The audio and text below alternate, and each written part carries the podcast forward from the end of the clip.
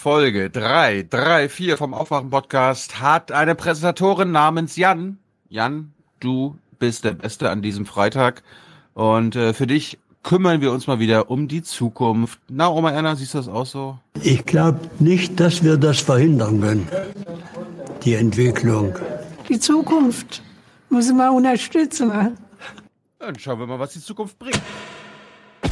Wir müssen verstehen, was die Menschen im Land bewegt und wir dürfen sie nicht mit Floskeln abspeisen. Migration, Globalisierung, Klimawandel, Digitalisierung.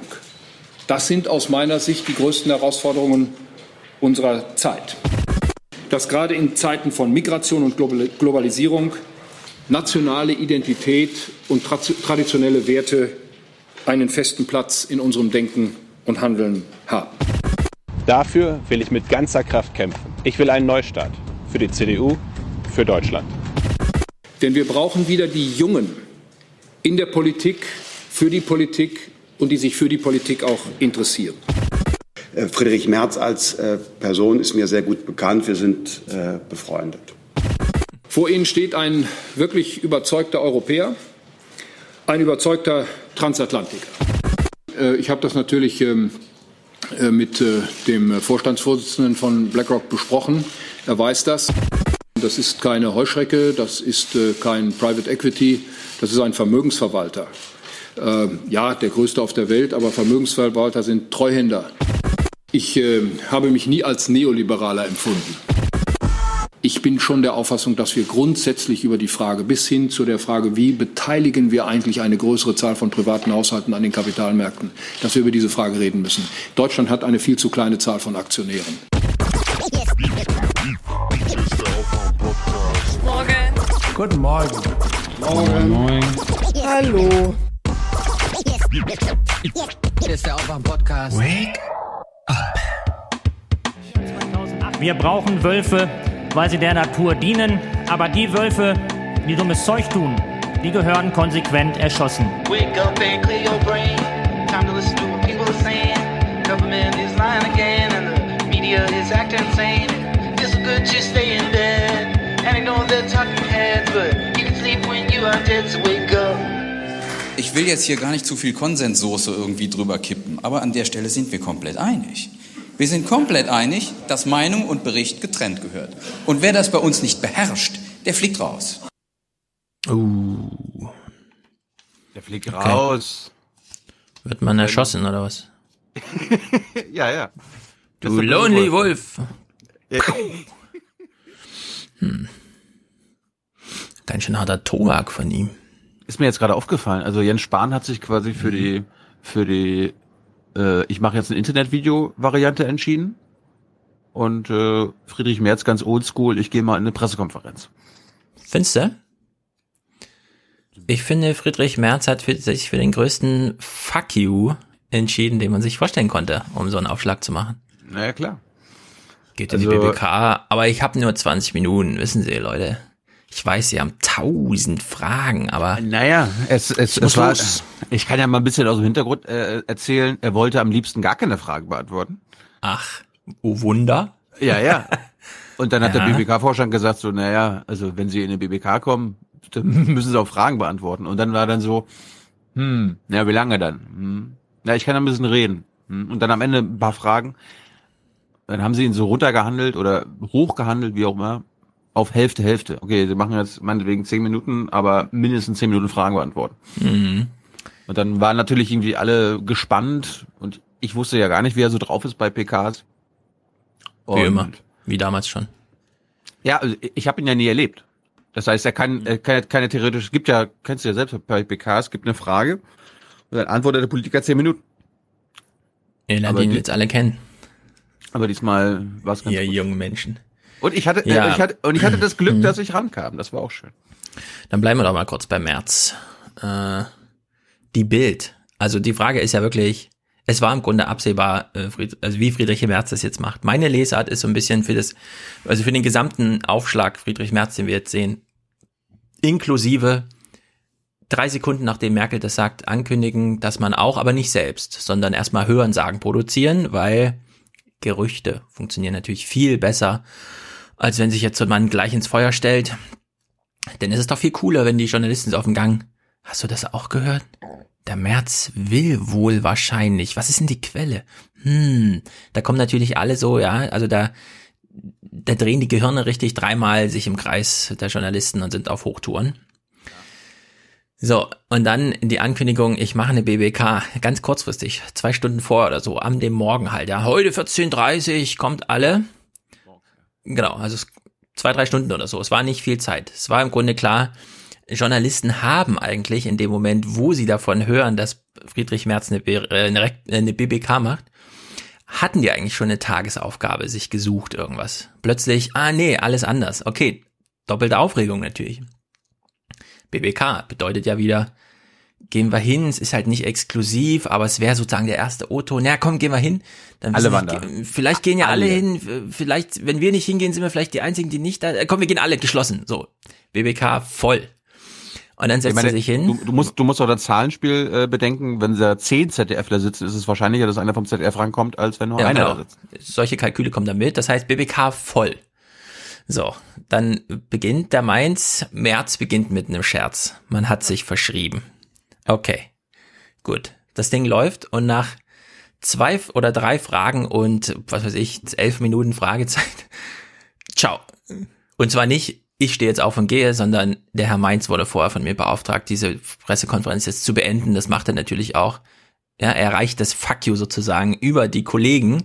Der Herr Mainz ist ja eigentlich Kollege von denen da unten und nicht Kollege von Merz. Er muss es sozusagen verkünden, dass jetzt hier vorbei ist. Macht noch so einen Scherz. Ja, ja, hier wären aber noch 23 offene Fragen gewesen, aber gut, ciao, Sie haben Termine. Ja, jetzt ist natürlich die Frage, wie geht man jetzt journalistisch damit um? Denn der große Trick ist ja offensichtlich, aber ich will ihn trotzdem nochmal ganz deutlich aussprechen. Der Friedrich Merz ist klug. Und der findet, wie es läuft, scheiße. Also der findet einfach, dass es scheiße läuft. Zum Beispiel, wie das so mit Trump läuft und so weiter. Und jetzt gibt es natürlich zwei Möglichkeiten. Entweder man macht einen Podcast und regt sich darüber auf, dass es scheiße läuft, oder man setzt sich so hin mit so drei Strategieleuten und überlegt, ja, es läuft scheiße, aber es läuft. Und alle wissen auch, was scheiße läuft. Können wir das nicht für uns nutzen? Wir kennen doch jetzt die Prinzipien, nach denen es läuft. Und genau so läuft das jetzt ab. Und so wird es auch nach sechs Wochen ablaufen. Ich habe mal einen kleinen Clip. Wie, wie bericht, also wie läuft eigentlich die Berichterstattung von der Bild, die halt morgens erfährt, oh scheiße, in drei Stunden ist BBK und äh, haben wir noch jemanden, der kurz durch die Stadt fahren kann und so weiter. Ja, der Bildmann steht dann auf der Straße mit seinem Handy so in der Hand vor sich und beantwortet, beantwortet Fragen von dieser komischen, wir machen hier auch so quasi Bild, äh, Fernsehen am Morgen und so weiter. Das geht hier zehn Minuten insgesamt oder so, keine Ahnung, ewig lang. Wir hören nochmal in diese eine Frage rein, die auch ein bisschen inhaltlich noch interessant ist, weil es da um die Jugend geht und so. Aber nur um das Setting mal, ja. Also ihr seht einfach einen Mann, der komm, stell dich mal so hin, dass im Hintergrund noch ein bisschen Reichstag oder Paul Löbers oder keine Ahnung und wackel ein bisschen mit dem Handy, damit es authentisch aussieht. Ja, und dann klingt das halt so. Merz wird bald auch schon 63, ist also nur etwas jünger als die Kanzlerin, spricht aber viel davon, dass man die jungen Leute mitnehmen muss und dass es einen Umbruch geben muss. Schafft das wirklich jemand, der in derselben Generation wie Angela Merkel groß geworden ist? Also das ist ein interessanter Aspekt. Äh, Merz ist jedes Mal, wenn er beim Deutschlandtag der Jungen Union auftrat, mit äh, stehenden Ovationen begrüßt worden und ähm, hat von Anfang an in der Union, die zum Teil sehr viel konservativer agiert als äh, die Kanzlerin, ähm, sehr hohe Vorschusslorbeeren immer geerntet. Insofern hätte er die auf jeden Fall auf seiner Seite. Aber es kann eigentlich nicht nur darum gehen, die Funktionäre und die einzelnen Flügel der Partei zu begeistern, sondern es geht bei solchen Kandidaturen natürlich immer darum, vor allem den Wähler zu begeistern, die Bürger draußen wieder mitzunehmen und äh, ihnen klarzumachen, äh, dass diese Union für ein breiteres Spektrum steht. Ja, hat jemand was gelernt? Niemand hat was gelernt. Ich habe nur diese eine Einblendung gesehen, wo einer auf die Bildzeitung geschrieben hat, CDU ja. wieder bei 40 Prozent. Ja, ja, das war Merz selbst. Äh, man hat ah. dieses, was du jetzt angesprochen hast, dieses Schnittbild die ganze Zeit, ne? Das hat man die ganze Zeit wiederholt. Es waren so 17 Sekunden, Merz geht durch eine Tür, Merz gibt äh, vor Kameras zu sehen, zieht die Stirn hoch und hält eine Bildzeitung hoch, die er handschriftlich ergänzt hat. Mit das ist wahrscheinlich das einzige Archivmaterial, was sie äh, rechtlich genau. zur Verfügung hatten. Genau, das läuft dann so im VLC-Player auf einem extra Computer so durch, das blendet man dann ein, weil man hat versucht am Anfang den Typ Vollbild einzublenden so fünf Minuten lang und dann hat man aber gesehen, nee, der, das wackelt jetzt wirklich zu sehr und es ist auch zu sinnlos und der steht ja auf der Straße und da kommen Autos und es ist laut und deswegen hat man die Leute noch sogar noch ein bisschen abgelenkt von dem, was da passiert. Ja. So, also das ist sozusagen dieser neue Hochleistungsjournalismus. Trotzdem Daniel Ich- Buß. Hm? Ich, ich habe nur bei, bei Welt gesehen, also die haben quasi das auch im Internet übertragen, ihr Fernsehbild. Und dort haben sie unter anderem auch so- so, also als er reingekommen ist, also was ich auch im Regierungstagebuch hatte, ne, also er Mhm. quasi umgarnt wird von Fotografen und die haben das so lange drin gelassen, da gibt's sogar eine Szene, wo ich gerade von einem Kameramann weggedrängt werde und ich so ins in die Kamera gucke, in die Weltkamera und so, Alter, ist er dir bescheuert? Das haben die, das haben die alles drin gelassen. Ja. Alles Ja. drin gelassen. Ähm, du hast keine Zeit, da irgendwas zu editieren. Das muss raus, raus, raus, raus, raus.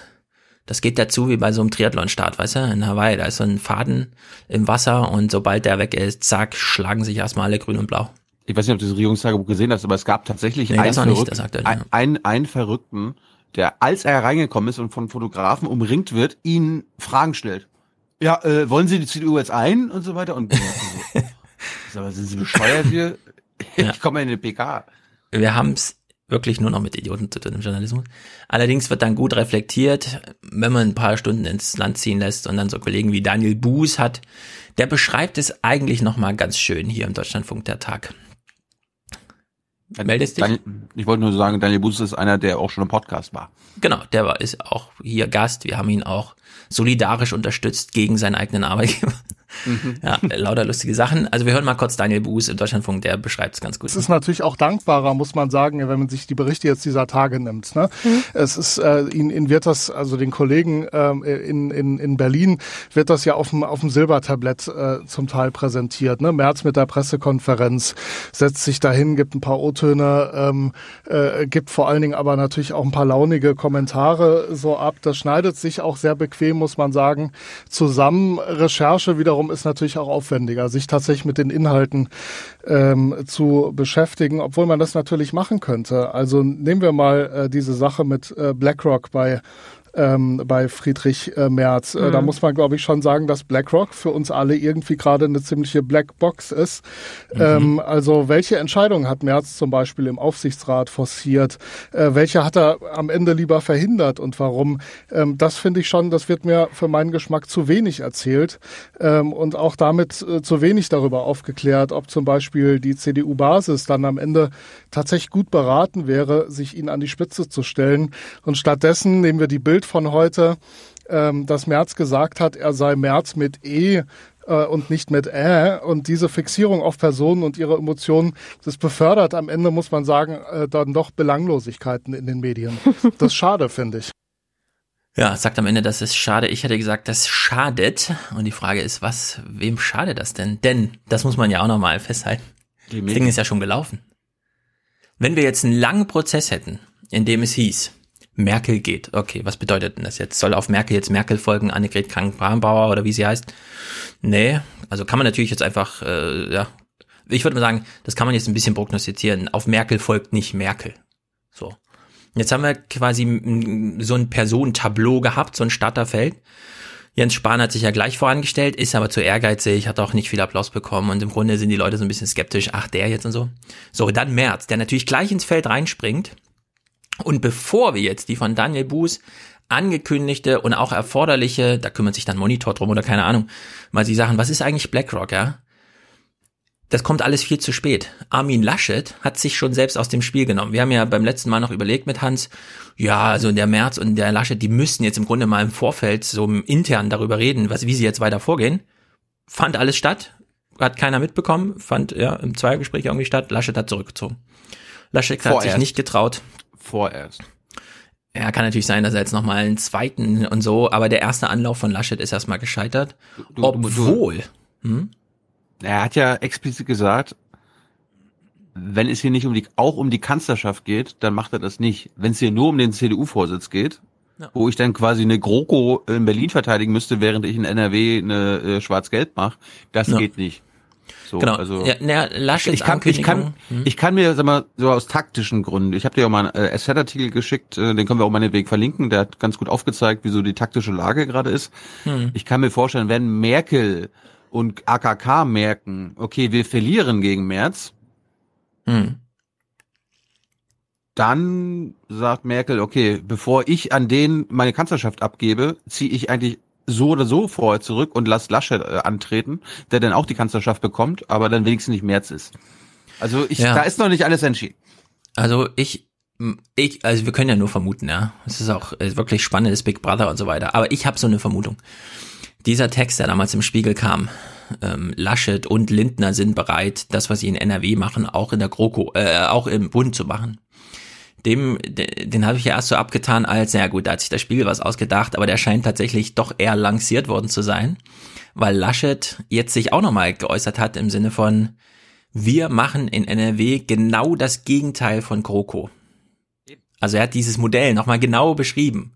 Und daran, wenn man das so sagt, knüpft sich ja eigentlich der Wunsch der Hörer zu sagen, ach so, das Gegenmodell von GroKo, das wir eh scheiße finden, na dann.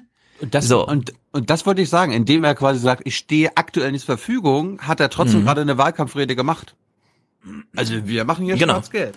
Genau. Und jetzt ist aber das Problem, Lindner ist ein Freund von Merz. Und ein enger Arbeitskollege ist Merz von Laschet. Der hat ihn ja da geholt als Brexit-Beauftragten und so weiter. Und er hat aber beide überrumpelt. Und die können jetzt gar nicht anders, als zu sagen, ach shit, Merz, hast du gut gemacht, geil, okay. 1 zu 0 für dich. Weil, was sollen sie jetzt machen, ja? Weder intern noch öffentlich ist, ist das Ding jetzt erstmal geregelt. Merz, Merz hat im Grunde das gemacht, was sich kein Politiker zutraut, nämlich er hat sich selbst empfohlen. Und das ist eigentlich ein No-Go für Politiker, weil damit bist du gleich verbrannt. Ja? Deswegen ist auch Ursula von der Leyen jetzt überhaupt nicht im Gespräch und hat sich auch gleich rausgenommen, weil sie quasi damals schon verbrannt wurde, ja? als sie so, ja, so Ambitionen nicht ganz abgestritten hat und so.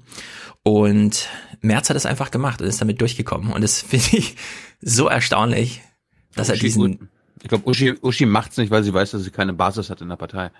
Ja, ja, die hat sie dadurch verloren. Durch solche, durch, durch dieses überambitioniert sein, was auch noch ein Problem für Jens Spahn wird. Es würde mich wirklich wundern. Da lege ich mich jetzt so ein bisschen fest. Es würde mich wundern, wenn Jens Spahn am Parteitagstag tatsächlich immer noch kandidiert. Ja, das glaube ich auch. Am Ende wird's äh, auf eins gegen eins hinauslaufen. Ja. Wollen wir Weil die wissen auch, gucken? die können das nicht aufteilen. AKK gegen beide hieße, ja, da muss man dann die Kräfte bündeln und dann wird Merz sich da durchsetzen, glaube ich. abwarten. Ja. Aber ich, ich fand auf, auf jeden Fall seinen Satz zu BlackRock äh, richtig. Ne? Also das ist, liebe Leute, das ist keine Heuschrecke. Das Nee. ist keine Schattenbank. Das ist einfach nur. Das ist keine Heuschrecke, das ist äh, kein Private Equity, das ist ein Vermögensverwalter. Äh, ja, der größte auf der Welt, aber Vermögensverwalter sind Treuhänder. Treuhänder. Ja, also BlackRock ist von 30, in, innerhalb von 30 Jahren von 0 auf 6,5 Billionen Dollar oder so gelevelt worden. Das schafft man natürlich nur durch Treuhanderei, wie so eine Sparkasse. Ja, ne? Ja, also das. Da ist überhaupt gar kein aggressives Movement dahinter und Nein. nichts. Das ist ganz. Das, das BlackRock jetzt das Vermögen verwaltet, äh, das doppelt so groß ist wie das BIP von Deutschland. Na, aber das kann man ja auch mal festhalten. Friedrich Merz hat zwar nur eine kurze BBK gegeben, aber in der hat er eindeutig nochmal für uns alle gesagt, meine Ambition habe ich vorher mit dem BlackRock-Chef Larry Finn durchgesprochen. Oder Fink oder wie heißt. Und ehrlich gesagt, Leute, Grünes Licht gegeben. das muss man, das muss man wirklich mal kurz verdauen, ja. Der künftige, wahrscheinlich sehr aussichtsreiche CDU-Chef und Kanzlerkandidat hat als jeden Fall- allererstes mit seinem Ich bin, auf, ich Arbeitgeber bin auf jeden Fall froh, dass ich äh, auch rankam und äh, ich, ich war sehr zufrieden. Er hat ja genau, also er hat sich insofern provozieren lassen, dass er äh, schöne O-Töne gegeben hat. Das stimmt, Also Ko- war viele O-Töne dabei, ja. Auch von ihm meine- selber schon, ja. Ja, ja, und die Kollegen haben das auch alle aufgenommen, ne, mit dem Neoliberal und seinem Hartz-IV-Ding und BlackRock. Da hat ja noch ein Kollege gefragt. Also es lief eigentlich sehr gut. Wollen wir mal gucken, was der andere Kandidat, der, der schärfste Na, warte, Konkurrent. Wenn, ja, lass uns noch ganz kurz bei März bleiben, weil Ja. ich will nur zwei nachrichtliche Clips spielen, die hier schon tagelang auf der Halde liegen, von denen ich fast gesagt hätte, ah komm, die können wir auch wegschmeißen, Zeitdruck und so. Aber jetzt, da Friedrich Merz antritt, gucken wir uns einfach nochmal die beiden Clips an. Zum einen Bayer. Zwar wurde die Summe auf 78 Millionen Dollar nur noch gut ein Viertel des zuvor anerkannten Schadenersatzes reduziert. Ja, ihr wisst, um welchen Fall es hier geht. Ein Hausmeister in Amerika hat Glyso, Gly, Glyphosat per Hand auf der Wiese verteilt und hat jetzt Krebs und hat dann Monsanto verklagt. Dann wurde Bayer ja, hat Bayer ja Monsanto gekauft und dann kam das Urteil, dem Mann stehen 250 Millionen Dollar zu, wo viele, also 4000 Leute in Amerika dachten, hm, warum mir nicht eigentlich auch? Um dieses Verfahren geht's. Äh, die Summe, also es wurde jetzt bestätigt, Bayer ist schuld, allerdings wurde die äh, ist ja keine Strafe, sondern eine Wiedergutmachung an den Typ, wurde jetzt gedrittelt auf irgendwie 78 Millionen oder so, ja? Und wir hören mal, wie, wie die Nachricht weitergeht. Doch eine Neuauflage des Falles, auf die Bayer und Bayer-Aktionäre gehofft hatten, wird es nicht geben. Der deutsche Konzern geht in die Revision. In den USA aber bleiben weitere 8000 Klagen anhängig. Die Übernahme des Glyphosat-Herstellers Monsanto droht zu einem Fass ohne Boden zu werden. Seit dem ersten Urteil hat Bayer schon jetzt 28 Milliarden Euro an Börsenwert eingebüßt. Allein heute verlor die Aktie rund 10 Prozent. Für Bayer ist kein Ende in Sicht. Im Gegenteil, die Prozesslawine wird jetzt wohl so richtig ins Rollen kommen. Bayer muss weitere Milliardenzahlungen fürchten. Mhm. Ich weiß nicht, ob wir das hier im Podcast auch gespielt hatten oder ob ich es irgendwo gelesen habe, aber ich hatte auch eine Theorie gelesen, dass die Amerikaner extra verkauft haben und die Behörden in Amerika die Bayer das machen lassen haben, also die Übernahme, weil sie wussten, naja, wenn irgendeiner jetzt die Strafen und so weiter zahlen muss, dann warum nicht die ja. Deutschen? Ich weiß natürlich nicht mal, in welcher Ausgabe wir das besprochen haben, aber ich weiß noch genau, wie wir es besprochen haben. Nämlich zum einen, nach Marktlogik kam das nicht zustande, diese Fusion, sondern da gab es Kräfte im Hintergrund. Und wir haben sogar die Kräfte im Hintergrund benannt, nämlich BlackRock, weil sowohl bei Bayer als auch bei Monsanto sitzt BlackRock mit acht oder neun Prozent hinten drin als Anteilseigner, was bedeutet, der Larry sitzt da da in seinem, in seinem Wall Street Büro irgendwo im Himmel und sagt, die beiden sollten jetzt mal. Und diese Unternehmen können sich nicht dagegen wehren, wenn jeweils der größte Anteilseigner oder vielleicht in einem Fall der zweitgrößte, wie auch immer, aber wenn die das einfach wollen. Also mit acht Prozent ist man da so richtig in diesem Unternehmen drin. Und ich würde sagen, das war von Anfang an von BlackRock irgendwie eingedeichselt. Und irgendwie muss ja auch dann die deutsche BlackRock, äh, also der Merger selbst kam dann natürlich von irgendeiner Agentur und so weiter, ja. Aber so richtig im Hintergrund war das, ich, meine Vermutung, wie gesagt, Daniel Buß hat immer noch mal gesagt, der Journalismus dazu fehlt. Das haben wir bis heute nicht gehört, ja.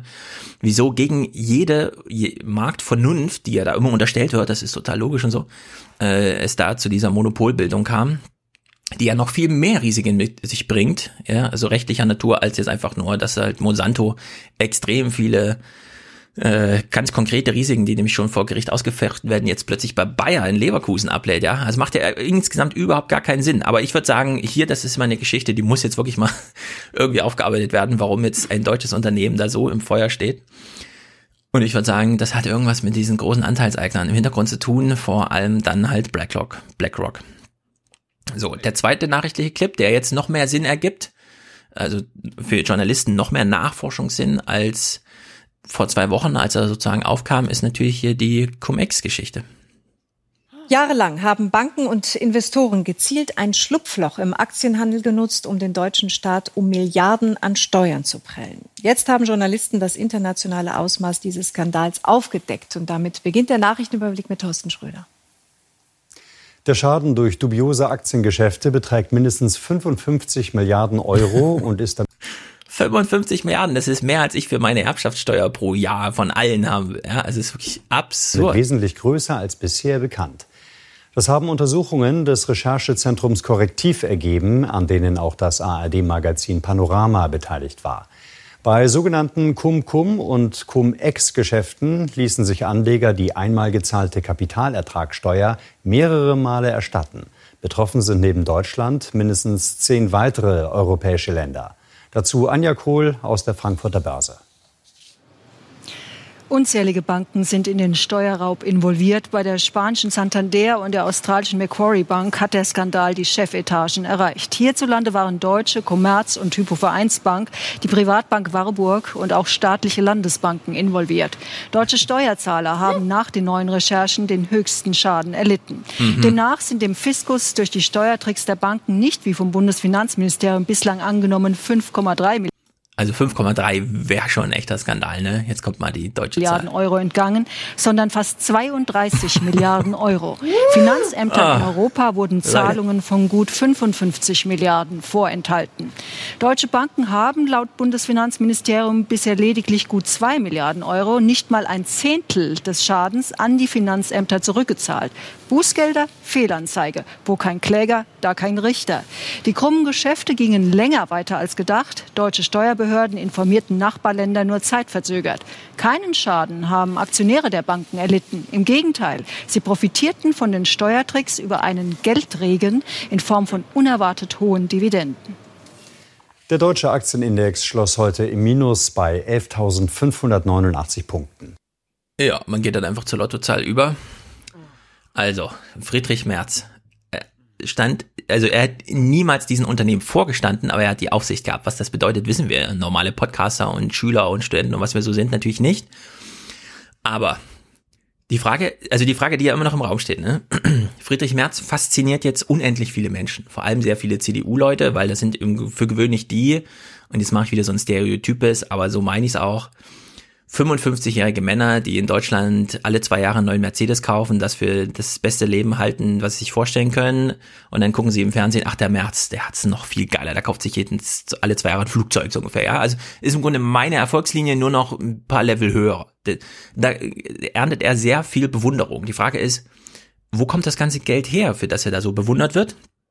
Die Frage ist ja nochmal, wie viel Geld ist das eigentlich? Ja? Als er noch im Bundestag saß und plötzlich diese Transparenzrichtlinie kam, musste er angeben, dass er von acht Konzernen mehr als 7000 Euro monatlich erhält. Dies war nach oben offen. Es war erstmal nur mehr als 7000 ist das Level. So, dann hat er den Bundestag verlassen, weil ihm das total geschmerzt hat, dass er da Ja, plötzlich erstmal- so erstmal hat er geklagt. steht. Er hat auch dagegen geklagt, hat dann verloren, genau. Plötzlich muss das an der Webseite anziehen. Also 2009 geht er raus, vor zehn Jahren. So, er häuft dann noch ein paar mehr Aufsichtsratssitze an, insgesamt bis zu 19 parallel. Und dann, beim letzten Mal habe ich Hyper Real Estate, aber es war die WestLB, ja, kriegt er dieses Mandat, die WestLB zu verhökern, für ein Honorar von 5000 Euro am Tag.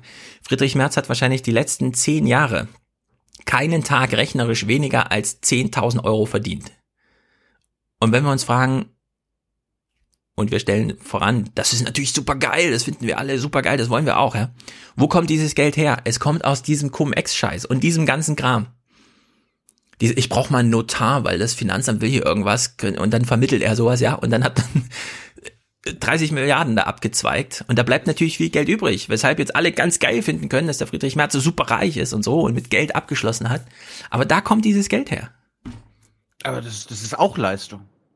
Ja, nur Hab der Journalismus Habe ich, hab ich, in Amerika, habe ich in Amerika gelernt. Wenn du auch den Staat Ist auch eine Leistung, bescheißt und so weiter, das ist auch Leistung. Es ist im Grunde Leistung unser Donald. Trump. Ja.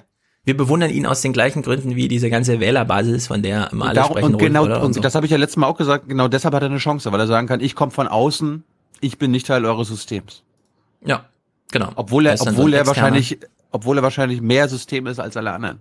Ich habe Ja. noch mal, ich habe hier noch mal, äh, können wir mal verlinken, die Welt hat mal aufgelistet, wo BlackRock äh, in Deutschland beteiligt ist. Allein Überall, bei den DAX, ja. bei den DAX-Unternehmen, bei jedem DAX-Unternehmen. Aber ich, ich zähle jetzt nur mal auf. 8% oder so. Das ist Ja, ich, ich zähle jetzt nur mal auf, wo BlackRock beim DAX der Mhm. größte Aktionär ist. Ja. Bei der Bayer AG, ne, was du ja gerade gesagt hast. Ja. Bei BASF. Bei der Allianz. Ne, bei Merck. Äh, bei der deutschen Börse nicht, aber bei der deutschen Börse haben sie 22 Prozent Anteil. Dann, Achtung, bei der Munich Re. Das ist Mhm. äh, der Rückversicherer. Ja. Und bei E.ON, E.ON ist, äh, wo, wo kennen wir denn E.ON aktuell her? Hm, Hambi und so? Oder nee, das ist nicht E.ON. Das ist NBW oder so. Nee, warte mal. Das ist RWE ist das. Oder? E.ON? Okay. E.ON hat ja schon alles in so eine Bad Bank ausgelagert. Die haben ja Aber mit bei, Kohle nichts mehr zu tun. bei RWE haben sie 4,7 Prozent Anteil. Ja, ja, und ja. bei Pro, und jetzt Achtung, bei Pro7 und Sat1 fast 9 Prozent. Also da, da müssten wir mal, liebe Hörer, falls jemand von euch tatsächlich Pro7 oder Sat1 oder, ja, nee, ja genau, Kabel 1 Mhm. guckt und da Nachrichten, achtet mal, wie da über März berichtet wird. Würde mich mal interessieren. Ja. Ja, also es ist das, also das Black, also ich finde es gut, dass BlackRock jetzt mal so im Mittelpunkt steht. Ich Hab fast aber keine Erwartung mehr an den deutschen Journalismus, sich da nochmal, klar, jetzt wird Monitor und so, vielleicht so, also so auf der Ebene, ja, Panorama irgendwie, keine Ahnung, werden so Stories im äußeren Mainstream, aber wird gleich glaube ich, keine große. Wer sich aber dafür interessiert, wir haben ja den Hypernormalization-Film geguckt. Von, wie heißt er? Adam Curtis. Adam Curtis. Und der hat ja den Aladdin, den Computer, den Fink damals, der diese ganzen Predictions macht, wo muss man denn jetzt investieren und so weiter. Naja, und äh, die verwalten ja nicht nur ihr eigenes Geld, ne, sie 6,5 Billionen, sondern die haben ja dann an Aladdin als Dienstleistung klemmen ja nochmal 10 Billionen oder so dran. Das, das ist Treuhänder. ein un unfassbares. Ding. Einfach nur Treuhänder von vielen ja. Menschen. Ja, und die wollen jetzt Bundeskanzler werden. Ja. Finde ich konsequent. Das wäre ja. im kapitalistischen Deutschland zumindest konsequent. Ja, lass Sarah Wagenknecht hat es auch nochmal gut geschrieben. Ja, was hat sie Die hat ja nochmal dieses eine, irgendwo taucht ein Text auf. Ah, das ist jetzt echt schade für BlackRock. Die sind auch echt, die wollten eigentlich März behalten und jetzt ist er, jetzt wird er leider Bundeskanzler. Und dann hat sie nochmal den Text umgedreht mit, oh Leute, lasst euch doch nicht verarschen. Da knallen natürlich jetzt die Sektkorken. Der gibt seine Aufsichtsrate zurück, na klar, aber er verschafft damit den Leuten einen direkten Zugang äh, ins Bundeskanzleramt. Also ja. absurd. Da, da wird's pervers. Mega pervers. Bevor, bevor wir auf die Tribüne gehen, kurz angucken. Jens Spahn hat keine BBK gegeben oder irgendeine PK. oder doch, er hat eine PK gegeben zur Organspende, hat dann aber ja. keine Fragen beantwortet und ist einfach nur weggelaufen. Ja, das fand ich gut. Äh, gar keine Fragen beantwortet. Nicht Nein. mal zur Organspende. Äh, Nein. So, du, hast, du, bist ja, du bist jetzt hier der Producer-Modus, okay? Du mhm. guckst dir jetzt dieses Video an. Ich kenn's Überlegst, nicht, ja. also ich finde das vom Production Value schlimm, mhm. aber dann auch wieder irgendwie gewagt. Ich musste den Ton um minus sechs Dezibel runterdrehen, weil die den auf allen Plattformen mhm. völlig übertönt äh, oder überhöht. Ja, die haben äh, von Seehofer gelernt, der hat es zu leise gemacht. Unglaublich. Jens Spahn für Deutschland.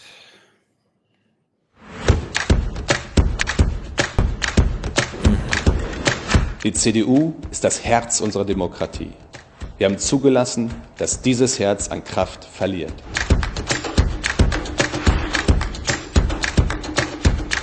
Alleine, Ich bin alleine. sicher, zusammen können wir wieder stark werden.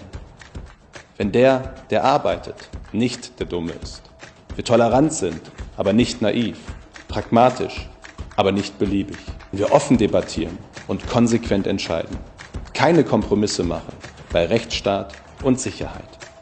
Familien entlasten, Freiheit schätzen und nicht bevormunden.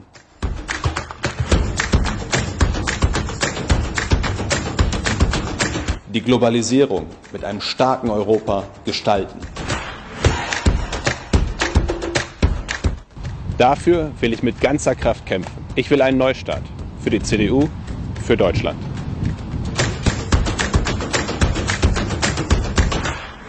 Hat eigentlich nur noch, eigentlich nur noch gefehlt. Radikal, krass, Ja. cool. Da legt er seine Krawatte ab, faltet sie nochmal, weil er will ja cool sein. Für Deutschland, für die Zukunft unseres Landes. Ja, warum man dabei nur seinen Mund sehen darf, während er spricht, ist mir unverständlich, wie so vieles, diese Schnitte und überhaupt die Auswahl der Bilder. Ist das irgendwie... Also ich finde bemerkenswert, dass er überall alleine ist. Also er sitzt dann irgendwie mit Fotos an irgendeinem Kindergartentisch, aber sonst nur solo. Finde ich interessant. Nö, der ist doch da schon unter Leuten gewesen. Ja, aber nur, es wurden immer nur Fotos eingeblendet. Ansonsten, was sie gedreht haben, er immer nur alleine, alleine, alleine. Ach so, die, das Bewegtbild meinst du? Ja, ja. Das stimmt. Aber, naja. So ist das halt. Ähm, Ja, ich glaube, Spahn macht den Lindner. Also se- sein, seine PR-Strategie ist Lindner-mäßig. ja, das haben jetzt auch Alle- viele geschrieben, dass er die Coolness von Lindner bewundert, aber das, das Die- braucht die halt hat er halt wirklich nicht. sehr viel Anlauf. Ja, die hat er halt einfach nicht. Nee. Die wird er auch nie haben. Nee. Tut mir leid. Ich glaube, Jens Spahn größtes Problem ist jetzt aus der Nummer wieder rauszukommen. Nee, Das Video war- war, wahrscheinlich einfach schon fertig und Nee, glaube ich nicht. Also das ist ja so schlecht, also vom Ton produziert worden, dass sie das, kann ich mir wirklich vorstellen, teilweise vorproduziert haben.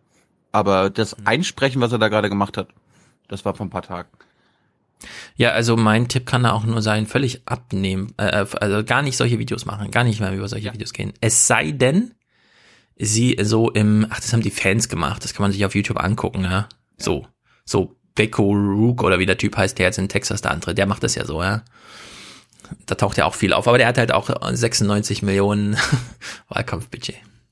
Lass uns auf die Tribüne. Ja, Tribüne. Ye are many, they are few.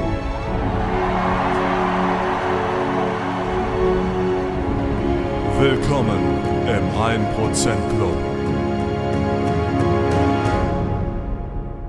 Ich äh, habe mich nie als Neoliberaler empfunden.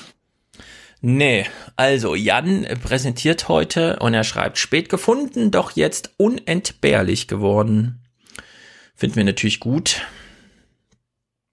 Hm, Sag deinen Freunden Bescheid. Es ist einfach gut für unser Land.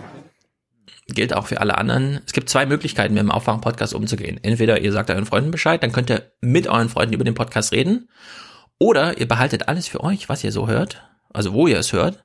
Und seid dann immer die coolsten am Küchentisch, weil ihr super geile Infos habt, äh, die andere nicht haben, weil sie den Aufwachen-Podcast nicht hören. Ja, sucht's euch aus. Eine von, also beide Strategien sind richtig. Die eine ist noch ein bisschen besser für uns, die andere ist natürlich super geil für euch.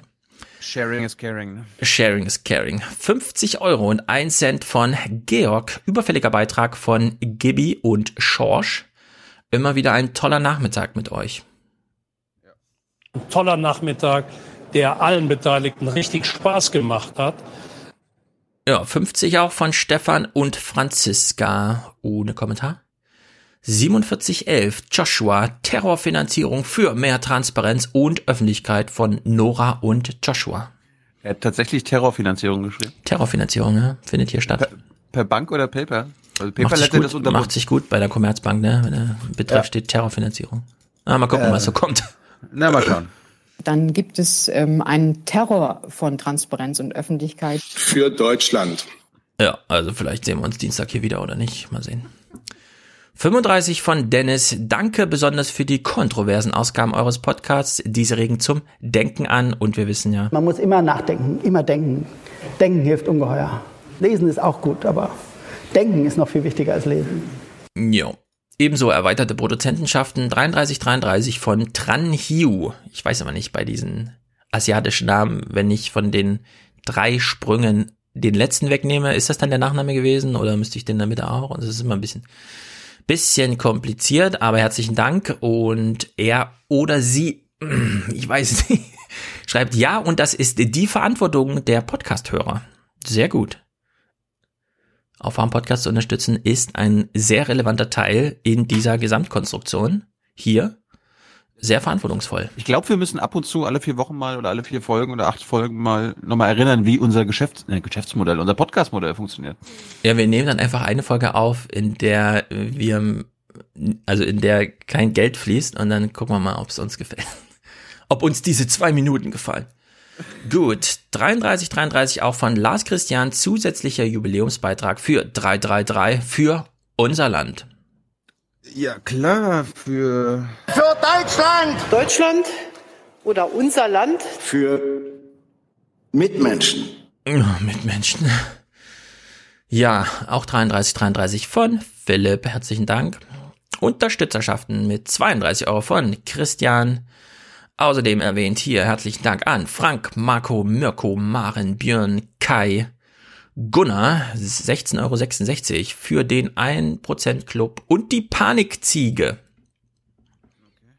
I mean, who are we? We're the 1%! We're the 1%! We're the 1%!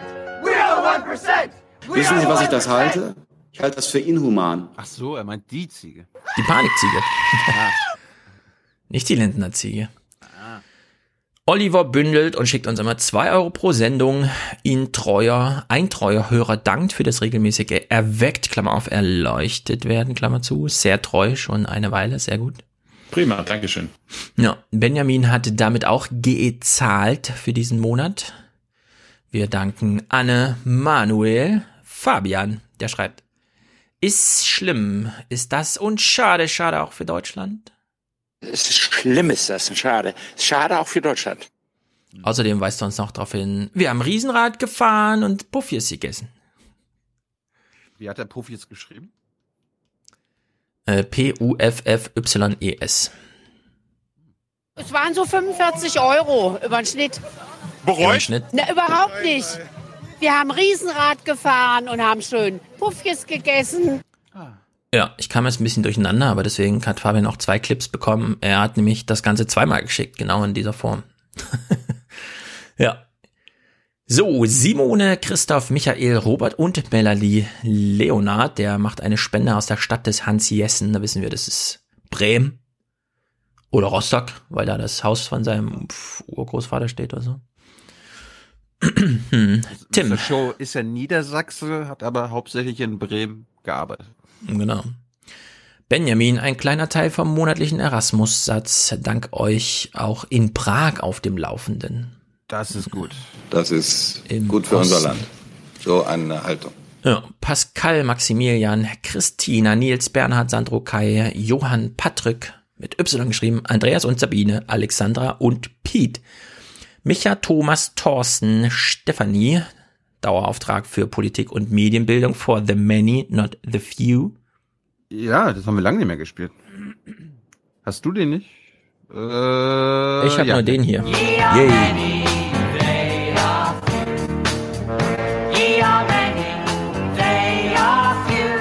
For peace, for justice and cooperation. Ja, also ich habe nur den ohne Gesang, dafür mit ordentlicher Betonung. Ye are many, they are few. Ja, Johannes, ähm, Andreas und Ines, Leonie, Benjamin und Denise, Hendrik, Nico, Frank, Hendrik schreibt, sauberer Podcast Diesel. Ja. Hm. Es gibt den sauberen Diesel, ja? Ja, oder? werden noch lange den Diesel als Antrieb genießen dürfen. Es gibt den sauberen Diesel, es ist gar keine Frage. Ja, Frank schreibt übrigens, ihr seid meine Nachrichten kritisch, kontrovers und manchmal auch schön klugscheißerisch. Danke weiter so für Deutschland. Wir sind die Guten. Für Deutschland. Ja, Miriam, Lisa für Stefans offenes Herz. Ich erinnere mich nur noch dunkel, aber ich habe Gauck zitiert. Unser Herz ist weit, aber die Möglichkeiten sind endlich.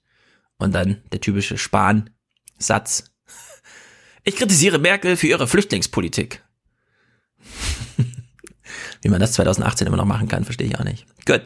Laura, Susanne, Olivia und Katharina sind hiermit noch gedankt und auch allen anderen Monatswechslern, die uns hier treu an der Seite stehen. For the many. For the many, not, not the few. The few.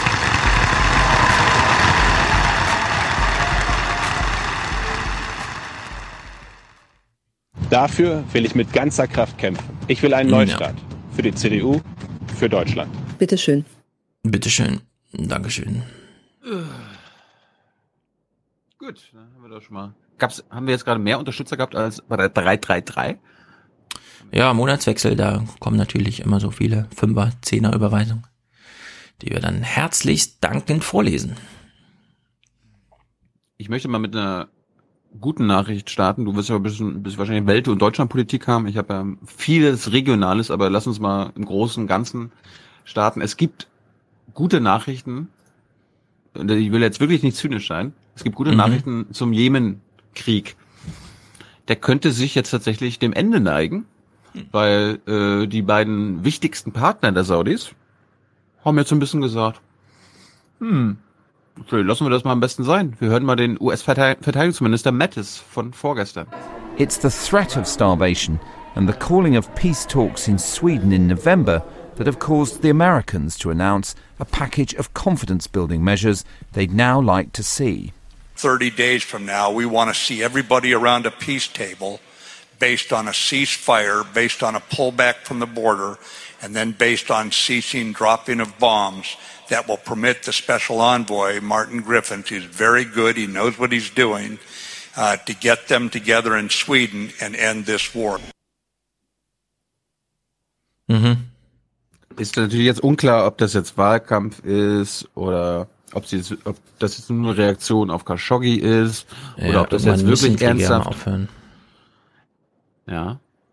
Also wenn wir Glück haben, ist es in vier Wochen vorbei. Es kann aber, kann aber auch sein, ich habe äh, bei der BBC gab es dann einen Houthi-Vertreter, der meinte, na, immer wenn es irgendwie so schien, als ob es vorwärts ging, haben die Saudis die, das, äh, die Feuerpause zum Beispiel dafür genutzt, eine neue Invasion zu starten. Also dann haben sie sich Ja. erst den Hafen von Aden genommen, dann haben sie sich den von Hodeida genommen. Hm, Also- ich gucke auch gleich nochmal nach Saudi-Arabien. Ja. Da, äh, Kannst du gleich hier nachmachen. Ja.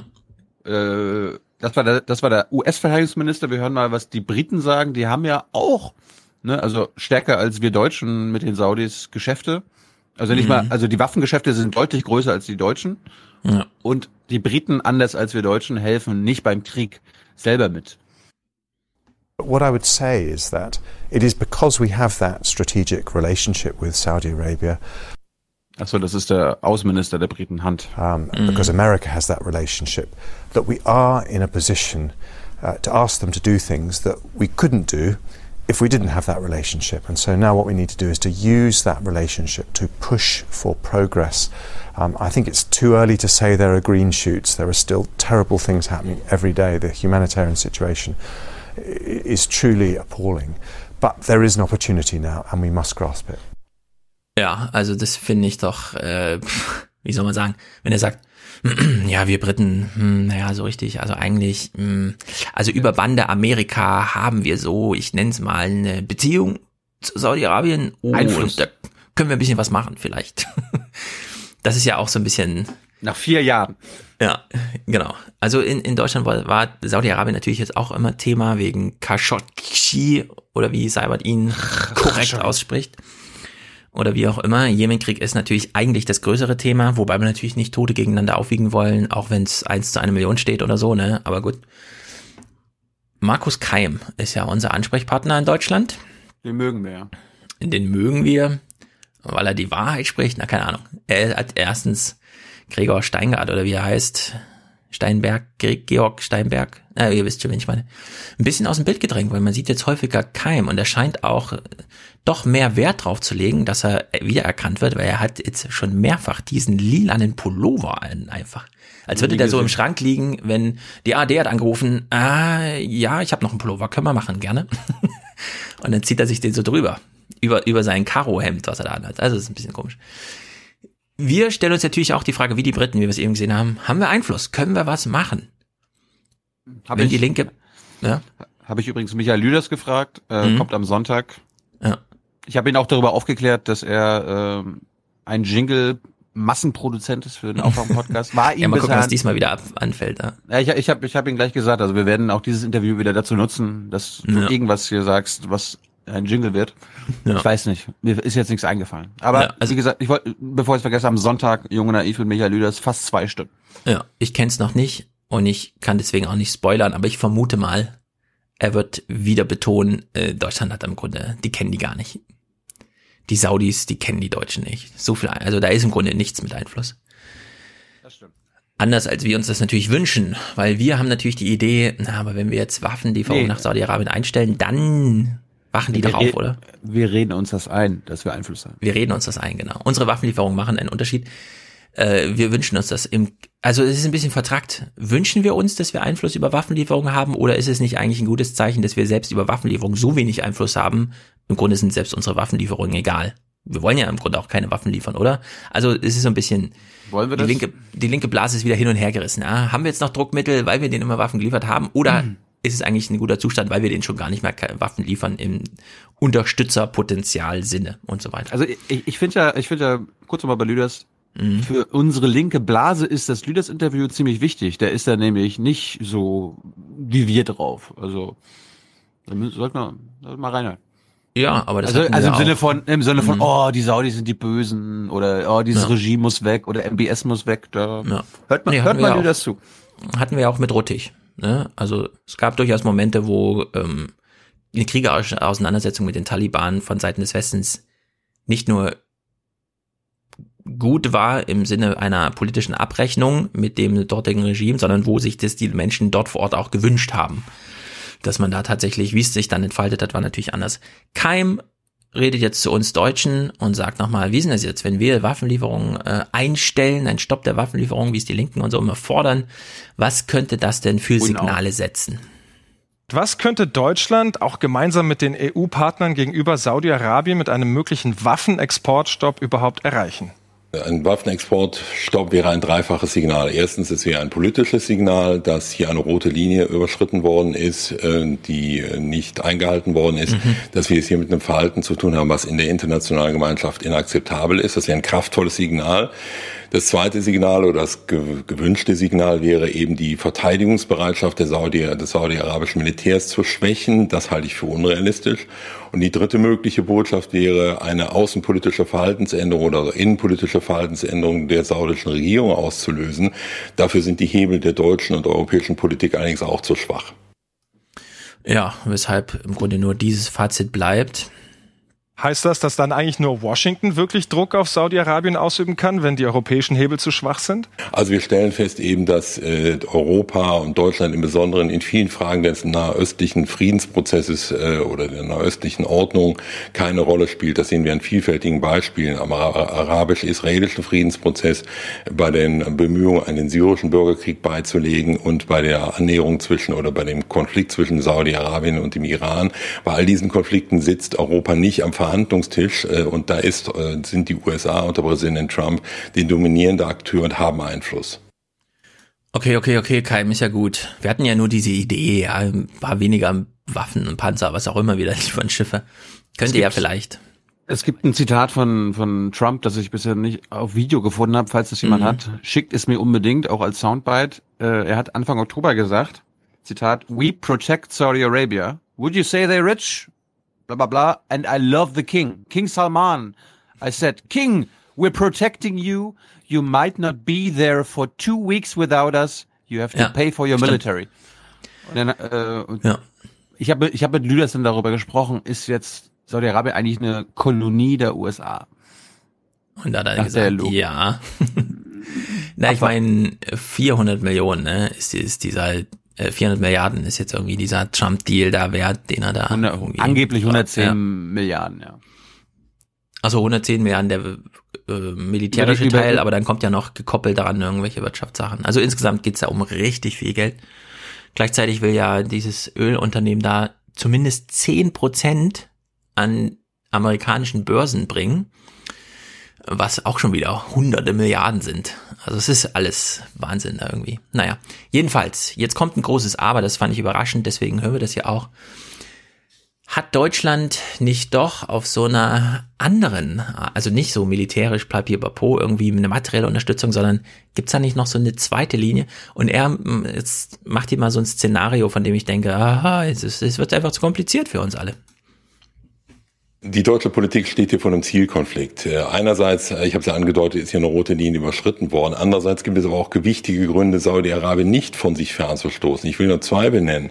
Saudi-Arabien hat sich in den letzten Monaten zu einem der engsten Verbündeten Israels entwickelt. Und wenn, und das hat die Kanzlerin ja vielerorts bestätigt, Israels Sicherheit Teil der deutschen Staatsräson ist, dann gilt es, das zu unterstützen. Mhm. Und zu wow. Recht sind ja auch die äh, Reformbemühungen des neuen Prinzen in Saudi-Arabien selber angesprochen angesprochen worden. Die sind noch sehr am Anfang begriffen, aber aus westlicher Perspektive ist besonders interessant sein Vorgehen gegen islamische Prediger, also radikale Prediger und islamistische Terrororganisationen. Auch das verdient Unterstützung. Ja, und nu? Den neuen Prinzen, der ja eigentlich gerade isoliert ist wegen diesem Khashoggi, jetzt unterstützen, weil er ja eigentlich auch was gegen Terroristen macht. Das ist, ist ein fieser Mörder, aber er tut ja. auch Gutes für die Menschen. Ja, und das finde ich ist noch die okay, weil die andere, was er noch meinte, mit, es gibt ja jetzt eine neue Phalanx zwischen Saudi-Arabien und Israel. Und wenn uns Israel am Herzen liegt, dann sollten wir jetzt über Bande Saudi-Arabien Israel stützen. Ehrlich gesagt, ist mir zu kompliziert. Ich kann mir nicht vorstellen, dass Oma Erna irgendwas aus diesem Gespräch gezogen hat. Wir halten es hier nur fest unter meine, whatever. Das sind ja alles Stichworte für das Lüders-Gespräch, weil darum geht es natürlich auch. Die Pallis ja. sind wegen der Situation jetzt völlig am Arsch. Weil jetzt quasi ein arabischer Großvertreter, ne, MBS, mit den mhm. Amis einen Deal über den Frieden dort machen kann und ja. es wird ein großes Fuck you an die Palästinenser. Es ist jedenfalls sehr kompliziert. Allerdings auch Keim. Aber das sollen wir unterstützen. Auch Keim hat manchmal so eine kleine Wortfindungsstörung. Die hier ist ganz interessant. Ihr, sie fällt euch dann gleich auf, wenn die Frage aufkommt. Gibt es jetzt hier Wendepunkte zu markieren? Von diesem Hintergrund, wie schätzen Sie dann den Fall Khashoggi ein? Was steht da dann jetzt auf dem Spiel? Ist das so eine Art Wendepunkt? Also es markiert vor allen Dingen ein Signal an die äh, saudische Opposition, dass es eben tatsächlich einen Reformprozess geben soll, aber dieser Reformprozess soll nicht von unten stattfinden, sondern er soll von oben gelenkt werden. Ja. Äh, und dass die Erwartung oder Hoffnung, dass wir es hier mit einem demokratischen Öffnungsprozess westlicher Prägung zu tun haben, eine Art westlich in, äh, angeführte Revolution, dass das eine falsche Vorstellung ist, sondern es geht um einen Reformprozess, der von oben angeleitet werden soll, in dem kritische Individuen und wie bei der SPD, ne? Kritische zivilgesellschaftliche Organisationen keinen Platz haben und wer sich dem entgegenstellt, muss mit Konsequenzen rechnen. Ist das das Signal, also welche Hintergründe auch immer hinter Khashoggis Tod stecken? Welches Signal geht denn jetzt von dem Fall für Dissidenten, Regimekritiker Saudi-Arabiens aus? Äh, ich habe es ja gerade versucht anzudeuten. Das Signal ist ganz eindeutig äh, die, das Primat des Reformprozesses unter Präsident, Entschuldigung, unter, unter dem neuen äh, Prinzen zu akzeptieren. Ja, der Präsident, äh, Entschuldigung, der Prinz natürlich. Ich habe manchmal, ja. ich hab manchmal das Gefühl, wenn Ingo Fragen stellt, der hört nicht zu. Erstens das und zweitens, das interessiert ihn auch irgendwie alles gar nicht. Ja, Ingo hat hier gerade in diesem Clip eine Frage gestellt im Sinne von, ist das jetzt ein Wendepunkt? Dann hat er gesagt, naja, ist auf jeden Fall ein Wendepunkt, weil ähm, die zivilgesellschaftlichen Kräfte und so weiter werden jetzt nicht unbedingt und so weiter und so fort. Und dann hat Ingo direkt danach und was bedeutet das für die Zivilgesellschaft, obwohl er das gerade beantwortet hat und dann kam er so aus dem Dritt mit, das habe ich doch gerade gesagt, Ingo, was fragst du mich nochmal? Der Präsident, äh, Prinz Jan hat ihn ganz aus dem Konzept gebracht, dann hat er noch Präsident gesagt. Naja, diese Investorenkonferenz äh, fand dann jedenfalls ja doch statt, obwohl Siemens als Hauptfinanzier der Veranstaltung oder so dann nicht antrat und so, ne? Kennen wir ja, es ist ja auch nicht die erste, es gab ja schon vor, ich glaube, zwei Investorenkonferenzen in diesem jährlichen Format gab es ja schon. Gut. Ja, ich will nur zwei kleine O-Töne mal gegenüberstellen. Zum einen der Energie Energieminister aus Saudi-Arabien vor Ort. Saudi-Arabiens Energieminister findet immerhin ein paar Worte des Bedauerns. Wir gehen durch eine Art Krise infolge des sehr bedauerlichen und abscheulichen Vorfalls, der sich in der Türkei zugetragen hat. Niemand im Königreich kann das rechtfertigen oder erklären.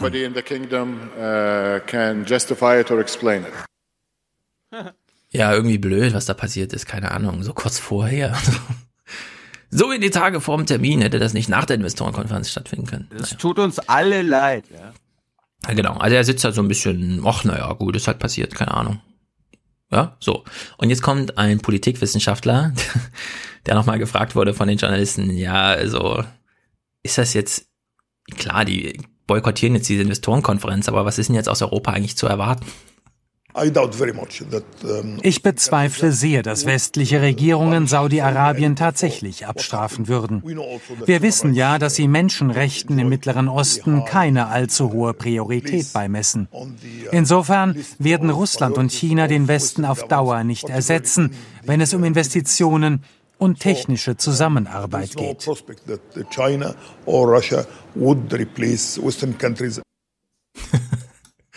Hier geht's ums Geld, Leute. Ach, ihr Europäer. Klar, schreibt ja Kommentare auf Seite 3 euren Zeitungen, liest ja eh keiner.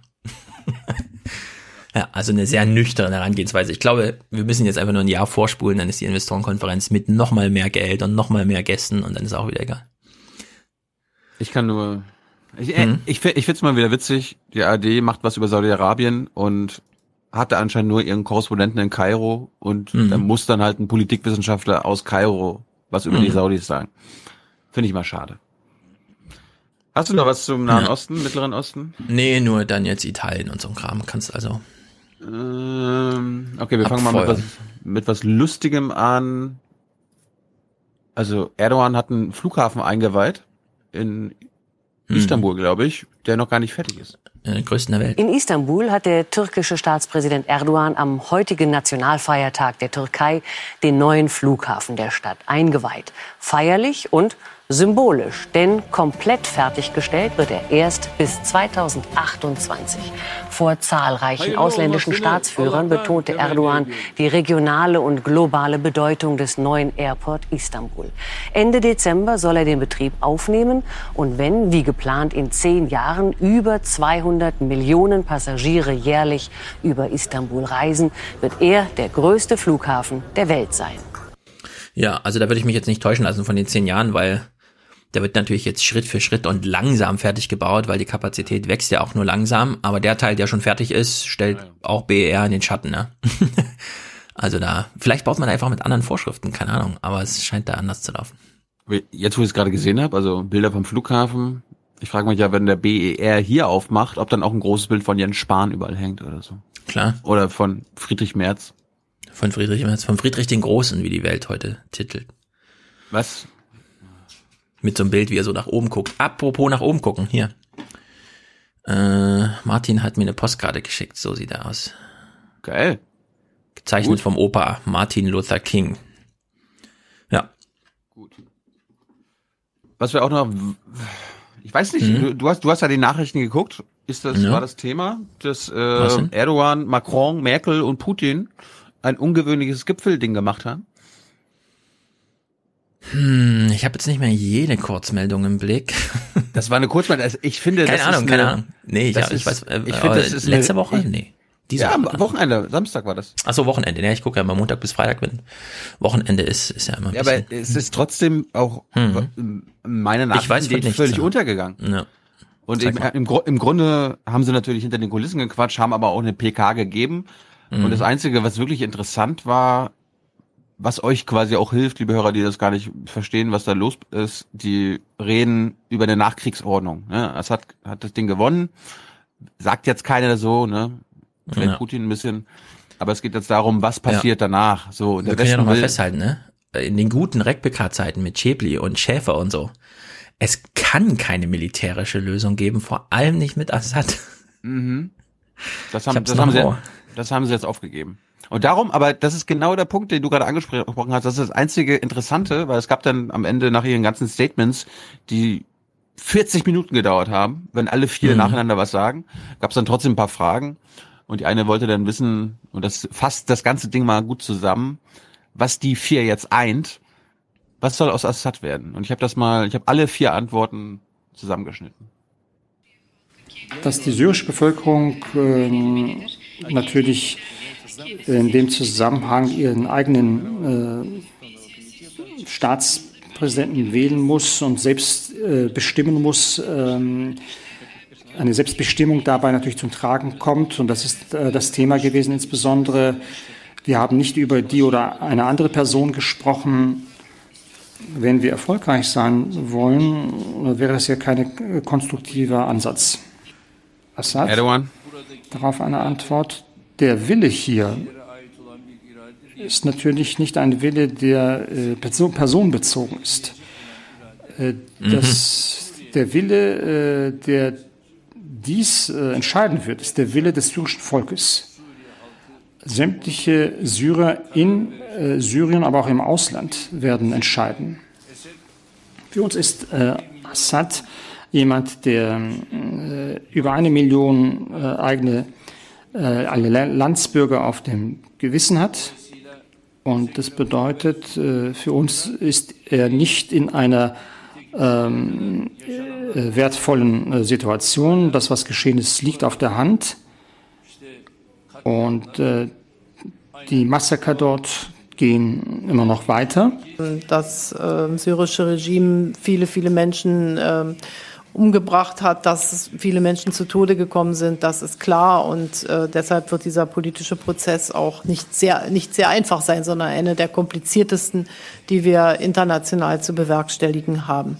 Äh, zu der Struktur des syrischen Staates, das ist nicht äh, etwas, was wir entscheiden äh, werden, aber äh, die erforderlichen äh, Bedingungen, äh, die dazu erforderlich sind, da können wir vielleicht unterstützen. Und es ist auch nicht unsere Sache, dass wir jetzt entscheiden, ob Assad an der Regierung oder an der Administration bleibt oder nicht. Es gibt natürlich hierbei insbesondere oh das Verfassungskomitee, das sehr wichtig ist. Zunächst einmal, das wird eines der ersten Phasen sein für, den, äh, für ein Fort Vorangehen und äh, hier gibt es eine Regierung, die momentan souverän ist. Das muss man respektieren. Aber darüber hinaus äh, muss man natürlich auch den Druck äh, der internationalen Gemeinschaft zeigen. Was haben wir gesagt? Äh, hier hat natürlich ein, äh, die internationale Staatengemeinschaft ein Mitspracherecht. Äh, die Entscheidung in Sochi und in diesem Rahmen hat auch äh, die internationale Staatengemeinschaft äh, das Recht äh, mitzusprechen.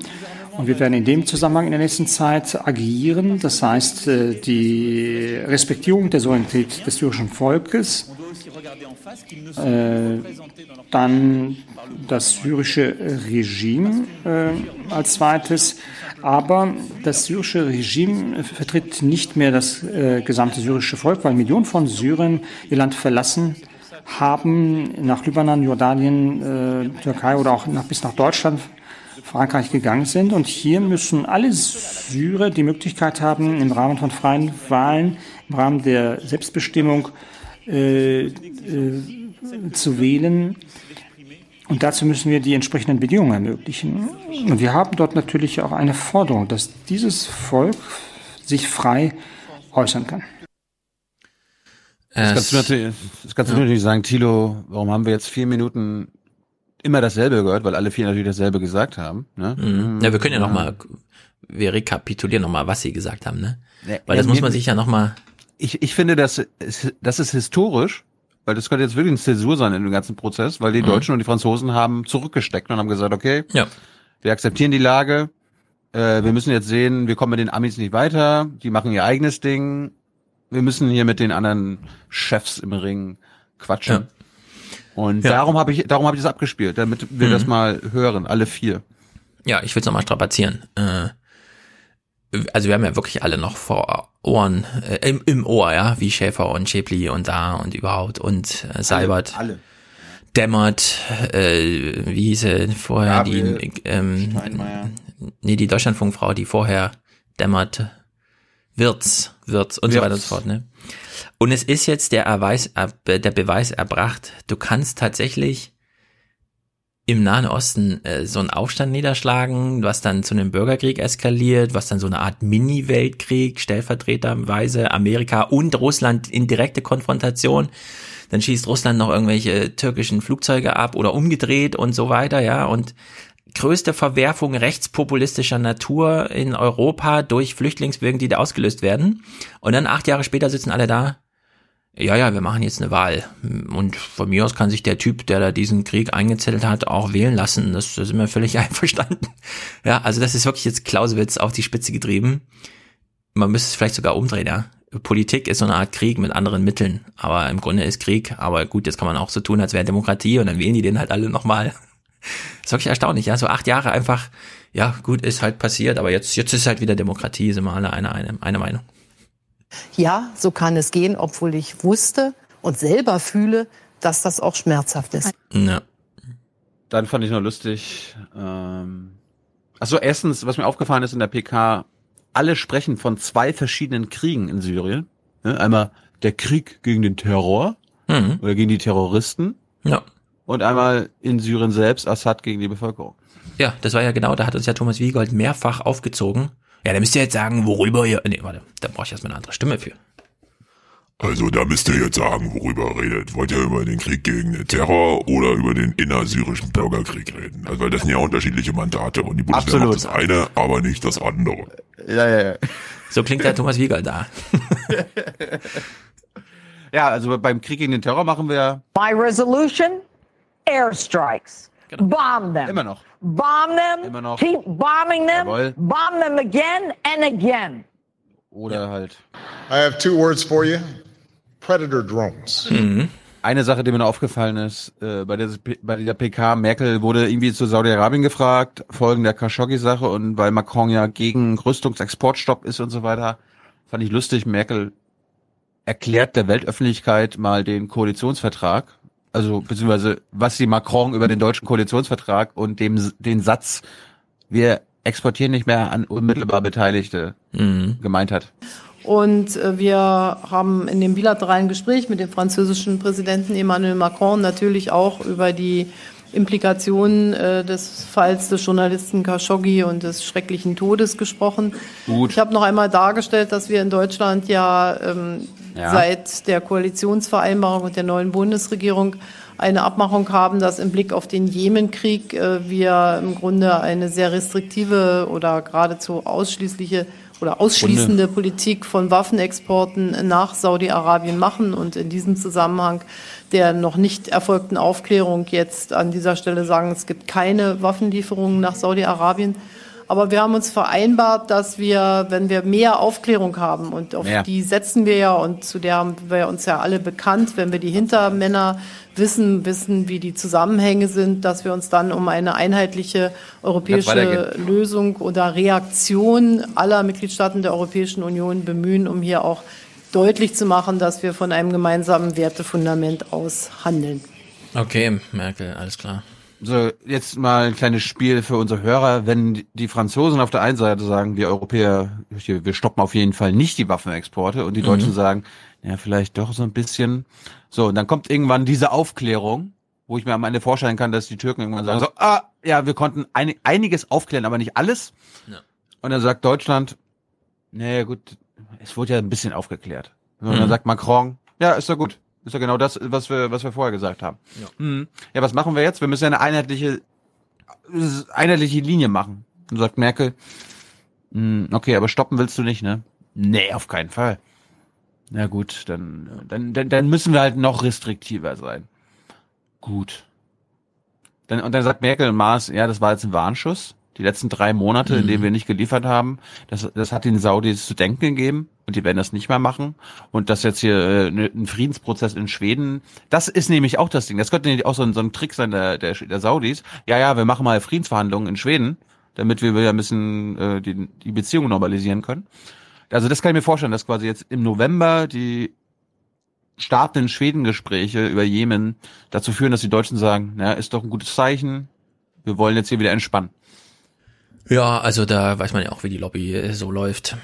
Ja. Man braucht nur einen kleinen Anlass, der es wieder ermöglicht und dann läuft der Laden. Apropos Militär. Sind wir noch bei Militär? Ja. Es laufen ja gerade Übungen. Gut. Also. Thomas, Thomas Wiggold ist auch da, den müssen wir mal Ja. jetzt demnächst mal wieder einen Podcast hören. Ja, he- heißen die Atomwaffen eigentlich Trident? Nee, ne? Die haben doch auch irgendwie so einen Namen. Die heißen so, so ähnlich irgendwie. Hieß es bei hieß es bei den Briten nicht? Also ich erinnere mich an Corbyn und Trident oder so irgendwie. Ja, ja, ich dachte auch, das ist irgendwie, ich habe aber jetzt auch vergessen, nochmal nachzugucken. Jedenfalls das NATO-Manöver heißt ja Trident, was auch immer das bedeutet, Juncture, was auch immer das bedeutet. Trident Juncture. So. Was wird da gemacht? Keine Ahnung. 50.000 Soldaten rennen durch den Wald, bauen Städte auf, in denen man mehrere Monate leben kann. Komfort egal. Kostet die Bundeswehr 90 Millionen, ist für uns natürlich viel im internationalen Vergleich. Ein Pups. Für BlackRock nix. Äh, Genau. Ich, ich will nur mal reinschauen in dieses Manöver, weil der amerikanische General, der da irgendwie, was weiß ich, federführend oder so, irgendwas, hat ein Sta im Statement mal so einen Satz eingebaut, der isoliert dann doch ganz interessant klingt.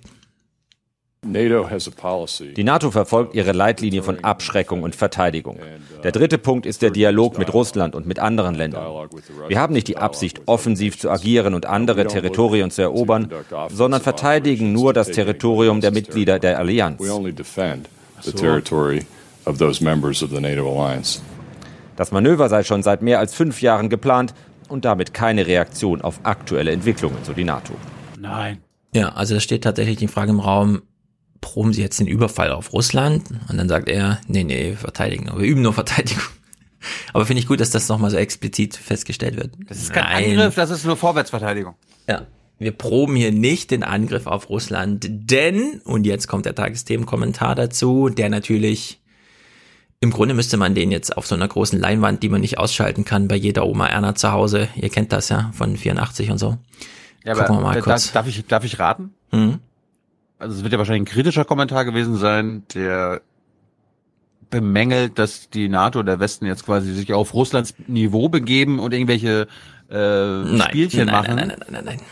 Was? Die Feststellung hier ist, dass wir nur bedingt einsatzbereit sind. Um es deutlich zu sagen, Heimatverteidigung Oh. hat die Bundeswehr verlernt. Das muss sie nun wieder trainieren, gemeinsam mit den Verbündeten. Denn nur wer sich kennt und versteht, kann im Ernstfall auch Hand in Hand zusammenarbeiten.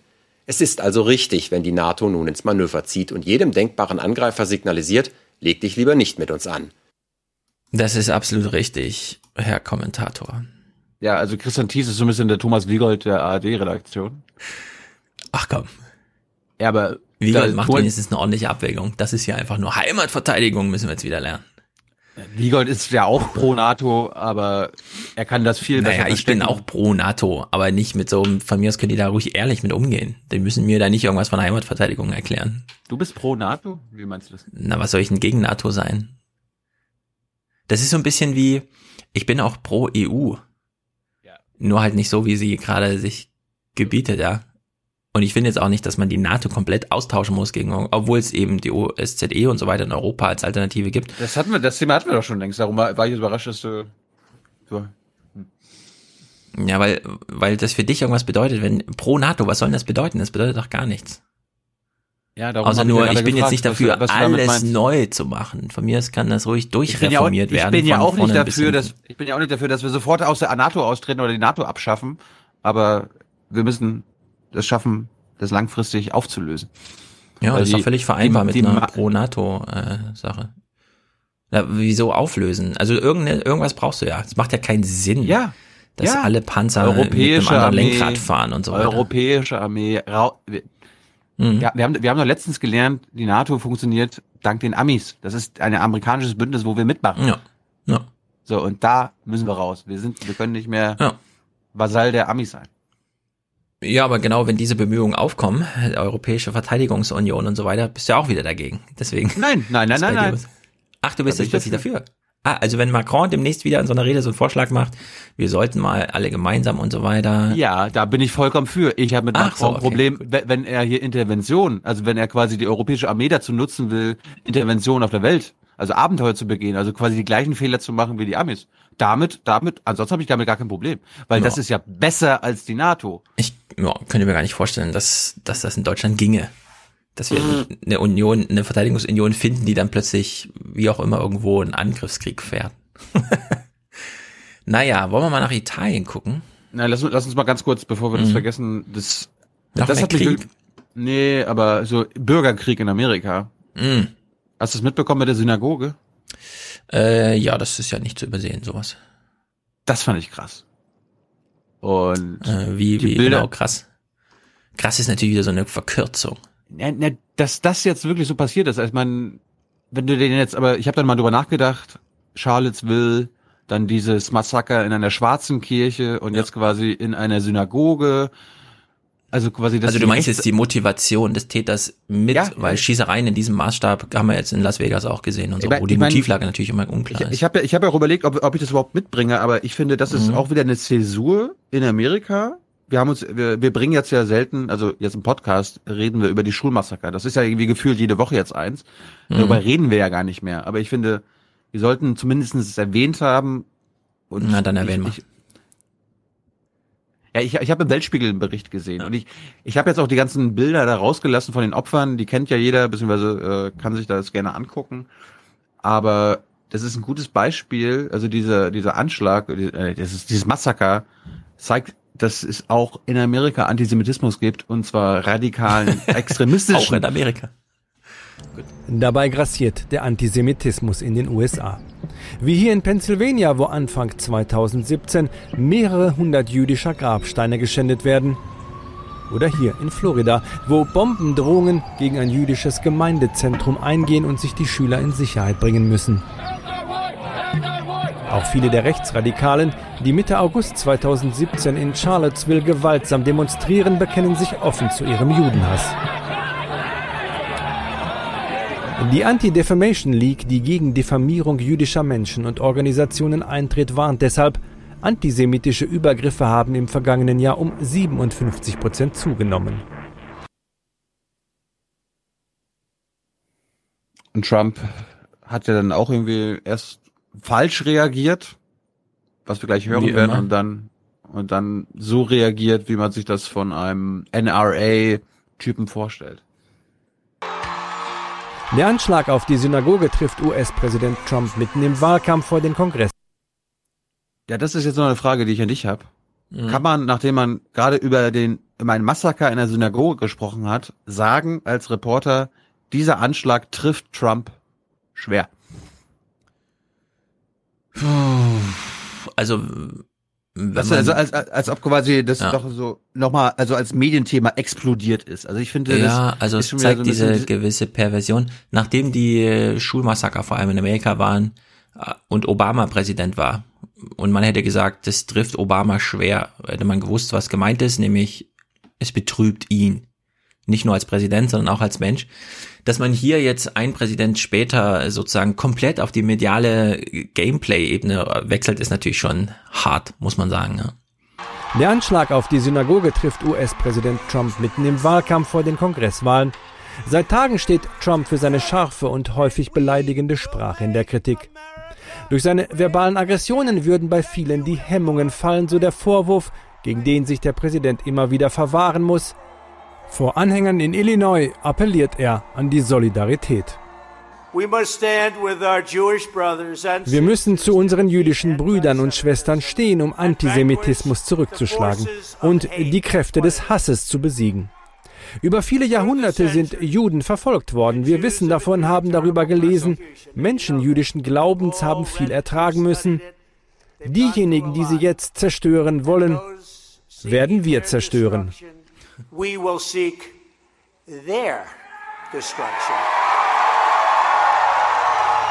Drohungen wie diese hinterlassen bei vielen allerdings Zweifel, ob Donald Trump die sozialen Spaltungen im Land und all die Aggressionen überhaupt beenden will. In einer ersten Reaktion hatte er der jüdischen Gemeinde in Pittsburgh noch vorgeworfen, keine eigenen bewaffneten Sicherheitsleute vor der Synagoge postiert zu haben. Wir sollten die Opfer einer solchen Attacke niemals so beschuldigen, so der New Yorker Bürgermeister. Wir sollten niemals fordern, dass ein Ort des Gebets von bewaffneten Sicherheitsleuten geschützt werden muss. Das ist nicht Amerika. Der 46-jährige Verdächtige Robert B. lebte knapp eine halbe Stunde entfernt von der Synagoge, ein registrierter Waffenbesitzer, der sich in einem sozialen Netzwerk offenbar rassistisch äußerte. Für die Nachbarn unauffällig ein ganz normaler Kerl, möglicherweise mit einem rechtsradikalen Hintergrund. Ähm, also so wie ich das bei No Agenda verstanden habe, ist der Typ schon rumgefahren mit so einer Karre, auf der überall nur drauf stand, ich hasse Juden. Und da er Essen ausgeliefert hat, hat ihm seine Chefin schon gesagt, fahr mal besser nur nachts. also scheint irgendwie alles, ja. Ja, aber, aber die Frage zu beantworten, ob Trump das will, na klar, ist doch jetzt wirklich, das muss man jetzt verstehen. Seit drei Jahren, Trump will diese mediale Aufgeregtheit, egal zu welchem Thema. Die Journalisten sollen bloß keine Zeit haben, mal länger über irgendwas nachzudenken oder gar ein eigenes Thema zu finden, an dem sie arbeiten. Ich finde ja, apropos Journalisten, wir kritisieren ja gerne unsere US-Korrespondenten von ARD und ZDF, bald ja auch Elmo. Mm. Ne, Ulf muss ja nach Hause. Ich habe jetzt eine hier, Claudia Buckenmeier von der ARD, die kannte ich bisher gar nicht und ich finde die gut. Also auch so, wie sie das jetzt hier ein bisschen, nicht, sie kommentiert nicht, sondern es war eine Schalte zu Nathalie Amiri vom Weltspiegel. Aber sie sagt hier, ich finde, und sie bringt eigene Gedanken ein und macht jetzt hier nicht auf äh, Rekap Rekapitulation von MSNBC oder so. Aus meiner Sicht gab es schon Versäumnisse. Also vor allem bei den rechtsextremen Ausschreitungen in Charlottesville vor gut einem Jahr.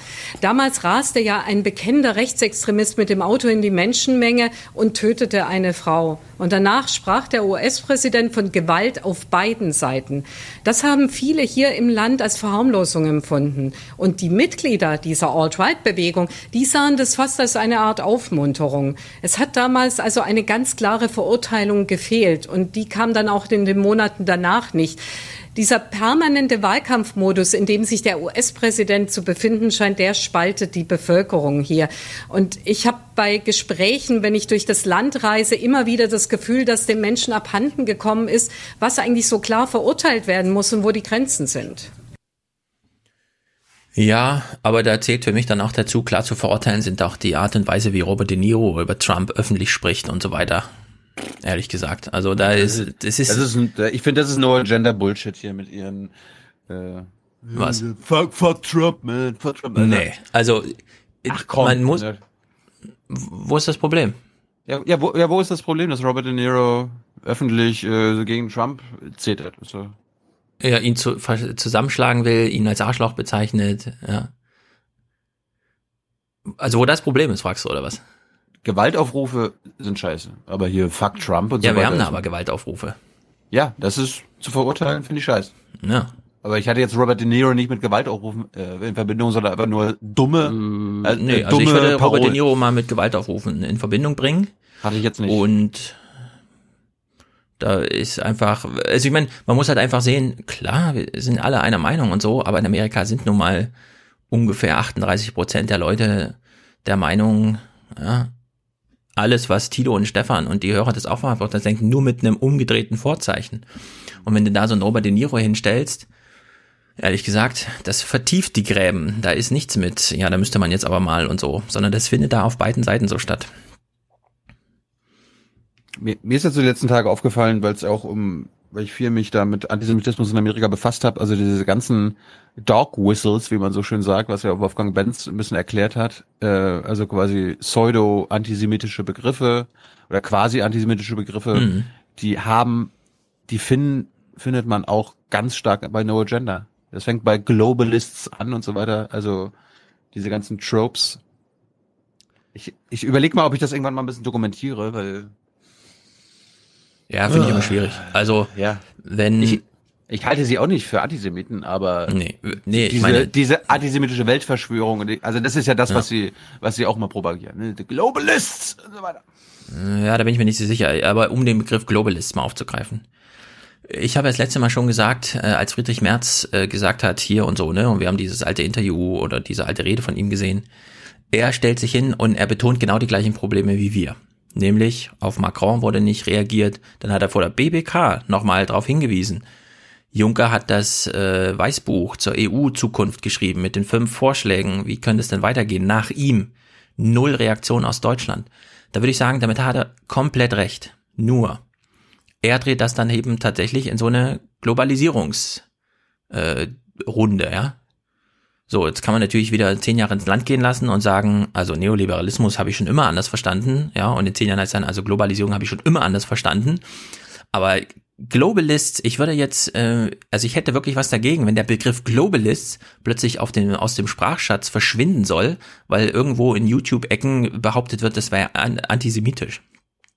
Da hätte ich ein echtes Problem, weil ich hätte gern solche Begriffe in äh, nutzbar ohne dass dann immer gleich so Vorwürfe kommen. Ja, ich meine, ja, es, es gibt ja die Leute. Vorak, die Vorak und äh, Kerry meinen ja damit Globalist One World Government, ne? also die da oben machen eine Regierung und äh, verschwören sich gegen die Völker. Ja, so. deswegen sollte man den Begriff ja auch offen für Diskussion lassen und nicht mit so einem Vorschlaghammer. Übrigens, egal was die damit meinen, will ich gar nicht ja, diskutieren. Antisemiten. Keine, keine, keine Frage, aber so wie sie über Globalists reden, redet auch Alec Jones und die Antisemiten. Äh, und der Typ äh, der Typ, der dieses Massaker begangen hat, lies mal, der, der mhm. quatscht genauso über Globalists wie Curry und Dvorak. Ich sag ja. ja nicht, dass die Antisemiten sind, nur ihre da sind so viele Dog Whistles dabei. Ja, aber deswegen müssen solche Begriffe auch dagegen verteidigt werden. Und das ist, also das gelingt nicht durch Nichtverwendung, um es mal so auszusagen. Ja, na, ich, ich ja. habe ja nicht gesagt, dass wir das verbieten sollen. Gut. Es sein lassen sollen. Wollen wir kurz bei der AfD bleiben, beziehungsweise dazu kommen? Die AfD. Äh, na, Gnifke und Frei waren da. Okay, ich habe auch was zur AfD. Willst du anfangen? Kann ich machen, ich stimme uns mal ein. Ähm, Im vergangenen Jahr gab es ähm, mehr Ordnungsrufe im Parlament als die vergangenen zwölf Jahre. Wo lange lag das bloß?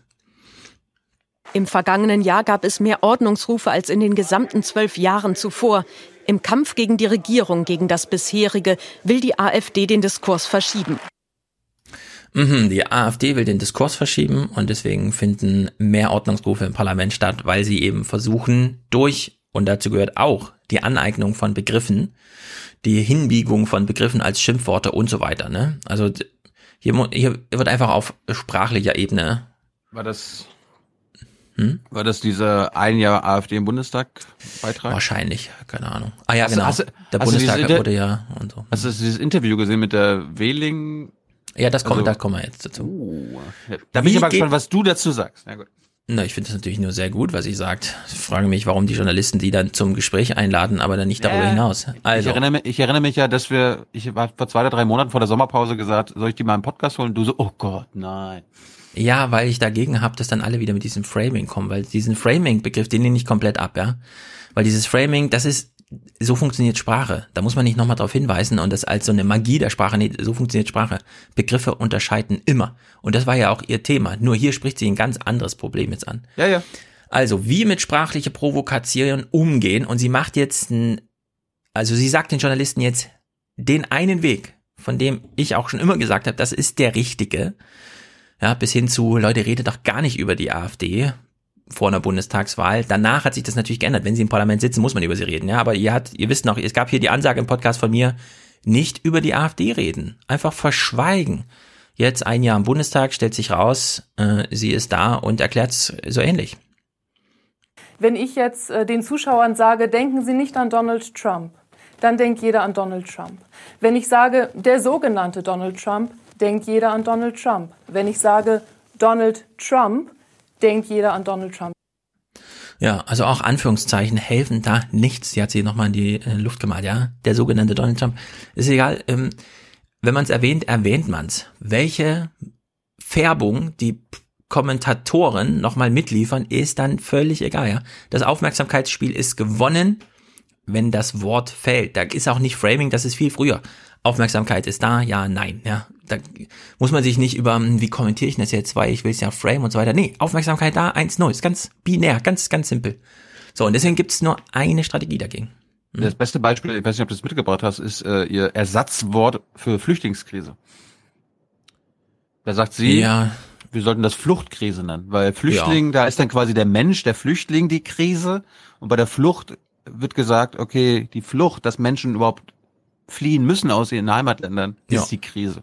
Oder unser Vorschlag, wir bezeichnen gleich das als Krise, was sich krisenhaft dargestellt hatten, das ist die Verwaltung, also haben wir eine Verwaltungskrise. Ja, aber ja, also wir, wir müssen ja nicht mhm. darauf pochen, dass alle unsere Vorschläge übernehmen, aber Fluchtkrise ja. fand ich hilfreich. Ja, also wie gesagt, diese Framing-Sachen blende ich aus bei ihr. Mich, mich hat das hier interessiert, was sie jetzt vorschlägt. Dass sich rhetorisch distanzieren über derartige rhetorische Mittel oder eben die Verneinung hilft tatsächlich nichts. Ich greife das Konzept damit immer auf. Ja, die rhetorische Verdrehung, sie widerspricht sich ein bisschen selbst. Die Journalisten, die dann versuchen, ein anderes Framing vorzuschlagen. Nein, das funktioniert nicht. Sie sagt es nochmal ausdrücklich. Es funktioniert nicht. Wenn man es aufgreift, greift man es auf. Wenn nicht, dann nicht.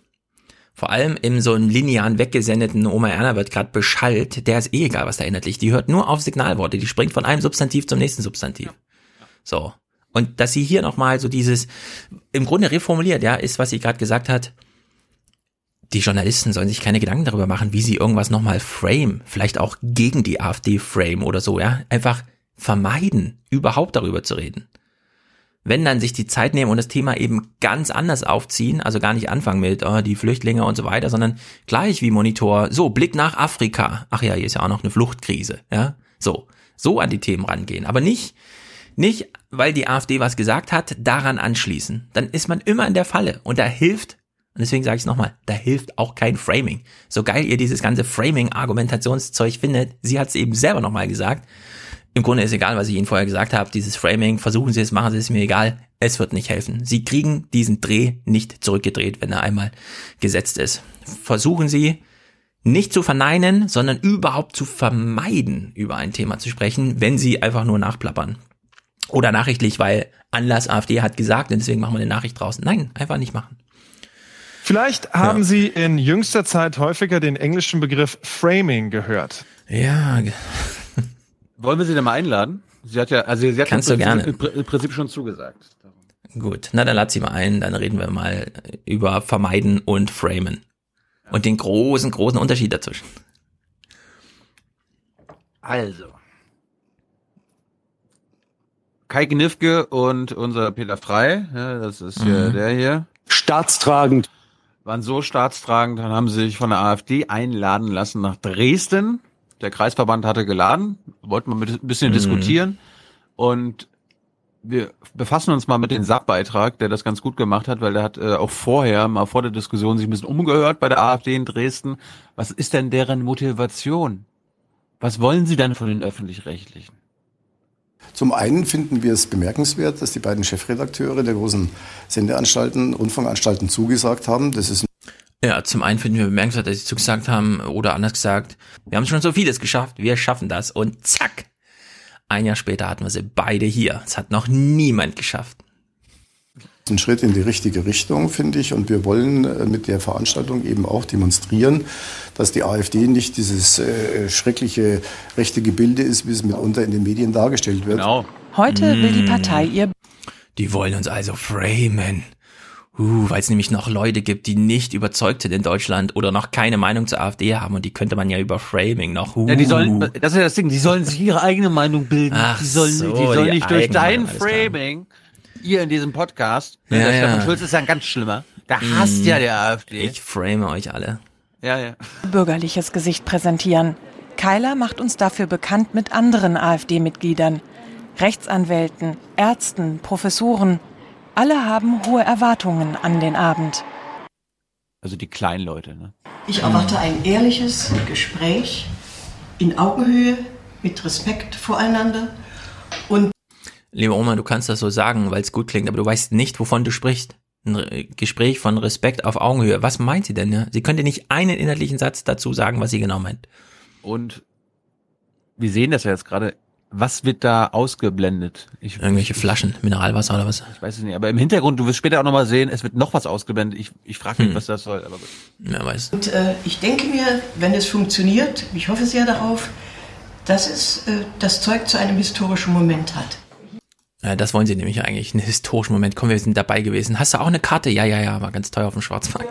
So stark ist ihr Feindbild, dass schon im Vorfeld das Treffen als historisch gilt. Oh. Viele aus der AfD wollen die sogenannten Zwangsgebühren abschaffen. Andere wollen häufiger im Programm vorkommen. Was denn nun? Wenn man schlecht äh, über jemanden gesprochen wird, dann sagt man natürlich, dann bitte, dann schaffe ich dich gerne ab. Äh, in dem Moment, wo man Machen die das auch innerfamiliär zu ihren Kindern? Papa, machen ich wir- will mir eine Bratwurst kaufen, kannst du mir zwei Euro geben? Ich schaff dich ab. Das machen wir ja im Podcast ja auch. Wenn ich über dich Ich läster, dann so, ab. ich, ich schaff den Stefan Schulz ab, ey. Ich schaff die Audiokommentare ab. Ja. Da kam Das eine Meinung Forum- vor gegen mich. Das Forum sch- wird Das Forum wird abgeschafft. abgeschafft, wird alles abgeschafft. wieder normal miteinander redet, wie sich das äh, eigentlich zu erwarten ist von den, wir sind ja alle Gebührenzahler. Ja. Ja, normales Gerede, so wie wir das in Dresden immer machen. Ausländer raus! Äh, dann sollte man auch entsprechend miteinander umgehen, dann wird sich das Verhältnis auch entspannen. Kurz, wenn ihr brav seid, dann lassen wir euch in Ruhe. Klingt ein bisschen wie eine Drohung. Hm. So, jetzt kommen wir mal zur Diskussion des Abends. Mhm. Und ähm, ich möchte mal eine Reaktion dann von dir natürlich haben, wie du denn die Taktik der beiden äh, Chefredakteure einschätzt. Ja. Wir kommen, wir kommen mal zuerst zu unserem Peter Frei. Ah, Ich finde den. Ja. 70 Journalisten werden erwartet, laut AfD, von Badischer Zeitung bis Washington Post. Uh. Warte mal, 70 Journalisten, ist das jetzt ein Bürgergespräch oder ist das ein Journalistengespräch? Okay, wahrscheinlich waren auch ein bisschen Raum für normale Leute. Dazu 250 AfD-Mitglieder. Normale Leute. Kai Gnifke und Peter Frei, die Chefredakteure von ARD Aktuell und ZDF, stellen sich auf eine harte Debatte ein. Doch der Abend beginnt mit einem Appell. Unser Ziel ist es heute, hart in der Sache die Argumente gegeneinander zu setzen, aber dabei nicht persönlich werden, den anderen nicht verletzen, herabwürdigen oder Ich habe jetzt wirklich verstanden, nicht versöhnlich werden. Ja. Keine Ahnung. sonst was. Die Diskussion eröffnet der ehemalige Fokus-Redakteur und heutige Redenschreiber von Alexander Gauland, Michael Klonowski. In Chemnitz ist ein Mensch ermordet worden und zwei sind schwer verletzt worden.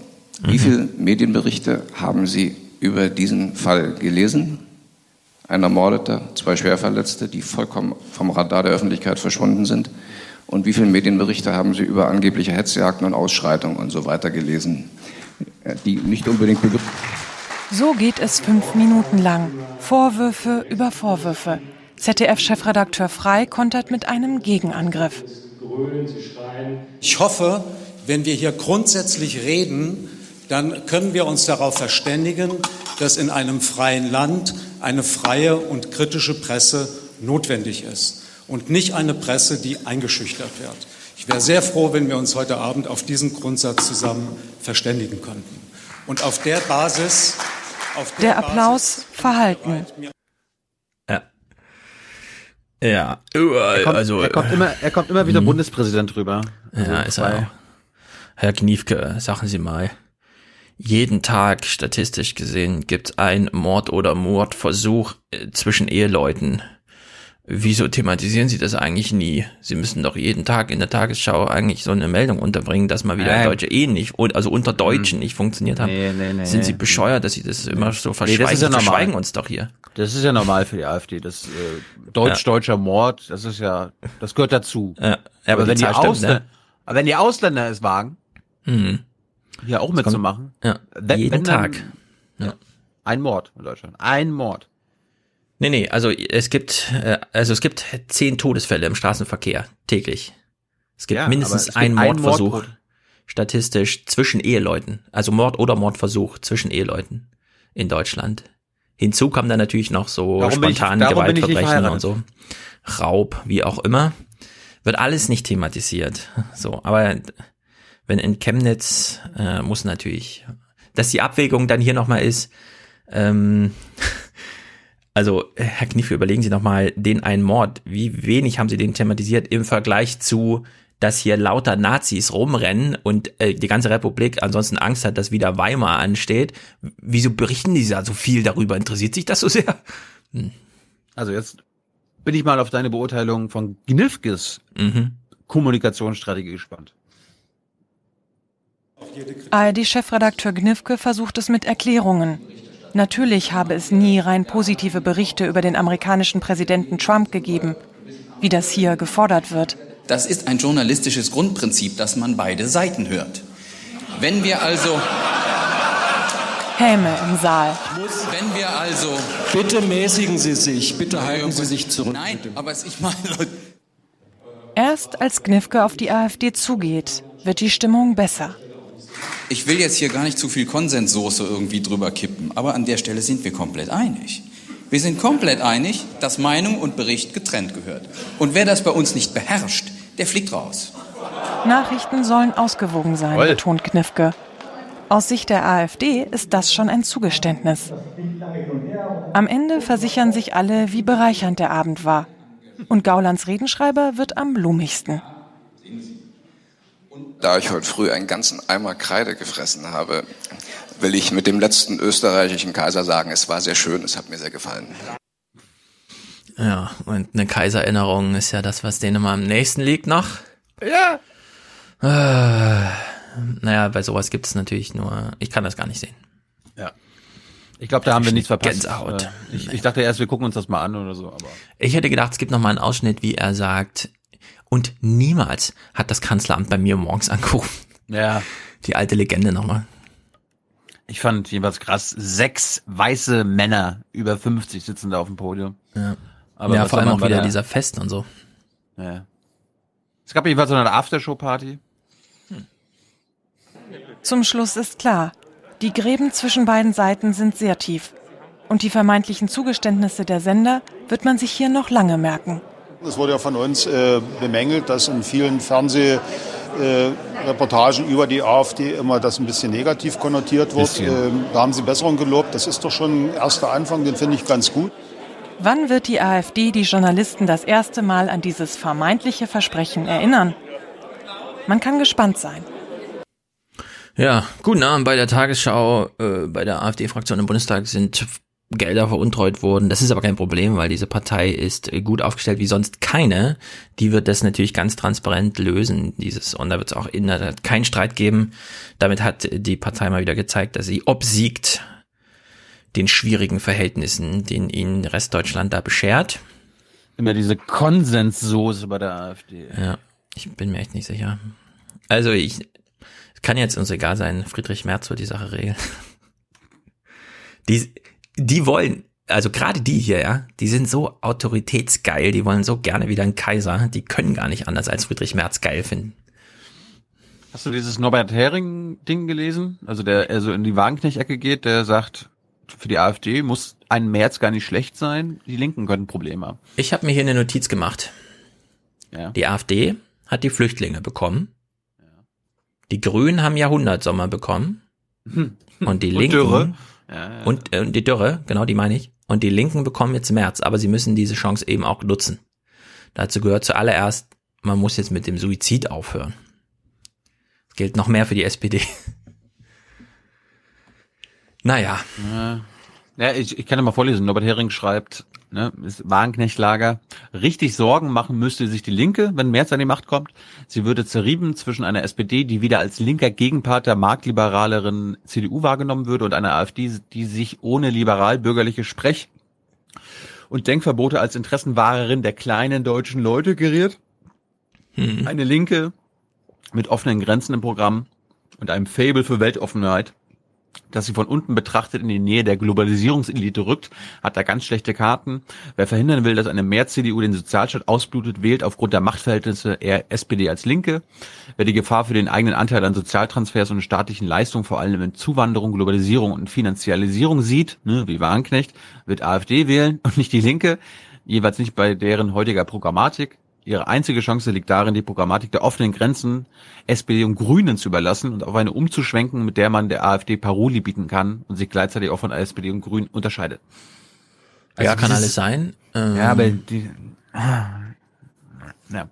setzt natürlich voraus, dass die SPD auch minimale Gewinne in Sachen Glaubwürdigkeit Eben. Nach das, das, so vielen das, Jahren in der Regierung. Äh, das, nervt, das, das nervt mich gerade, dass sich viele quasi den Teufel in der CDU wünschen, damit die. SPD, die unglaubwürdig ist und die viel, an, viel größere Probleme hat als den falschen CDU-Vorsitzenden, sich deshalb jetzt Friedrich Merz wünschen. Äh. Tja, mal gucken. Gut, so. mach mal deine, deine Weltthemen noch. Italien. Ich habe nämlich jetzt nur noch regionale Sachen.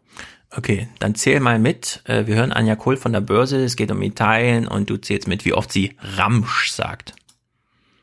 Und, ja, von mir aus könnte an Framing denken. Die warmen Worte reichten hochnervösen Anlegern. Die Kreditzinsen, die Italien am Kapitalmarkt zahlen muss, sanken. Obwohl die Kreditwächter der Agentur Moody's die Anleihen des Landes zuvor als fast schon Ramsch eingestuft hatten. Mhm. Noch sei ja nichts Ramsch, der Ausblick stabil, mhm. in naher Zukunft drohe Italien kein Finanzierungsengpass, so Anleger. Ja, kann aber noch kommen. Der italienische Staat finanziert seine Schulden nämlich über die Ausgabe von Anleihen. Banken Was? kaufen sie, vor allem italienische Institute, Geld fließt in die Staatskasse. In den Banktresoren aber liegen bereits Milliarden fauler Kredite. Würden künftig auch noch Anleihen mit Ramsch bewertet, könnten die Banken nicht mehr bereit sein, Italien Geld zu leihen. Problematisch auch für die Banken. Die Ramsch-Papiere dürften sie nicht als Sicherheiten für Kredite hinterlegen, auch nicht bei der EZB. Das, das, das fand ich ja krass. Sie fängt an, ja, also Moody's hält das für Ramsch mhm. und am Ende nennt sie das Ramsch, selbst Ramsch, Ramsch. Ja, ist alles nur noch Ramsch. Moody's hat gesagt, es ist Ramsch, also Ramsch, Ramsch, Ramsch. In 50 Sekunden Firma Ramsch. Hat der Spiegel auch gesagt. Hast du das äh, Titelbild vom Wochenende gesehen? Äh, ich hab's dunkel in Erinnerung. Ja, ich, hab, ich hab's ja geschickt. Der ja, Erpresser, die, Erpresser die Erpressung oder so weiter. Ah ja, die Erpresser, genau. Oder die Erpressung, ja, ja. So, jetzt wollen wir doch mal genauer wissen. Die ähm, Tagesthemenaufarbeitung war jetzt gar nicht so schlecht, wenn man sie ein bisschen Schnitt auseinanderklippt und äh, isoliert betrachtet. Ingo moderiert. Er bleibt natürlich im Ramsch, Ramsch, Ramsch-Modus.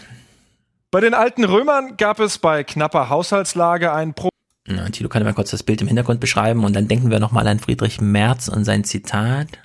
Ah nee, es war Westerwelle. Römische Dekadenz. Ja. Spätrömische Dekadenz, ja, damals als Westerwelle und Merz gemeinsam den Laden gerockt haben. War das Mittel, um weiter über die eigenen Verhältnisse leben zu können, indem man neue Gebiete als Einnahmequellen eroberte.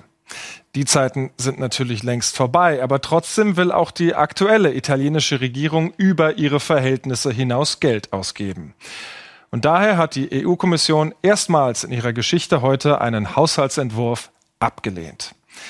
Das Problem mhm. ist folgendes. Zwar bliebe die Neuverschuldung Italiens im offiziell erlaubten Rahmen, aber. Bitte? Was? Ich dachte, hier ist Ramsch, Ramsch, Ramsch und so. Die planen gar nicht mehr Neuverschuldung. Aber mhm, interessant. Er hat jetzt aber, er hat aber gesagt. Na, mal gucken, was kommt. Weil Italien noch auf einem gigantischen Altschuldenberg von 2,3 Billionen Euro hockt, ah. will Brüssel das nicht hinnehmen. Ja, also die Italiener haben sich für eine neue Regierung entschieden, ne? Die haben mit Absicht nicht mehr die Alten gewählt. Sie haben jetzt zwei völlig neue Parteien in die Bundesregierung gewählt, also ihre ja. große Regierung. Ja, die waren halt naiv und dachten, dass eine neue ja. Regierung mit neuen Parteien neue Haushaltspläne bringen könnte. Naja, ich also will noch auf ja was anderes hinaus. Äh, diese neue Regierung aus zwei neuen Parteien macht einen Haushalt, der EU-konform ist. So. Sogar Maastricht-konform. Weil aber die vorher die Regierung vorher, die mit Absicht abgewählt worden, ja, diese Schulden angehäuft haben, ist das jetzt ein Problem dieser neuen Regierung, die aus diesem Grund neu zu sein gewählt wurde und in dem Punkt, wo sie die Handhabe hat, nämlich die Maastricht-Kriterien von drei Prozent äh, BIP-Vergleich Neuverschuldung einzuhalten, da die nicht bricht, ja, jetzt kriegt die plötzlich aufgeladen, was die anderen da. Und das ist die Argumentation, muss man sich echt mal vorstellen. Naja, es geht ja ein bisschen weiter. Ähm, für diesen wie soll man sagen, für dieses politische Manöver, was diese neue Regierung da plant, nämlich im Rahmen ihrer Möglichkeiten die Maastricht-Kriterien einhalten, die Geschichte kann sie natürlich nicht ändern, ähm, findet jetzt Ingo Zamparoni nochmal ein Wort, das uns Deutschen besonders gut gefällt. Doch die neue Populistenkoalition braucht mehr Geld, um ihre teuren Wahlversprechen ja. umzusetzen. Diese Populistenkoalition will Wahlversprechen umsetzen. Sind die bescheuert? Das sind übrigens die gleichen Medien, die immer noch von Volksparteien sprechen. Ja. Hat der, hat der Gero Neugebauer ja auch. Mhm.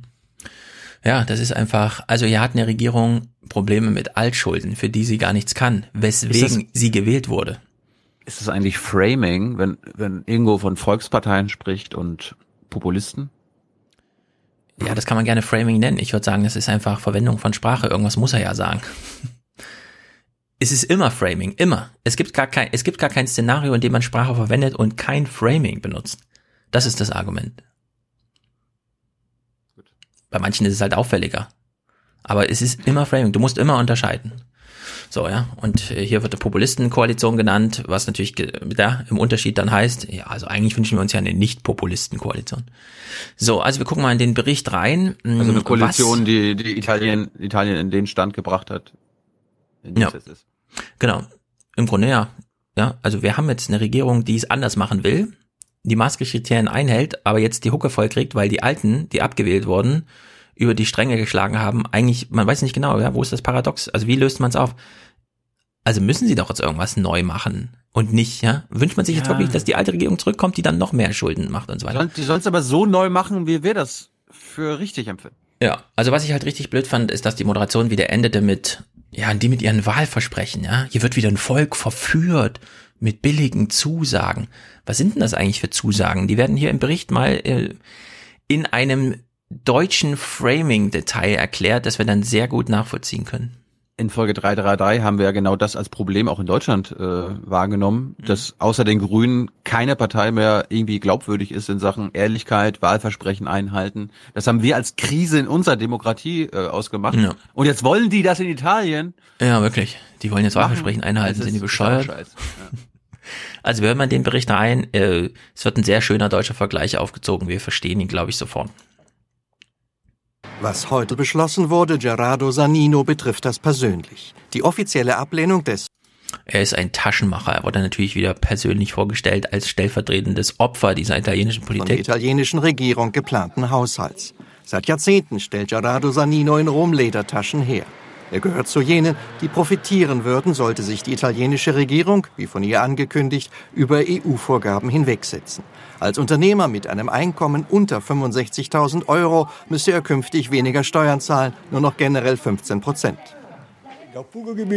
Aus Sicht eines Unternehmers wäre es natürlich sehr begrüßenswert, wenn ich weniger Steuern abführen müsste. Weitere Nutznießer, ältere Arbeitnehmer, 400.000 könnten sofort in Rente gehen. Zudem Langzeitarbeitslose. Sie erhielten, geht es nach der Koalition aus rechter Lega und populistischer Fünf-Sterne-Bewegung, eine Grundsicherung für einen bestimmten Zeitraum, etwas weniger als das deutsche Hartz IV. Ja, die wollen jetzt tatsächlich die Grundsicherung anheben auf etwas weniger als Hartz IV. Das ist unglaublicher Sozialismus, der da jetzt einzieht. Unglaublich. Ja, wirklich. Das geht natürlich gar nicht, dass diese Populisten jetzt so eine komische Politik machen, ja.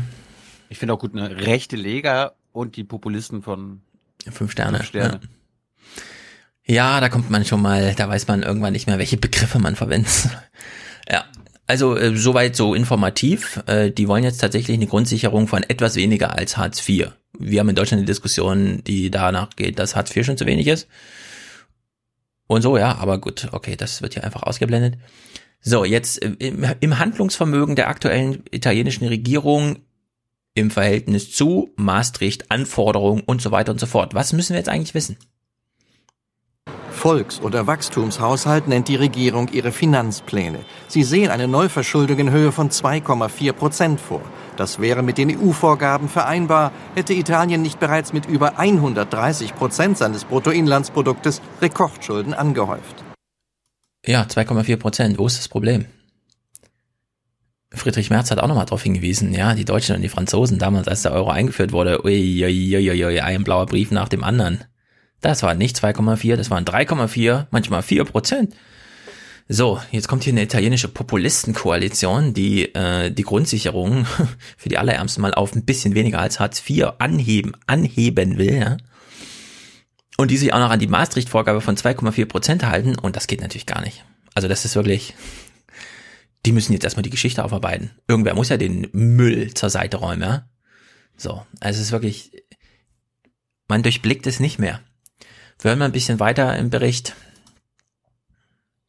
Trotzdem und trotz der heutigen Ablehnung durch die EU, Italiens Regierung will weiter Schulden machen. Ja, die Maastricht-Vorgabe ist drei Prozent. Und das darf man sich auch verschulden. Ich weiß nicht genau, was die Forderung jetzt ist, äh, dass man jetzt Schulden abbaut oder so. In, das haben wir ja gelesen, wie Marcel Fratscher die Lage da einschätzt. 38 Prozent Jugendarbeitslosigkeit und so. Soll jetzt Austerität gemacht werden. Ja, hat doch gut funktioniert. Grundsicherung halbieren oder was, statt wenigstens ein bisschen in den Konsum zu investieren, volkswirtschaftlich gesehen. Naja, Finale. Sie kommen zurück zu diesem Ledertaschen machenden ähm, Mittelstandsunternehmer. So sehr Gerardo Sanino sich als Unternehmer über Steuererleichterungen freuen würde, als Bürger sieht er noch mehr Schulden für sein Land kritisch.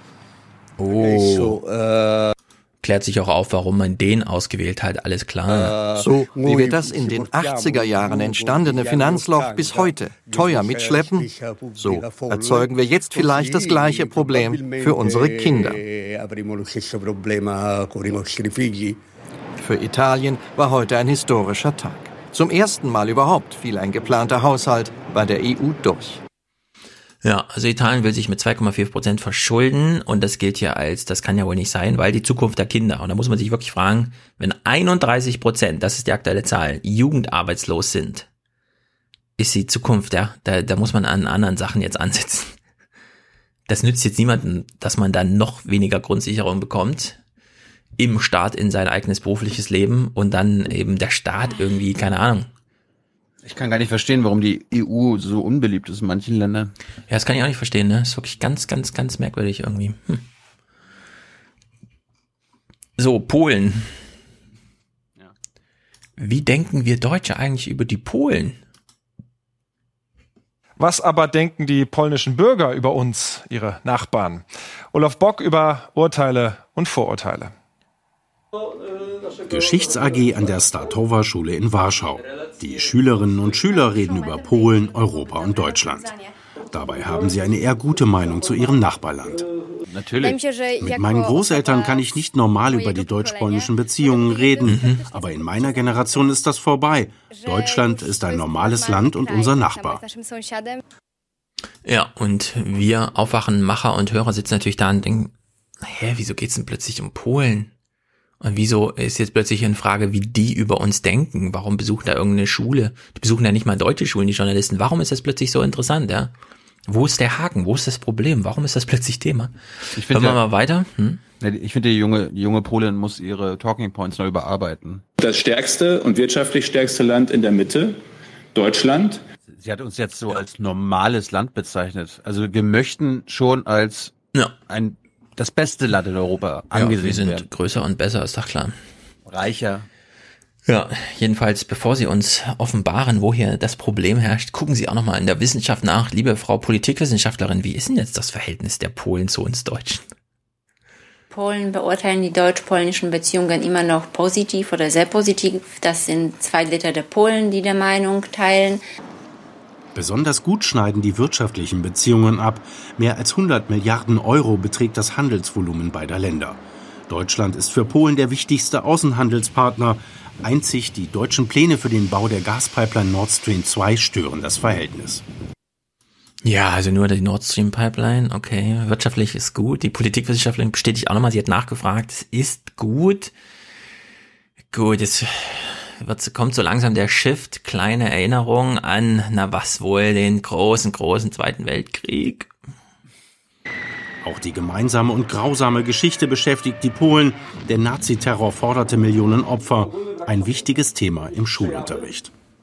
Mich betrifft das Thema Holocaust, denn ich habe viele Familienmitglieder verloren. Unsere Geschichte ist schrecklich und schwierig. Ich mache den jungen Deutschen keine Vorwürfe. Okay, sie macht den jungen Deutschen keine Vorwürfe, aber trotzdem noch die Erinnerung darf natürlich nie vergessen werden. Aber wirtschaftlich ist okay und die Politikwissenschaftlerin sagt auch, es ist im Grunde okay, ja. Und dann ganz plötzlich, man guckt zur Tagesthemen und denkt, oh wei, oh wei, was ist denn hier los? Wieso, wieso plötzlich, ja? Polen ist doch sonst nicht so interessant. Außer wir können sagen, also die halten sich jetzt wirklich nicht an die Rechtsstaatlichkeit. Ich vermute, dass der Beitrag jetzt so weitergeht, dass jetzt als Kontrast Kaczynski und Duda kommen, mhm. die äh, gegen Deutschland hetzen und so das Bild entsteht, naja, die jungen Leute sind ja Fan von uns, aber mhm. die Rechtsaußen in Polen, die an der Regierung sind, sind halt doof. Ja, mal gucken. Äh, also ich, mich hat's ein bisschen aus den Socken gehoben, als ich das gehört habe, aber es gibt die eine oder andere Bemühung in der polnischen Regierung.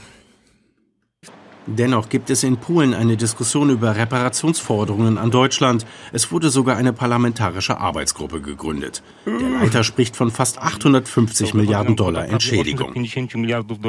Berlin weist das zurück. Der Krieg und die Folgen sind emotional aufgeladene Themen. Äh, es gibt in Polen gerade eine Bewegung, parlamentarisch angebunden, die von Deutschland 850 Milliarden Reparationsleistung vom Zweiten Weltkrieg fordert. Ist halt emotionale Bewegung. Und das wird uns hier so, ja, eigentlich soll man ja immer mit der Top-Nachricht beginnen, aber komm, wir zeigen erstmal die Schüler, oder? Und dann gehen wir kurz ja, auf die Wirtschaft ein und da sind wir wieder beim Framing. Das so ein bisschen. Ja, da sind wir beim Framing. Oh, die verrückten Polen. Nein, aber erstmal zeigen, dass die uns ganz cool finden. Ja, ja, ja, ja, das ist, also wir können es gerne Framing nennen. Ich habe nichts dagegen. Es macht vieles einfacher, weil Framing so ein schöner jeder Beitrag, ist. Jeder Beitrag braucht ein Narrativ. Ja, aber das fand ich doch so ein bisschen, also das hier so zu, mh, hm, also so richtig drumherum kommen wir nicht, oder? Eine Kurzmeldung machen? Nee, das wäre dann auch ein bisschen zu, ja, also wenn man das so einbindet und dann Karin Mioska oder so, äh, nicht Karin Mioska, sondern ähm, Judith Rakers plötzlich so als weißer Engel. Die polnische Regierung fordert von Deutschland 850 Milliarden Reparationsleistung für den Zweiten Weltkrieg. Sollte, glaube ich, auffallen. Also man kann es irgendwie nicht, aber ich, ich, ich fand es ein bisschen, keine Ahnung, wir haben schon laufen dieses Thema im Aufwachen-Podcast, wir bräuchten mal eine andere mediale Beziehung zu unserem Nachbarn. Gerade jetzt, wo auch wieder die Idee aufkommt, der polnische Premierminister meinte kürzlich, gestern glaube ich, es sind zu viele Medien in deutscher Hand. Das finden wir nicht so gut. Aber gut, dass die Schulklassen uns noch cool finden. Ja. Es gibt ja 850 Milliarden Reparationen und zu viele deutsche Medien. Mhm bei Varoufakis Jung und Naiv war ja auch Reparation an Griechenland Thema. Hast du das schon gesehen? Nee, das ist schon wieder Thema. Ach so, von Griechenland, ja, ja, genau. Nee, das also, kam ja damals du, in der hast, Krise hast auch du, auf. Hast du die, also die Aufwachenfragen unserer Hörer an Varoufakis schon gesehen? Mm, nee, mach ich die Tage irgendwann. Nach, nach so, Uganda. Das deutsche Bild muss jetzt wieder gerade gerückt werden nach diesem hammerharten, und übrigens am Ende schieben wir noch nach, dass die polnische Regierung jetzt 850 Milliarden Reparationsleistungen für Kriegsschäden haben will. Wie könnte man das machen? Ingo hatte lange gesucht mit seinem Team. Leute, ich brauche eine gute Meldung. Deutschland, ihr wisst, Deutschland, Deutschland über alles. Was für ein Paradies. Sie und falls ihr euch wundert, ja, das kam tatsächlich direkt im Anschluss an diese Polen-Meldung. Sieht nicht nur malerisch aus, gibt's wirklich. Mhm. Und zwar im Indischen Ozean. Sri Lanka.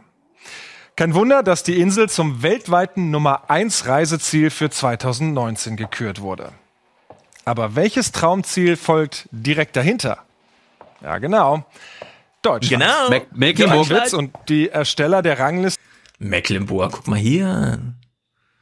Schloss Neuschwanstein. Die müssen es ja wissen. Wo, Schließlich ist äh, Lonely Planet einer der beliebtesten. In welchem Bundesland gibt es die meisten Schlösser? Ist mir doch egal. Das Schönste steht da beliebtesten Reiseführer der Welt. Deutschland lohnt demnach, weil es mehr zu bieten hat Jawohl. als nur Alpenromantik, Schweinshaxen und Bier, sondern auch 100 Jahre Kunstschule Bauhaus, 30 Jahre Mauerfall und einzigartige Schlösser. Wer braucht da schon Palmenstrände? Ja, so. Irgendein Für Reiseplaner. Schöne Heimat. Ja, irgendein Reiseplaner, Lonely Planet oder was, keine Ahnung, hat ein Ranking gemacht Da saßen drei Leute und haben sich überlegt, was könnten wir mal und so, ja? Wo bietet sich's an? Wahrscheinlich hat irgendeine deutsche Bundesbehörde noch Geld drüber geschoben, damit da so ein bisschen Aufklärung stattfindet, wie toll Deutschland ist. So, aber das nur vermutet, ist wahrscheinlich nicht so gewesen. Und dann kommt die Tagesthemenredaktion und meint, äh, das wäre doch mal, wollen wir nicht mal wieder Schloss Neuschwanstein zeigen? Jetzt, wo wir eh schon im Framing drin sind, ne, das hätte auch alles ganz anders vermeldet werden können. Ein Bericht darüber, deutsche, äh, polnische Regierung fordert 850 Milliarden Reparationszahlungen und dann in einem Kommentar hätte dargestellt werden können, Deutschland ist geil, Deutschland hat Neuschwanstein und im Übrigen ist der Zweite Weltkrieg nur ein Vogelschiss auf tausend Jahren deutscher Geschichte. Haben Sie sich aber nicht getraut bei den Tagesthemen? das wäre ein, bisschen, das wär ein bisschen respektlos. Ne? Das wäre ein bisschen krass respektlos. Gewesen. Das ist respektlos und unverschämt. Aber der Unterschied zu dem Szenario, das ich gerade geschildert habe, das ich auch nur vorstelle als Möglichkeit, ich stehe da nicht dahinter, und dem, wie sie es tatsächlich gemacht haben, ist nur eine Abwägung von Framing-Entscheidungen. Wie framen wir das denn, ja? Oder wie, wie ich sagen würde, wie moderieren wir das denn? Man muss nicht den mega aufgeladenen Framing-Begriff, der ist selbst schon wieder so geframed, ja, sondern man kann, welche Sprache wählen wir denn da heute? Ah ja, wir lassen die Schüler erzählen, ja, der Zweite Weltkrieg ist aber schon lange her, wir machen da niemanden Vorwürfe. Ach ja, die, das Parlament übrigens, Reparationszahlung. Guckt mal Neuschwanstein. Ja, aber was, jetzt frage ich mich ja, du, geht ja nicht mal weiter. Was folgte dann jetzt? Also gab es einen Bericht über Sri Lanka oder wie geil Deutschland wieder ist? Oder? Ja, so ein Bericht Deutschland als Reiseziel in den Tagesthemen. Interessiert dich das nicht?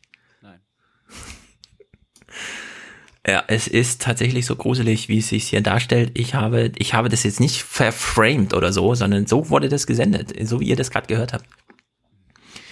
Naja, es wird jedenfalls, es soll auch besser werden in Deutschland. Es gibt eine Sache, von der ich dachte, bitte, ich trinke jetzt seit drei Wochen nur Tee und habe mir auch Sachen empfohlen lassen. Wie, wieso ist denn das jetzt hier notwendig? Was, äh, ich, ich, was, ich, bin verwirrt.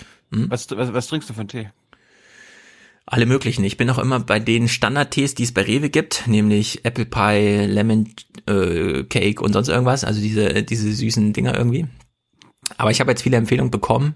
Walter hat mir sogar eine äh, Teemaschine empfohlen, aber wie ich den Tee koche, habe ich schon, weiß ich schon. Mhm. Äh, ich werde, ich werde euch auf dem Laufenden oh, halten, welche Tees gut sind. Ich komme nur sehr langsam vorwärts, weil ich hänge jeden Abend drei Teebeutel rein und dann ist das für den Tag und wenn es erwähnenswert ist, vielleicht dauert es zwei Wochen, bis was erwähnenswert ist.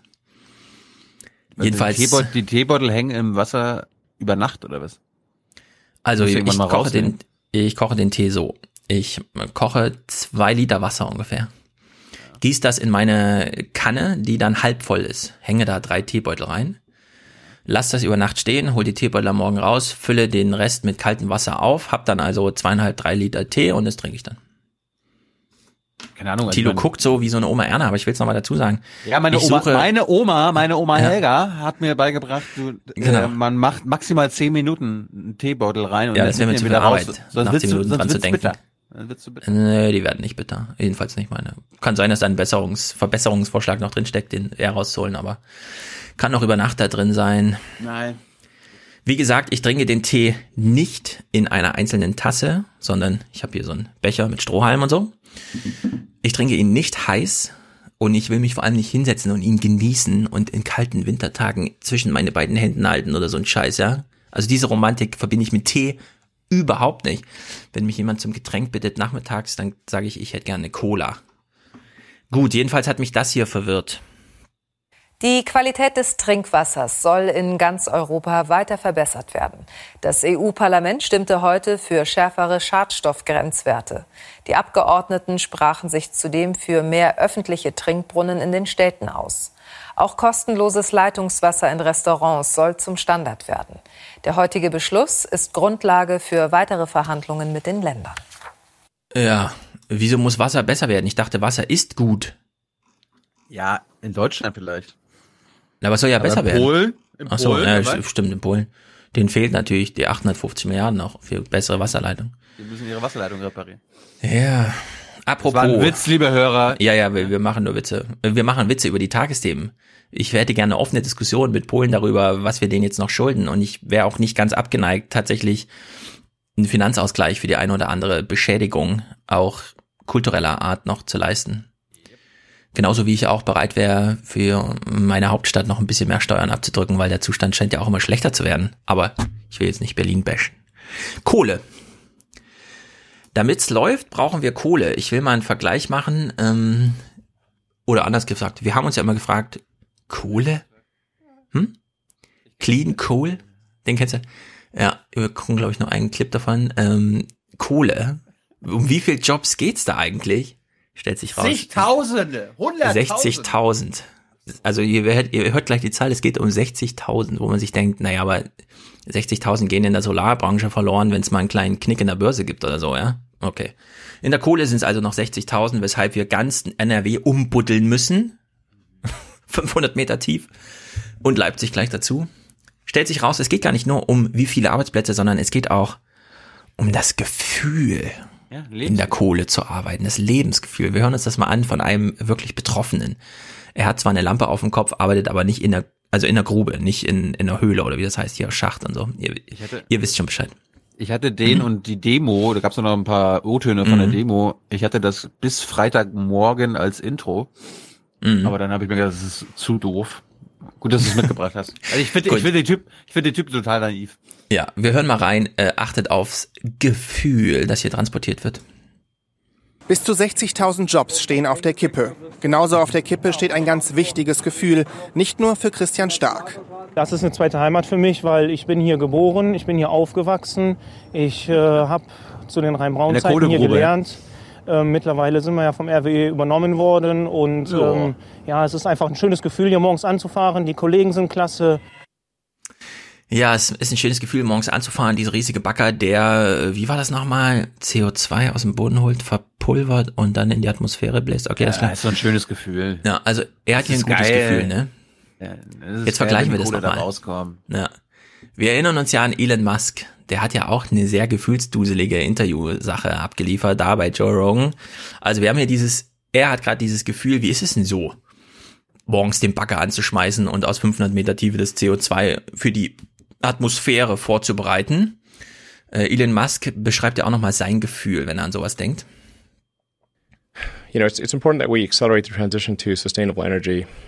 That's why electric cars, it matters whether electric cars happen sooner or later. You know, we're, we're really playing a crazy game here with the atmosphere and the Yeah. oceans. We're taking vast amounts of carbon from deep underground and putting this putting this in the in the in the atmosphere. This is crazy. We should not do this. It's very dangerous. So we should we should we should accelerate the transition to sustainable energy. Aber die Arbeitsplätze, ey. Ja, also er bricht fast in Tränen aus, ja. Die, die ganze Welt last auf ihm. Schmerz körperlich, dass wir dieses CO2 aus dem Boden holen und rausblasen und der andere so, ja, pff, keine Ahnung, ist voll geil, ja, die Kollegen sind auch cool und jeden Morgen, wenn ich die Maschine anfahre, ist es gut. Ich kann doch So. nicht äh, beschließen mit dem Kohlenausstieg und mit einem ganzen Zeug, was die Grünen da bringen. Das, das ist doch, das verkraften wir doch nicht. Ja.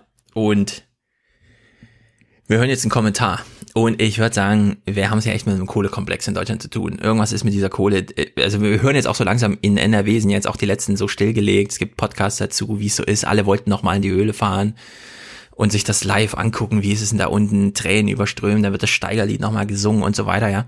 Und jetzt hören wir mal, wie hm? War, war Nikolas von Minkorrekt nicht dabei? Alle waren da unten. Alle sind nochmal, Nikolas durfte nochmal, äh, Reinhard hat es wohl nicht geschafft, auf die Liste zu kommen, auf die Gästeliste. Keine Ahnung, ja. Also es war ein Megatheater, es ist hier richtig was los. Die Kohle und so. Und die Kohle scheint tatsächlich äh, strukturell, also krass tief, nicht nur im Boden, sondern wirklich krass tief in der deutschen Tradition verankert zu sein. Wir, wir lassen jetzt einfach mal, wir hören uns das mal an. Wir können wieder an Framing oder was auch immer denken, ja. Aber die, diese Verknüpfung, die hier gemacht wird, ist einfach, ich find's zu krass. Doch ein Blick in den vorläufigen Zwischenbericht zeigt, es geht um mehr. Die Kommission macht deutlich, nur ein erfolgreicher Strukturwandel sichert auch die freiheitlich-demokratische Grundordnung in den Kohleregionen. Die Ministerpräsidenten in Brandenburg und Sachsen fürchten, der Kohleausstieg könnte nicht nur Arbeitsplätze, sondern auch Wählerstimmen kosten. Deshalb verlangen sie Geld, viel Geld, auch vom Bund. Wie viele Milliarden es am Ende sein werden, darüber lässt sich streiten. Der Ausstieg aus der Steinkohle hat allein in den letzten 20 Jahren schätzungsweise 40 Milliarden gekostet. Äh, sag mal. Also, erstens, sie sagt im Prinzip, wenn wir die Kohle aus Brandenburg, also das Einstellen mit der Kohle in Brandenburg Mhm. und NRW, dann gibt's eine Diktatur. Oder, Mhm. sie meint ja wahrscheinlich eher, die AfD übernimmt. Mhm. Und gleichzeitig, ich meine, das ist ein Kommentar, den sie da angesprochen hat. Sie referiert eigentlich nur, was in der Kohlekommission gerade besprochen wird. Ach so, du meinst jetzt, das ist eigentlich ein Kommentar angesagt, aber sie hat eine Nachricht draus gemacht, sie müsste jetzt gefeuert werden von Kai Kniefke, ne? Weil wer das nicht trennt. Äh, nach der Logik? Wir sind komplett einig, dass Meinung und Bericht getrennt gehören. Und wer das bei uns nicht beherrscht, der fliegt raus. Ja, wäre doch geil, wenn sie die erste rausschmeißen, weil sie einen Bericht statt einer Meinung geliefert hat. so. Also, die freiheitlich-demokratische Grundordnung ist in Gefahr, wenn wir mit der Ja. Kohle, wenn wir die Kohleausstieg nicht richtig hinkriegen, weil 60.000 Leute, ne? Und es geht um Geld, um viel Geld. Und wie sie das sagt, das, wenn man das nochmal isoliert hört, ja, wir hören jetzt nur nochmal den, und deswegen fordern sie Geld, viel Geld. Wir hören es nochmal an. Ich finde es einfach Das zu muss krass, auf dein ja. Soundboard, das muss auf dein Soundboard. Ja, also Matthias kann auch nochmal genau hingucken jetzt. Das ist einfach, das kann man zweitverwerten, glaube ich. Deshalb verlangen sie Geld, viel Geld. Das ist einfach zu hart, finde ich, ja. Also diese, dieses ganze Kohle-Ding muss jetzt sofort aus der Welt geschafft werden. Aus sehr vielen emotionalen Verstrickungen, die wir nicht imstande sind äh, abzuleisten. Irgendwas läuft hier Mehr Geld, alle Ruder. wollen mehr Geld, mehr Geld. Wir lösen es mit mehr Geld. Überall mehr Geld. Ja, also freiheitlich-demokratische Grundordnung. Okay, steht irgendwo im Grundgesetz und so, aber das, da- das hört man eventuell mal, wenn deutsche Soldaten kurz nochmal erzählen, warum sie jetzt vielleicht in den Tod gehen und sowas, ja. Also da kommen dann solche, worum es geht und so. Das kann man hier bei Kohle, finde ich, das ist einfach zu krass, ja. Und 60 Milliarden für 60.000 Menschen macht die alle zu Millionären damit, ja. Also es reicht, um die alle zu Millionären zu machen. Jeden Einzelnen kann man damit zu Millionär machen, dann wäre das Thema vorbei dann sind die 60 Milliarden, also das ist einfach, ich bin ganz außer Atem, ja. Das ist mir zu ein bisschen zu krass ja, wie das mit der Kohle. Äh, Schöne Tradition und so weiter, aber das Steigerlied hat auch eine tolle Melodie, aber irgendwann muss Schluss sein. Irgendwann ist vorbei. Gut. Steigerlied? Ja. Stimm's ai, mal ai, ai. Alexa, spiele das Steigerlied. Das Steigerlied, Glück auf der Steiger kommt, Lauster Version von Lausters Revier von Spotify.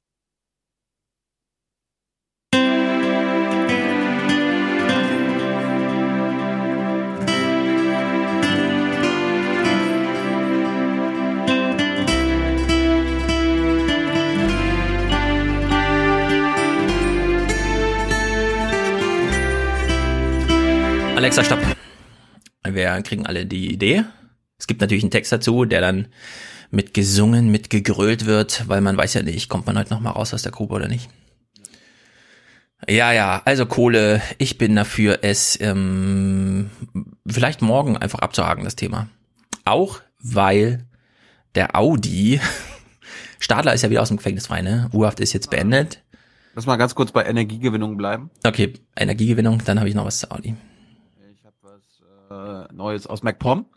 Da geht's voran. Wir sind innovativ. Es wurde nämlich ein Bohrungsstart gefeiert für ein Geothermiekraftwerk. Jetzt sagt sich Stefan, hä, was, äh, was ist Was denn ist denn das? Geothermie? Wie soll das denn Bodenwärme, ich weiß, funktionieren? es ist Bodenwärme. Oh. Hm. Good one. Dieser Knopfdruck setzt symbolisch den Bohrer in Gang, der sich dann Geil, in Gold. 1200 Meter Tiefe bohren wird, dorthin, wo das warme Wasser wartet. Der Plan, das bestehende Heizkraftwerk soll deutlich entlastet werden. Einspareffekt mehrere tausend Tonnen CO2 im Jahr. Wir werden hier von der Gesamtwärme etwa 50.000 Megawattstunden ins Netz einspeisen. Ein Teil davon ist die Energie, die wir für, für Pumpen und für Wärmetauscher brauchen. Aber gut über 40.000 Megawattstunden. Äh, Das heißt also, äh, wir können dort gut 2.000 äh, Einfamilienhäuser oder auch Wohnungen damit beheizen. Und das, denke ich mal, ist schon durchaus eine Größenordnung. Ja, ich bin ja immer noch fasziniert, wenn du ein Passivhaus hast, ne? Was heißt Passivhaus?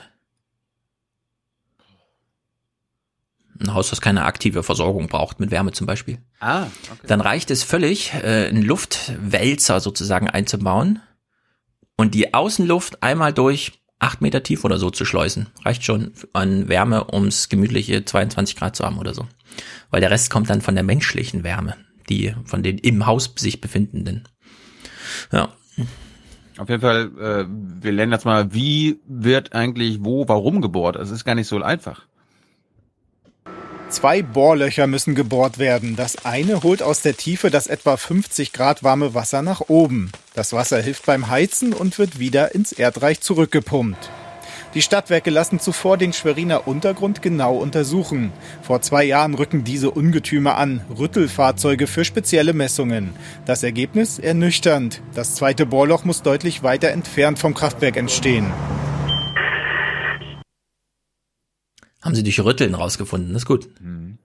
Auf jeden Fall, dieses zweite Bohrloch ist dann ein paar Kilometer entfernt auf so einem Parkplatz und der Bauleiter, den wir gerade schon gehört haben, erklärt uns nochmal, ist doch alles cool, ist eine coole Lösung. Außer wenn es Probleme gibt an einem bestimmten Tag. Daraufhin haben wir das Konzept geändert, haben gesagt, wir legen die zweite Bohrung, die immer notwendig ist, aber hier 1200 Meter weit weg und haben wie dem Standort äh, am Sportpark Lankow auch einen sehr guten Standort gefunden. Das ist ein städtisches Gelände. Dieser Bohrplatz, den Sie hier sehen, ist schön geteert, ist wasserdicht, äh, Öl- und Wasserabscheider sind vorhanden. Die werden wir dort so bestehen lassen, als Parkplatz nutzen. Und wie gesagt, wenn nicht gerade ein Spiel vom FC Mecklenburg ist, können wir dann sogar ran, wenn man irgendwann eine Störung hat. Und wenn der FC Mecklenburg gerade spielt, kann man nicht ran, auch wenn da irgendwie dann doch mal Öl sprudelt oder was. Ja. Na gut. Gute Aussichten. Ich fand auf jeden Fall die Zahl dann interessant, wie viele angeschlossene Haushalte uns denn damit drohen. In Schwerin sind inzwischen rund zwei Drittel der Haushalte an die Fernwärme angeschlossen. Wenn der neue Plan aufgeht, könnte die Geothermieanlage in zwei Jahren ans Netz gehen. Ja, das ist ein bisschen wie mit den Autos, ne? Im Osten hat man sich damals entschieden, Fernwärme. Dadurch kannst du ein ganzes Gebiet auf den neuesten Stand bringen, indem du einfach nur das Kraftwerk austauschst. Hier haben alle schon wieder Angst in der Straße, wenn es kalt wird, dass dann die alte Oma, die immer noch nicht gestorben ist, da hinten in der Ecke, dann doch noch mal ihren Papiermüll lieber verbrennt als äh, und so. Weil das ist dann noch der alte Ofen von vor 60 Jahren, der da eingebaut wurde und den kriegt man da auch nicht raus. Was gibt's Neues bei Audi? Ja, bei Audi nur so ein kleiner Snippet. Also Stadler ist ja jetzt frei. Bei VW läuft ja jetzt die Sammelklage oder wie sie heißt jetzt die Verbandsdingsterbums und so weiter und so fort, wo ja Frau Barley nochmal darauf hinweist, ja, ist vielleicht nicht das Schlechteste für die Käufer, weil das verjährt ja jetzt auch in zwei Monaten. Sagt sie so nach drei Jahren nochmal an, ne? Ja, das verjährt ja jetzt auch. Gut, also bei. Audi. Beilung. Ja, bei, bei, bei BMW haben sie ja nicht betrogen, ne? Das haben wir ja gehört. Äh, Nicht Ja. einmal betrogen. Äh, ja. Die haben nicht einmal manipuliert. Ja, und bei Audi stellt sich das so ähnlich dar, ist ja auch ein bayerisches Unternehmen, soweit ich weiß. Und äh, hören wir doch mal, wo hier der Fehler im System lag.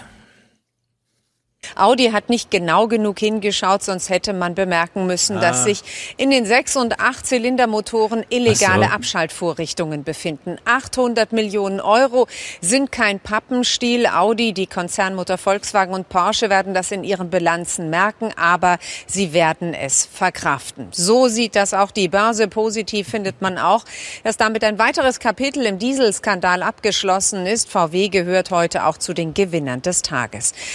Ja, Audi hat nicht so genau hingeguckt beim A8, ne? Muss man sich mal überlegen, das ist so, die, die haben zwar irgendwelche Sounddesigner, die ihnen nochmal das Geräusch formen, wie die Tür zuschlägt und so, aber beim Motor hm, nicht so genau hingeguckt. Kann ja mal passieren. Das ist ganz schlimm, dass auf einem so wichtigen Gebiet wie die Nutzung von Kraftfahrzeugen wiederum ein solcher, ich sag mal, Skandal auftritt. Das geltendes Recht jahrelang nicht umgesetzt wird. Ja. Unser Herr Papier. Ja, der Gute. Ja. Willst du noch was spielen? Sonst hätte ich noch zwei ich- kleine. Oh, ich, ich hab, ja, aber wo wir gerade bei Mhm. Autos sind, äh, wir kommen mal zu Hessen. Ja. Da, in Hessen Hessen, ist jetzt super spannend. Hast du es mitgekriegt, wie die Koalitionsmöglichkeiten sind?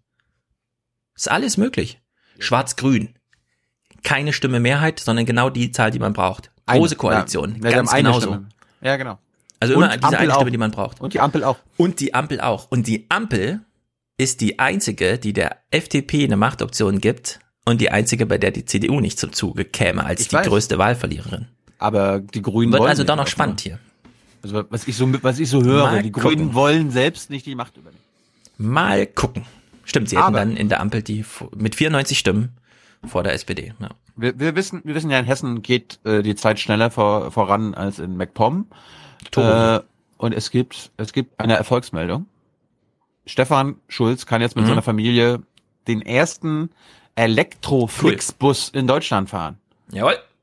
Was glaubst du, wer den hergestellt hat? Ähm, Volvo? Fast. Dieser Elektrofernbus ist wahrhaftig einmalig in Deutschland mit einem ganz neuen Fahrgefühl.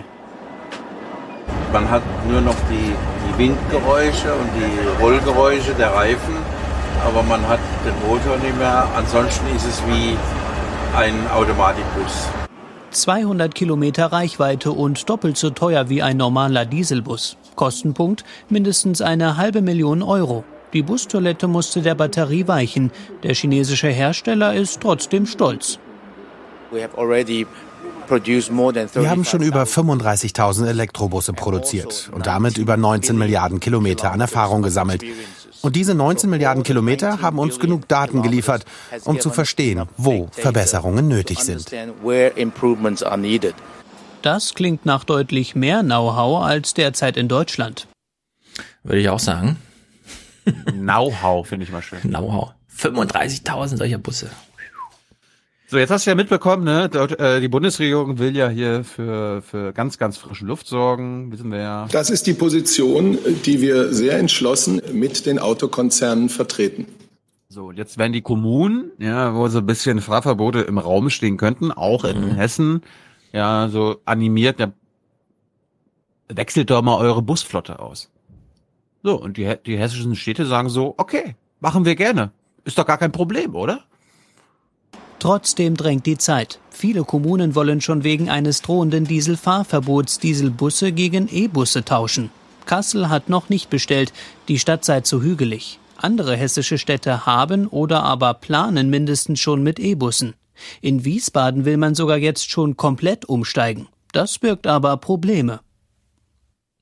Entgegen den ursprünglichen Ankündigungen auch von deutschen Herstellern war man nicht in der Lage, 220 Busse über vier Jahre zu liefern. Dazu die passende Ladeinfrastruktur. Das ist nicht trivial. Man muss 220 Busse über Nacht laden können. Stattdessen soll, peu à peu, mit jährlich nur rund 55 Bussen der Umstieg gelingen. Mit dem Bund verhandelt die Stadt über Zuschüsse. Ja, aber das wäre echt geil. Elektrische Busse. Weil die fahren ja eh auch durch echt enge, dicht bewohnte Straßen und so. Tja. Ich meine, da haben die, die hessischen Städte kann man, glaube ich, von ausgehen, dass die mehr Geld haben als zum Beispiel meine mecklenburgischen Heimatstädte da. Kann man sagen, ja. Aber das Geld kann gar nicht an den Mann gebracht werden, weil wo bleiben die Busse? Können ja gar nicht Mhm. hergestellt werden. Nee. Und jetzt, jetzt haben wir uns, jetzt, jetzt siehst du gleich mal den ersten deutschen E-Bus, der Mhm. noch nicht auf der deutschen Straße fährt, aber jetzt bald irgendwann mal geil sein wird. Und jetzt hör dir mal an von dem Typen, der da mit das mitdesignt hat, also mit aufgebaut hat, warum so deutsche E-Busse einfach besser sind als chinesische. Ne? Das, Mhm. eine ist Ram, das eine ist halt Ramsch. Äh, ach so, ja. Und das ist der erste deutsche Elektrobus, der ab Ende des Jahres im Nahverkehr rollen soll. Dann sogar mit hessischer Batterietechnik aus Darmstadt. Dort ist die Nachfrage groß. Die Kapazität in der Produktion soll verdoppelt und ein Werk in den USA gebaut werden. Trotzdem scheinen asiatische Produkte doch viel weiter zu sein. Wenn man sich äh, die Produkte ansieht, die wir hier entwickeln, aber auch herstellen, dann unterliegen diese Produkte äh, vollständig den Automotive-Anforderungen, die man eben in äh, Deutschland und Europa erwartet. Da machen wir keine Einschränkungen. Äh, Wenn Sie dahingehend Batteriesysteme aus China ähm, gegenüberstellen, ähm, dann werden Sie feststellen, dass diese Qualitätsniveaus nicht erreicht werden. Das ist für den chinesischen Markt absolut akzeptabel, ähm, für den europäischen Markt jedoch nicht. Ja, deswegen auch nochmal der Hinweis, weil du eben meintest, äh, also hergestellt werden die schon. Wir haben ja gehört, 35.000 Autos, die können nur nicht nach Deutschland geliefert werden.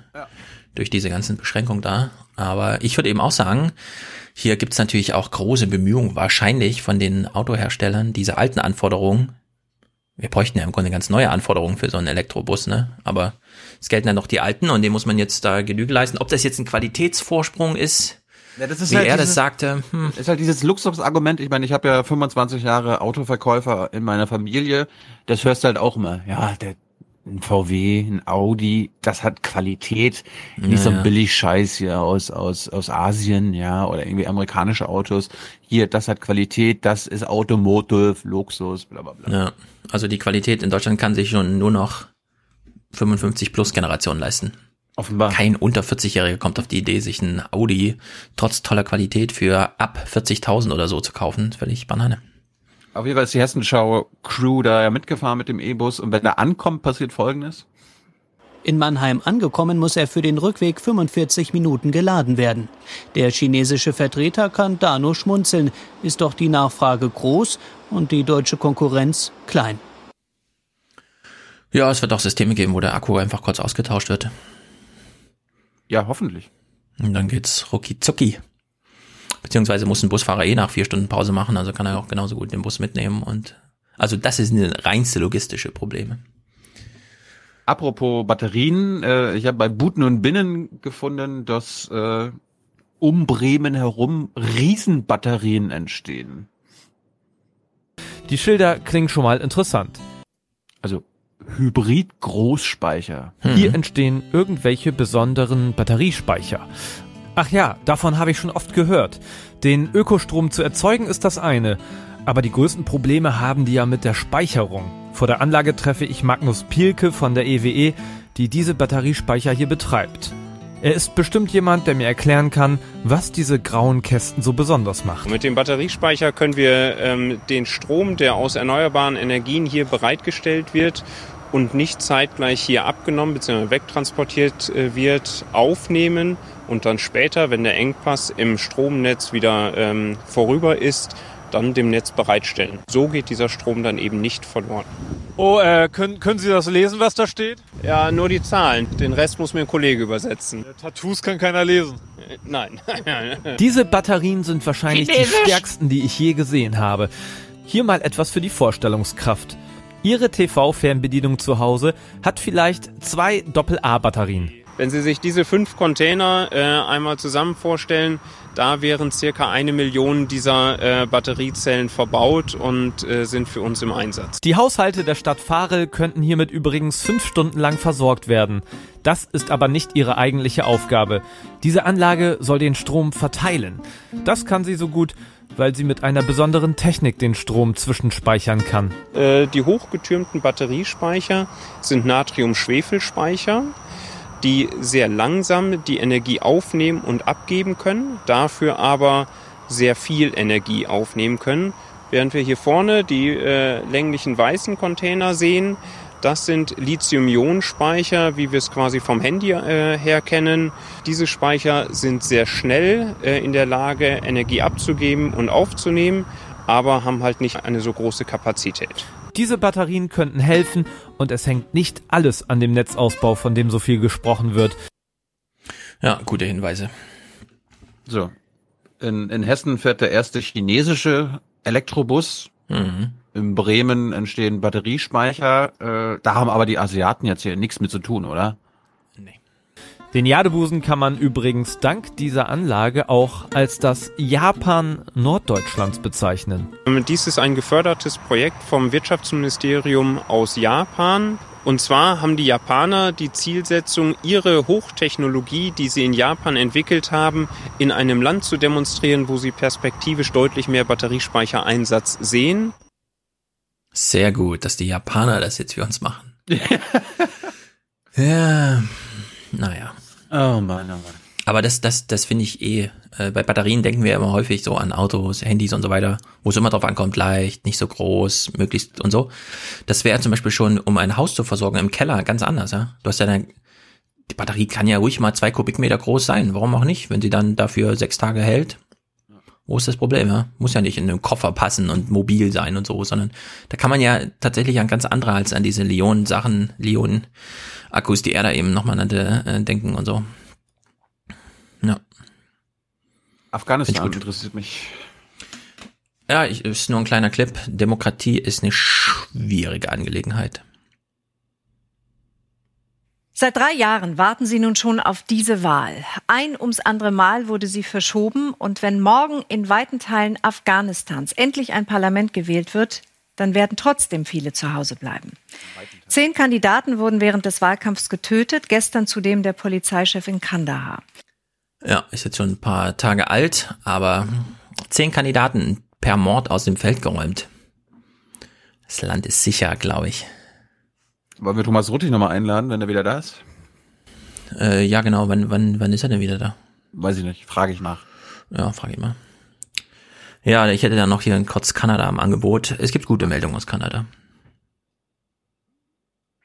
Kanada hat als erste große Industrienation Cannabis vollständig Kanada Cannabis legalisiert.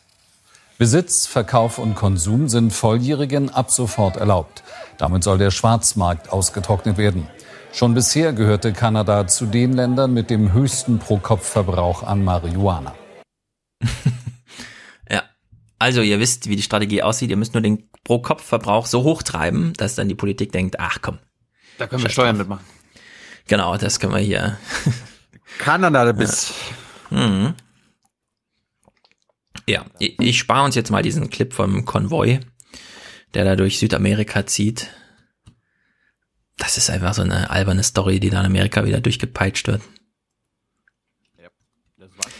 Ja, die Leute laufen jedenfalls tatsächlich, was sie aber immer die ganze Zeit machen, es kommt dann aber keiner so richtig durch, äh, bis zu 62 Kilometer am Tag mit kleinen Kindern am Arm und so. Das sind richtige Hochleistungssportler die Trump da jetzt wieder mit, die bekämpfen wir mit Soldaten und zwar mehr, als wir im Auslandseinsatz haben. Also selbst mehr als Amerika im Auslandseinsatz haben, sollen jetzt die noch nicht vorhandene Mauer physisch umsetzen. Bekloppt. Kommen wir zur Pflege. Ich habe eine, eine Sache aus Deutschland, eine aus Dänemark. Wir gucken uns mal an, wie Pflege in Dänemark organisiert ist. Wir, wir wollen ja immer Modelle mal haben, wie unsere europäischen Nachbarn mhm. es besser machen. Machen sie es besser? Das musst du jetzt beurteilen. Die Reporterin bei der Tagesthemen findet, ja. Unterwegs mit Pflegerin Lena Beußen in der süddänischen Gemeinde Appenrade. Sie ist direkt bei der Kommune angestellt, denn Pflege ist in Dänemark eine öffentliche Aufgabe und wird aus Steuergeldern bezahlt. Tag. Hi Inge. Hallo. Hey Inge. Wir zwei wieder. Wir sehen mal nach deinen Medikamenten. Pflege fängt hier oft ganz niedrigschwellig an, so wie bei diesem Besuch. Heute zum Beispiel zum Medikamente sortieren. Einmal die Woche kommt jemand bei Inga Nielsen vorbei. Mal braucht sie Hilfe beim Baden, mal beim Saubermachen. Die Hilfe heute sei besonders nötig bei all diesen Pillen, scherzen sie. Die, die Inga sagt, sie ist ja auch ein altes Mädchen. Deswegen. Die Gemeinden in Dänemark schauen nach ihren älteren Bürgern, sogar schon bevor sie Pflege benötigen.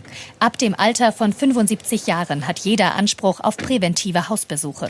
So will man frühzeitig erkennen, wenn dann jemand Hilfe braucht. Sonja Petersen wurde schon vorher mit 68 Jahren nach einer OP plötzlich zum Pflegefall. Achtmal am Tag bekommt sie Besuch von Pflegerin Lena Beußen und ihren Kolleginnen. Sie übernehmen die gesamte Pflege dass es Sonja Petersen heute so viel besser geht, ist auch der Verdienst von Pflegehelferin Mette Lundheu. 15 Minuten täglich machen sie Muskeltraining. Auch das ist Teil der Pflege. In Dänemark investieren die Kommunen viel, damit pflegebedürftige Menschen wie Sonja Petersen möglichst lange zu Hause bleiben können. Davon profitieren auch die Kommunen. Die Hausbesuche kosten zwar viel Geld, aber viele Pflegeheimaufenthalte lassen sich so vermeiden. Die Pflegeheime selbst gehören hier ebenfalls den Kommunen. Dieses in Appenrade gleicht einer Vorortsiedlung. Die fast 90 Senioren wohnen in kleinen Apartments. Und das ist nicht nur hier so. Die Bewohner wirken zufrieden. Auch Elsa Asmussen. Die 97-Jährige gehört zur deutschsprachigen Minderheit. Mit Stolz zeigt sie ihre eigene kleine Wohnung. Pflegekraft sein, in Dänemark ein angesehener Beruf. Sykran macht ihn aus Leidenschaft. Auch mit ihrer Bezahlung ist sie zufrieden. Mit älteren Menschen zum Arbeiten geht es um äh, Mitmenschlich Mitmenschlichkeit, Situationsbewusstsein. Mhm. Und das merkt man auch der Person an, wenn sie diese Gefühle mit sich bringt mhm. und all das mhm. auch wahr werden lässt.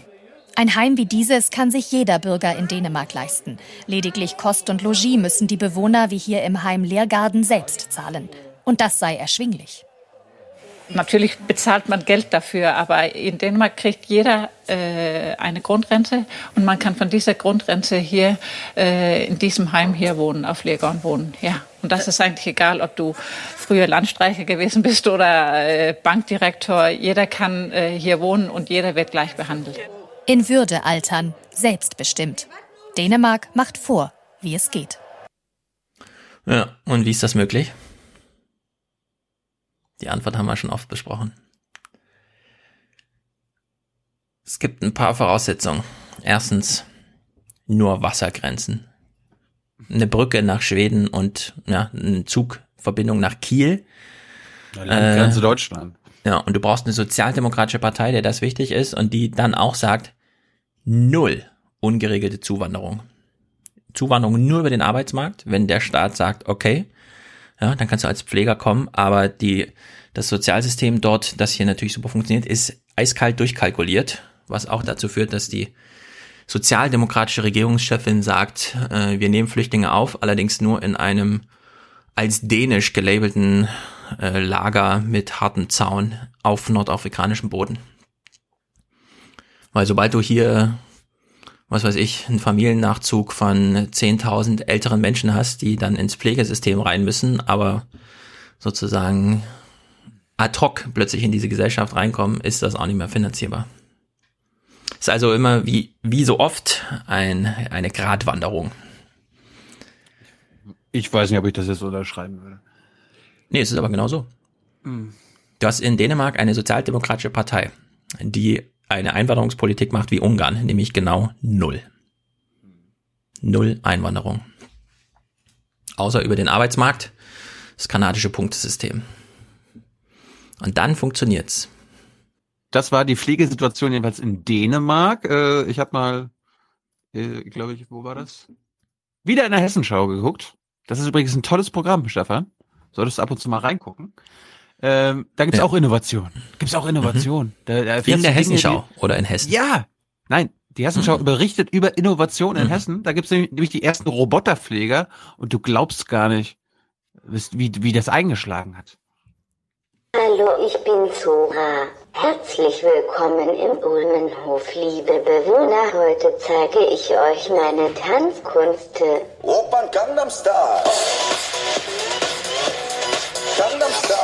Zora tanzt vor und immer mehr Senioren machen mit. Dabei war das Verhältnis zu dem kniehohen Roboter anfangs eher unterkühlt. Sein plötzliches Auftauchen warf viele kritische Fragen auf. Oh, wäscht er mich jetzt am Morgen? Hilft er mir am Waschbecken? Äh, begleitet er mich auf die Toilette? Solche Dinge waren die ersten Befürchtungen. Und die mussten wir natürlich und haben wir auch zerstreut. Mhm. Ist doch schön, oder?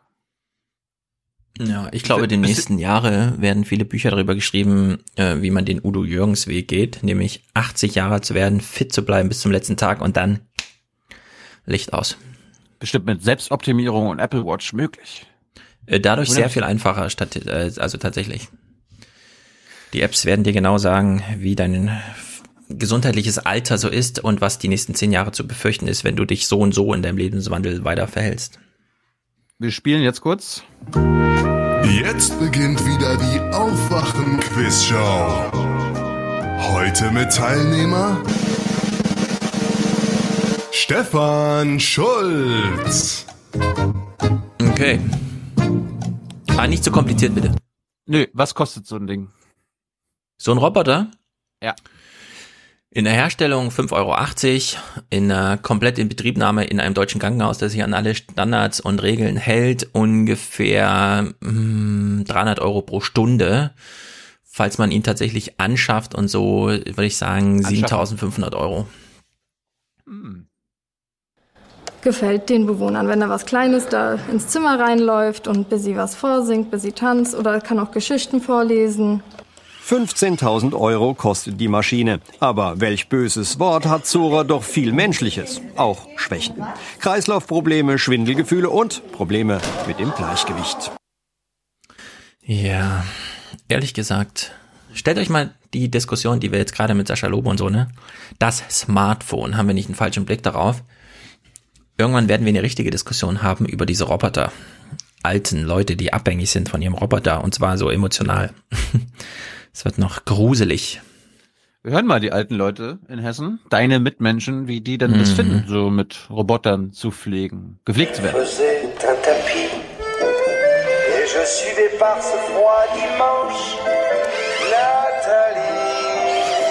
Hauptsache, ich habe Unterhaltung und nette Leute um mich. Das ist das Wichtigste. Da macht man mit. Schön kann man den Sport mitmachen. Hat schön vorgeführt, kann man nachmachen. Ich finde es sehr lustig, aber normale Gymnastik, die wir auch haben, mit einem Menschen, Frau und Mann, der was vormacht, dazu was sagt, gefällt mir noch besser als der Roboter. Ich glaube nicht, dass wir das verhindern können, die Entwicklung. Die Zukunft muss man unterstützen. Ne? Diese Leute sind sehr höflich. Es tut mir aber fast Ja. leid. Den richtigeren Umgang mit dieser Technologie haben kleine Kinder, die man eine Alexa zu Hause reinstellt, weil selbst Amazon dann auf die Idee kam zu sagen, unfreundliches Verhalten, fahren wir mal ein bisschen zurück. Alexa reagiert nur noch auf freundliches Verhalten, weil das wäre der ehrliche Umgang mit diesen Maschinen. Die wurden natürlich hier abgefragt in der ersten, in den ersten fünf Minuten, wo sie das Ding sehen. Klar, da sind alle fasziniert, aber auch Nee, wenn er dann sogar schon sagt, schon ein paar Wochen, schon ein paar Wochen im Einsatz. Ja. Ja, also lass die mal nur noch morgens von, dann wünschen die sich wirklich mehr Menschen und zwar nicht nur beim Sport und so, sondern die werden die Roboter auch noch zu hassen lernen. Und wir erst recht, wenn wir dann dran sind. Gut, das war der Umgang mit unseren Alten in der Gesellschaft. Wir gehen mal zu den Jungen. Du bist ja auch Vater, du schickst deine Kinder ja auch in den Kindergarten. Äh, Ich, hab schicke sie, ich verschicke sie. Du, du bringst sie hin und holst sie ab. Ähm, ich habe bei Sachsen-Anhalt heute im MDR Interessantes gefunden. Da haben die in einer Kindertagesstätte die Ernährung umgestellt.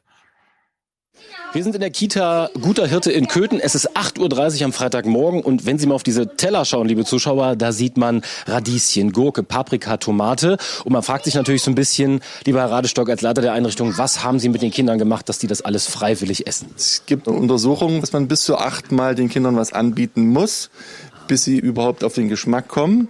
Dass es schmeckt, sieht man sofort. Das Besondere, während sich die meisten Kitas von Catering-Unternehmen beliefern lassen, wird hier alles selbst gemacht.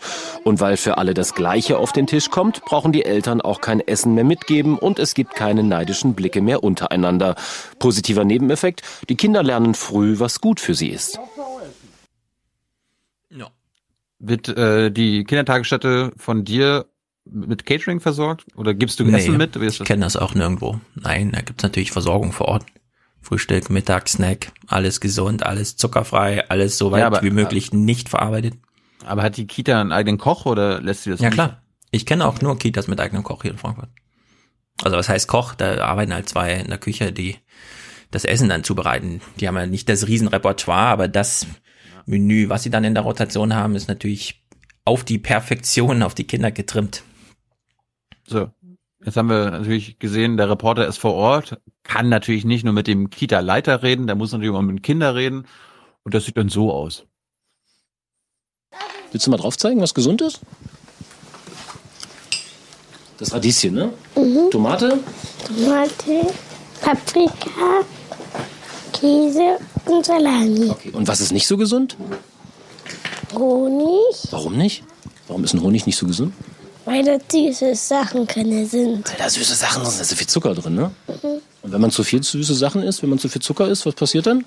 Die schlechten Zähne. Und? Was passiert mit dem Popo? Er wird dicker.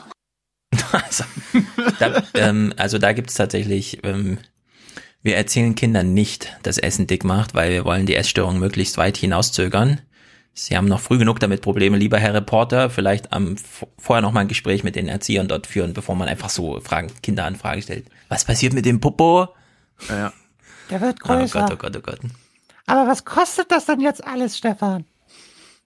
Nischt. Das Essen komplett selbst zu machen, muss gar nicht teuer sein. Inklusive Lebensmitteln, Strom und Küchenpersonal zahlen die Eltern für die Vollversorgung hier 4,65 Euro pro Tag und Kind. Alles ist frisch aus regionalen Zutaten, Zusatzstoffe gibt es nicht. Ich ähm, habe mit vielen Landtagsabgeordneten gesprochen, unser Konzept vorgestellt. Ähm, viele sagen, das ist toll, was sie hier anbieten. Aber ähm, es steht jetzt auf der Themenliste nicht ganz oben. Und das ist eigentlich bedauerlich, denn solche Ansätze sollten Schule machen. Ja, ja, Herr Journalist. Hm. Dann geht auch in den Kindergarten und koche. Oder wer soll das jetzt machen? nee, finde ich natürlich gut. Bin ich voll dafür. Allerdings ist meine Beobachtung auch, dass die Ernährungsfragen im Kindergarten und in Schulen tatsächlich schon sehr gut behandelt werden. Grundsätzlich. Da, wo ich ja. Einblick habe. Ja, du bist ja der Einzige, der von uns weiß, ja, da, da wie es läuft. Ja. ja. Apropos mhm. Essen, äh, wir, wir beschäftigen uns immer wieder mit unseren Landwirten. Mhm. Und es gibt ja auch Obstbauern. Was glaubst du denn, wie die Obsternte, die Apfelernte in diesem Jahr ausgefallen ist? Sehr gut. Obst wird ja künstlich bewässert, anders als die Getreidefelder. Und da sehr viel Sonne da war, war das eine Spektak-Ernte, glaube ich. 20 Tonnen Äpfel, alle aussortiert beim Pflücken. Sie sind nicht gut genug für den Verkauf als Tafelapfel. Was? Schalenfehler, zu klein, zu groß, zu wenig Farbe. Zu groß. Ist nichts dran, aber äh, wie gesagt, den kauft kein Kunde mehr, weil er hier irgendeinen Defekt hat. Aber ich esse den noch. Alles in Ordnung. Also, tschüss, bis, bis demnächst. Tschüss. Obstbauer Karl-Walter Brüggenwirt aus dem Schaumburger Land muss rund 4% seiner Äpfel aussortieren. Die werden hier in Rinteln zu Saft gepresst. Eine normale Auslese eines ganz und gar nicht normalen Sommers. Wochenlang Temperaturen mit über 30 Grad und kein Regen. Diese Dürre machte auch den Apfelbauern zu schaffen. Hm. Ich war äh, mittags dann draußen, äh, wir konnten die Äpfel fast nicht anfassen. So heiße waren die. Und äh, wie gesagt, es, dann degeneriert das Eiweiß und, und der Apfel ist kaputt. Der ist tot. An dieser Stelle ist er tot. Trotzdem haben die vielen Sonnenstunden insgesamt eine positive Seite. Es gibt in diesem Jahr sehr viele Äpfel. Und der Fruchtzuckergehalt ist deutlich höher als in anderen Jahren. 12 Prozent ist normal. Dieses Jahr werden schnell über 14 Prozent erreicht. Es kommt einfach durch dieses äh, das schöne, warme Jahr, dass äh, der Apfel mehr Zucker äh, eingelagert hat. Und äh, das äh, wird der Verbraucher merken. Und ich hoffe, dass äh, das auch im Konsum äh, sichtbar wird, dass also viele Äpfel gegessen werden. 500 Tonnen Äpfel wird Obstbauer Brüggenwirt aller Voraussicht nach ernten. Ein Rekord für ihn. Und in ganz Niedersachsen werden rund 300.000 Tonnen erreicht. So viel wie seit 15 Jahren nicht mehr. Ja, für die war es ein Spektak-Sommer. Ja. Und dieses Aussortieren, also ich würde mich jetzt täuschen, aber mein, meine erste Regung war zu denken, naja klar, also die Äpfel, die man als Apfel kauft, sind natürlich nur die schönsten, aber das Apfelmus, der Apfelsaft, das ist ja völlig egal, wie der Apfel aussieht. Also da hat man eine super Ernte gehabt dies Jahr. Dann ist mir ein anderes Thema, also wir sind bleiben beim Apfel aufgefallen, beim Nordmagazin gab es einen interessanten Beitrag. Äh, Initiative? Apfel. Es gibt, ja, sorry. Kannst du ignorieren, das hören unsere Hörer, äh, lesen unsere Hörer ja nicht. Äh, also. Es geht um das Thema Apfelvielfalt. Das, da haben wir ein Problem. Es gibt ja irgendwie über, es gibt über 200 verschiedene Apfelsorten, aber dadurch, dass äh, die meisten Äpfel nur noch in Supermärkten gekauft werden, äh, gibt es irgendwie nur noch zwei, drei oder eine Handvoll von Apfelsorten und das ist ein Problem und das wurde beim Apfeltag in Zement, nee, Zarrentin äh, problematisiert. Sicheres Zeichen für den Herbst, der alljährliche Apfeltag am Palhus, dem Biosphärenreservatsamt. Der Förderverein nutzt diesen Tag und stellt die Vielfalt der Apfelsorten dar. Es gibt hier noch Obstbaumalleen, es gibt hier Plantagen, große Unternehmen, die auch Plantagen anbauen. Es, in den Gärten stehen überall Apfelbäume, alte und junge Apfelbäume. Die Leute kaufen Apfelbäume. Und es gibt natürlich, den Apfel kann man immer auch verwerten. Es, man kann Pfannkuchen machen, Apfelkuchen und das, oder zu deftigen Speisen. Also es gehört einfach, der Apfel gehört zu unserem Leben dazu. 2000 Sorten gibt es insgesamt rund 200 in unserer Region. Sie zu erhalten, daran arbeitet auch der Obstbaumexperte Jens Meyer. Wir wollen eine genetische Vielfalt erhalten. Wenn Sie sich vorstellen, wenn wir nur die Supermarktäpfel, die zehn Sorten, die wir da haben, wenn wir die nur hätten, das ist ein total eingeschränkter Genpool. Die gehen zurück auf fünf Sorten letztendlich. Und diese Sorten sind alle krankheitsanfällig. Und wenn wir alle nur mit diesen fünf Sorten weiterzüchten, dann haben wir immer nur krankheitsanfällige Apfelsorten. Ja, Interstellar. Treiben wir die Biologie so weit zurück. Christopher Lauer hat das jetzt in seinem Podcast mal genannt, fand ich eine hochinteressante Zahl. In den letzten 40 Jahren hat die Menschheit 60 Prozent der Biodiversität ausgerottet. Nur durch Monokultur, ja. Also man hat so einen brasilianischen Urwald, da muss eine Sojaboje hin. Also schafft man 2000 andere lebendige Arten, Flora und Fauna raus dafür. Monsanto, sage ich nur, in Sachen Getreide und alles. Ich wusste jedenfalls nicht, dass Obstwissenschaftler oder Apfelexperten Pomologen sind. ja, was macht das mit dem Popo? Mhm. Pomologe? Mhm. ja. Anderes Thema, äh, was ne, Klimawandel, Dürre in Deutschland immer noch ein Problem ist. Die Dürre, äh, die Pegelstände in Deutschland. Und die sind dramatisch. Wie dramatisch die Situation ist, zeigt sich am Bolter Ufer. Der Strand ist viermal breiter als normal, Ebbe am größten Süßwasserbinnensee des Landes. Stand heute die Müritz 68 Zentimeter unter Frühjahrspegel. Nur wenige Schritte entfernt das Schauwasserrad der historischen Mühle. Hier läuft seit Wochen kein Wasser mehr. Der Mühlbach wird aus der Müritz gespeist. Der Zirker See bei Neustrelitz. Auch hier fehlt Wasser. Zwar sind die Netze des Fischers am Morgen noch gut gefüllt, aber der Mehraufwand ist erheblich. Das Boot in den geschützten Unterstand zu bekommen, geht nur noch mit vereinten Kräften. Normalerweise wird das Boot vorwärts reingefahren, da haben wir Wasserstand bis hier ungefähr. Und dann ist das kein Problem. Aber jetzt bei dem Wasserstand geht es endlich anders. Der Zirker See ist ein Sonderfall. Das Gewässer ist flach, die tiefste Stelle nur 3,50 Meter. Einen natürlichen Zufluss gibt es nicht.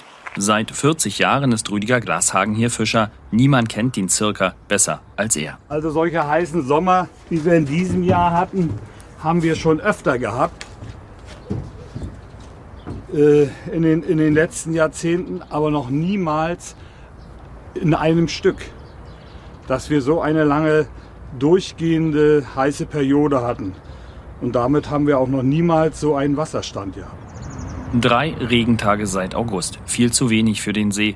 Ab Mitte November könnte es dann richtig kritisch werden. Fallende Temperaturen bringen Frost und Schnee. Fischer Glashagen macht sich Sorgen.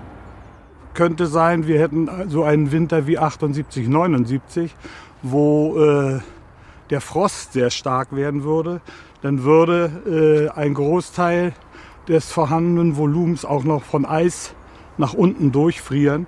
Und dann wäre die Situation, dass der See aussticken könnte. Und das wäre für uns wirtschaftlich und auch für die gesamte Stadt- und Umfeldregion eine Katastrophe. Die Pegelstände sind so klein, dass in so einem kleinen See äh, bei richtig krassen Wintertemperaturen mhm. der ganze See äh, frieren würde und dann natürlich die, die Fischbestände alle weg sind. Ja. ja, wie vor zwei Wochen oder so hatten wir es ja auch schon mal, der Rhein schafft gerade 15 Prozent seiner Schifffahrtsleistung. Ist alles auf die, auf die Straße abgewandert, was nur wieder zu noch mehr Klimawandel führt. Ja. Dann ein Thema, was äh, mir gar nicht so klar war. Es gibt ja Bibliotheken. Ne? Und eine Bibliothek ist ja eine kommunale Aufgabe. Und äh, liebe Hörer, wir haben ja viele Hörer, die sagen, ah, was mache ich jetzt nach der Schule? Was kann ich werden? Und da gibt es wahrscheinlich ein paar, die sagen, hm, Bibliothekarin wäre doch ein schöner Beruf. Das Problem ist folgendes. Also ich hatte 20 Bewerbungen geschrieben, also allein nur für die Bibliothek. Und ähm, ich hatte zwei Zusagen und habe mich für Wismar entschieden. Also es ist ähm, ja schon ein bisschen schwierig, weil es auch nicht ähm, viele Ausbildungsstellen gibt. Denn für die sind die Kommunen zuständig und die Städte und Gemeinden sind nicht dazu verpflichtet, den Ausbildungsgang zu finanzieren. Das könnte zu einem strukturellen Problem führen, denn laut aktuellem Jahresbericht der öffentlichen Bibliotheken geht bis 2028 die Hälfte aller Mitarbeiter in Rente. Denn es ist klar, äh, Kommunen bilden nur noch für ihren eigenen Bedarf aus. Und das heißt, wenn jetzt also in der Nachbarkommune, die sich das aber nicht leisten kann oder will, nicht ausgebildet wird, die Kollegin geht dort aber in absehbarer Zeit, wird es also auf dem Berufsmarkt niemanden geben, der jetzt hier aus der näheren Umgebung diesen Posten eventuell übernehmen könnte. Ist wie bei Hausärzten. Fachkräftemangel. Ja, die Hälfte der deutschen Hausärzte ist ähm, quasi im Rentenalter. Oder bei Bibliothekane auch. Ganz drollig fand ich dann aber nochmal die äh, kleine Straßenumfrage in der Bibliothek. Was, warum gehen Leute in die Bibliothek? Und auch der klassische Bibliotheksbesuch ist beliebt. 120.000 Menschen nutzen das Angebot regelmäßig. Weil ich gerne Zeitungen lese, die Ostsee-Zeitungen, die Lübecker Nachrichten.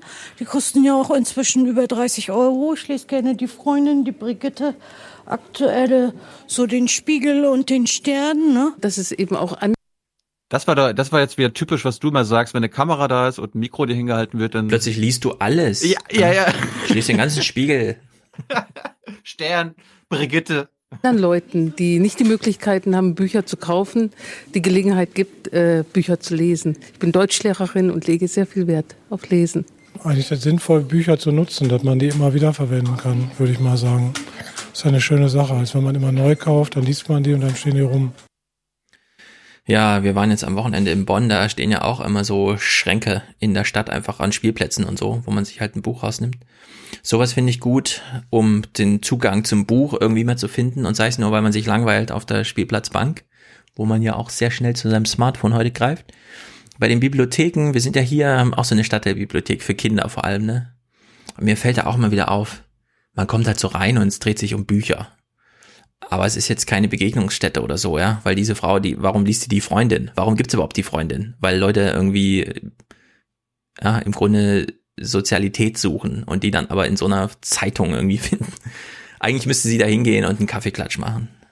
Ja. Und dann gibt's da halt noch Bücher.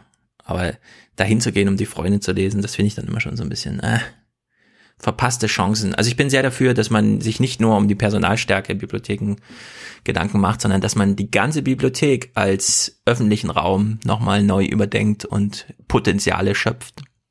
Psst. Ich will hier lesen.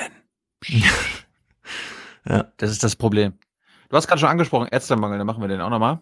Der droht nämlich unter anderem in Niedersachsen und zwar so. Humanmedizin ist ein teures und langes Studium. Deshalb das Auswahlverfahren, damit niemand abspringt. 95, 96 Prozent unserer Absolventen sind noch Jahre nach Abschluss des Studiums am Patienten tätig. Das heißt, wir haben keinen Schwund. Wie erklärt sich also dieser große Mangel an Ärzten? Und wenn die Prognose der Niedersächsischen Ärztekammer stimmt, wird sich das Problem in den nächsten Jahren dramatisch verschärfen. Ich habe 40.000 Ärztinnen und Ärzte hier in der Ärztekammer Niedersachsen und von denen werden in den nächsten zehn Jahren pro Jahr 1000 Ärztinnen und Ärzte in Ruhestand gehen. Und ich sehe gleichzeitig die drei medizinischen Fakultäten, wo jährlich nur 600 neue junge Ärztinnen und Ärzte nachkommen. Ja, ich habe das in, Problem. Äh, hm, Im Talkradio habe ich auch mal drüber geredet. Also Rentenrepublik, ne? Man muss sich jetzt wirklich den Gedanken machen. Das deutsche Schicksal 2023 bis 2045, ja? Also hint, hint, ihr wisst alle, was gemeint ist. Genau jetzt, wo 20 Jahre lang Babyboomer und die Nachgeneration in Rente gehen, fehlen strukturell 50 Prozent, oder in dem Fall dann so 40 Prozent, was jetzt über den Daumen geschlagen an neuen Ärzten, ne? Also es ist wirklich, Nein, die Dramatik ist so krass, das kann man sich eigentlich gar nicht vorstellen. 1000 gehen pro Jahr in Rente und es kommen nur 600 nach. Allein in Niedersachsen. So.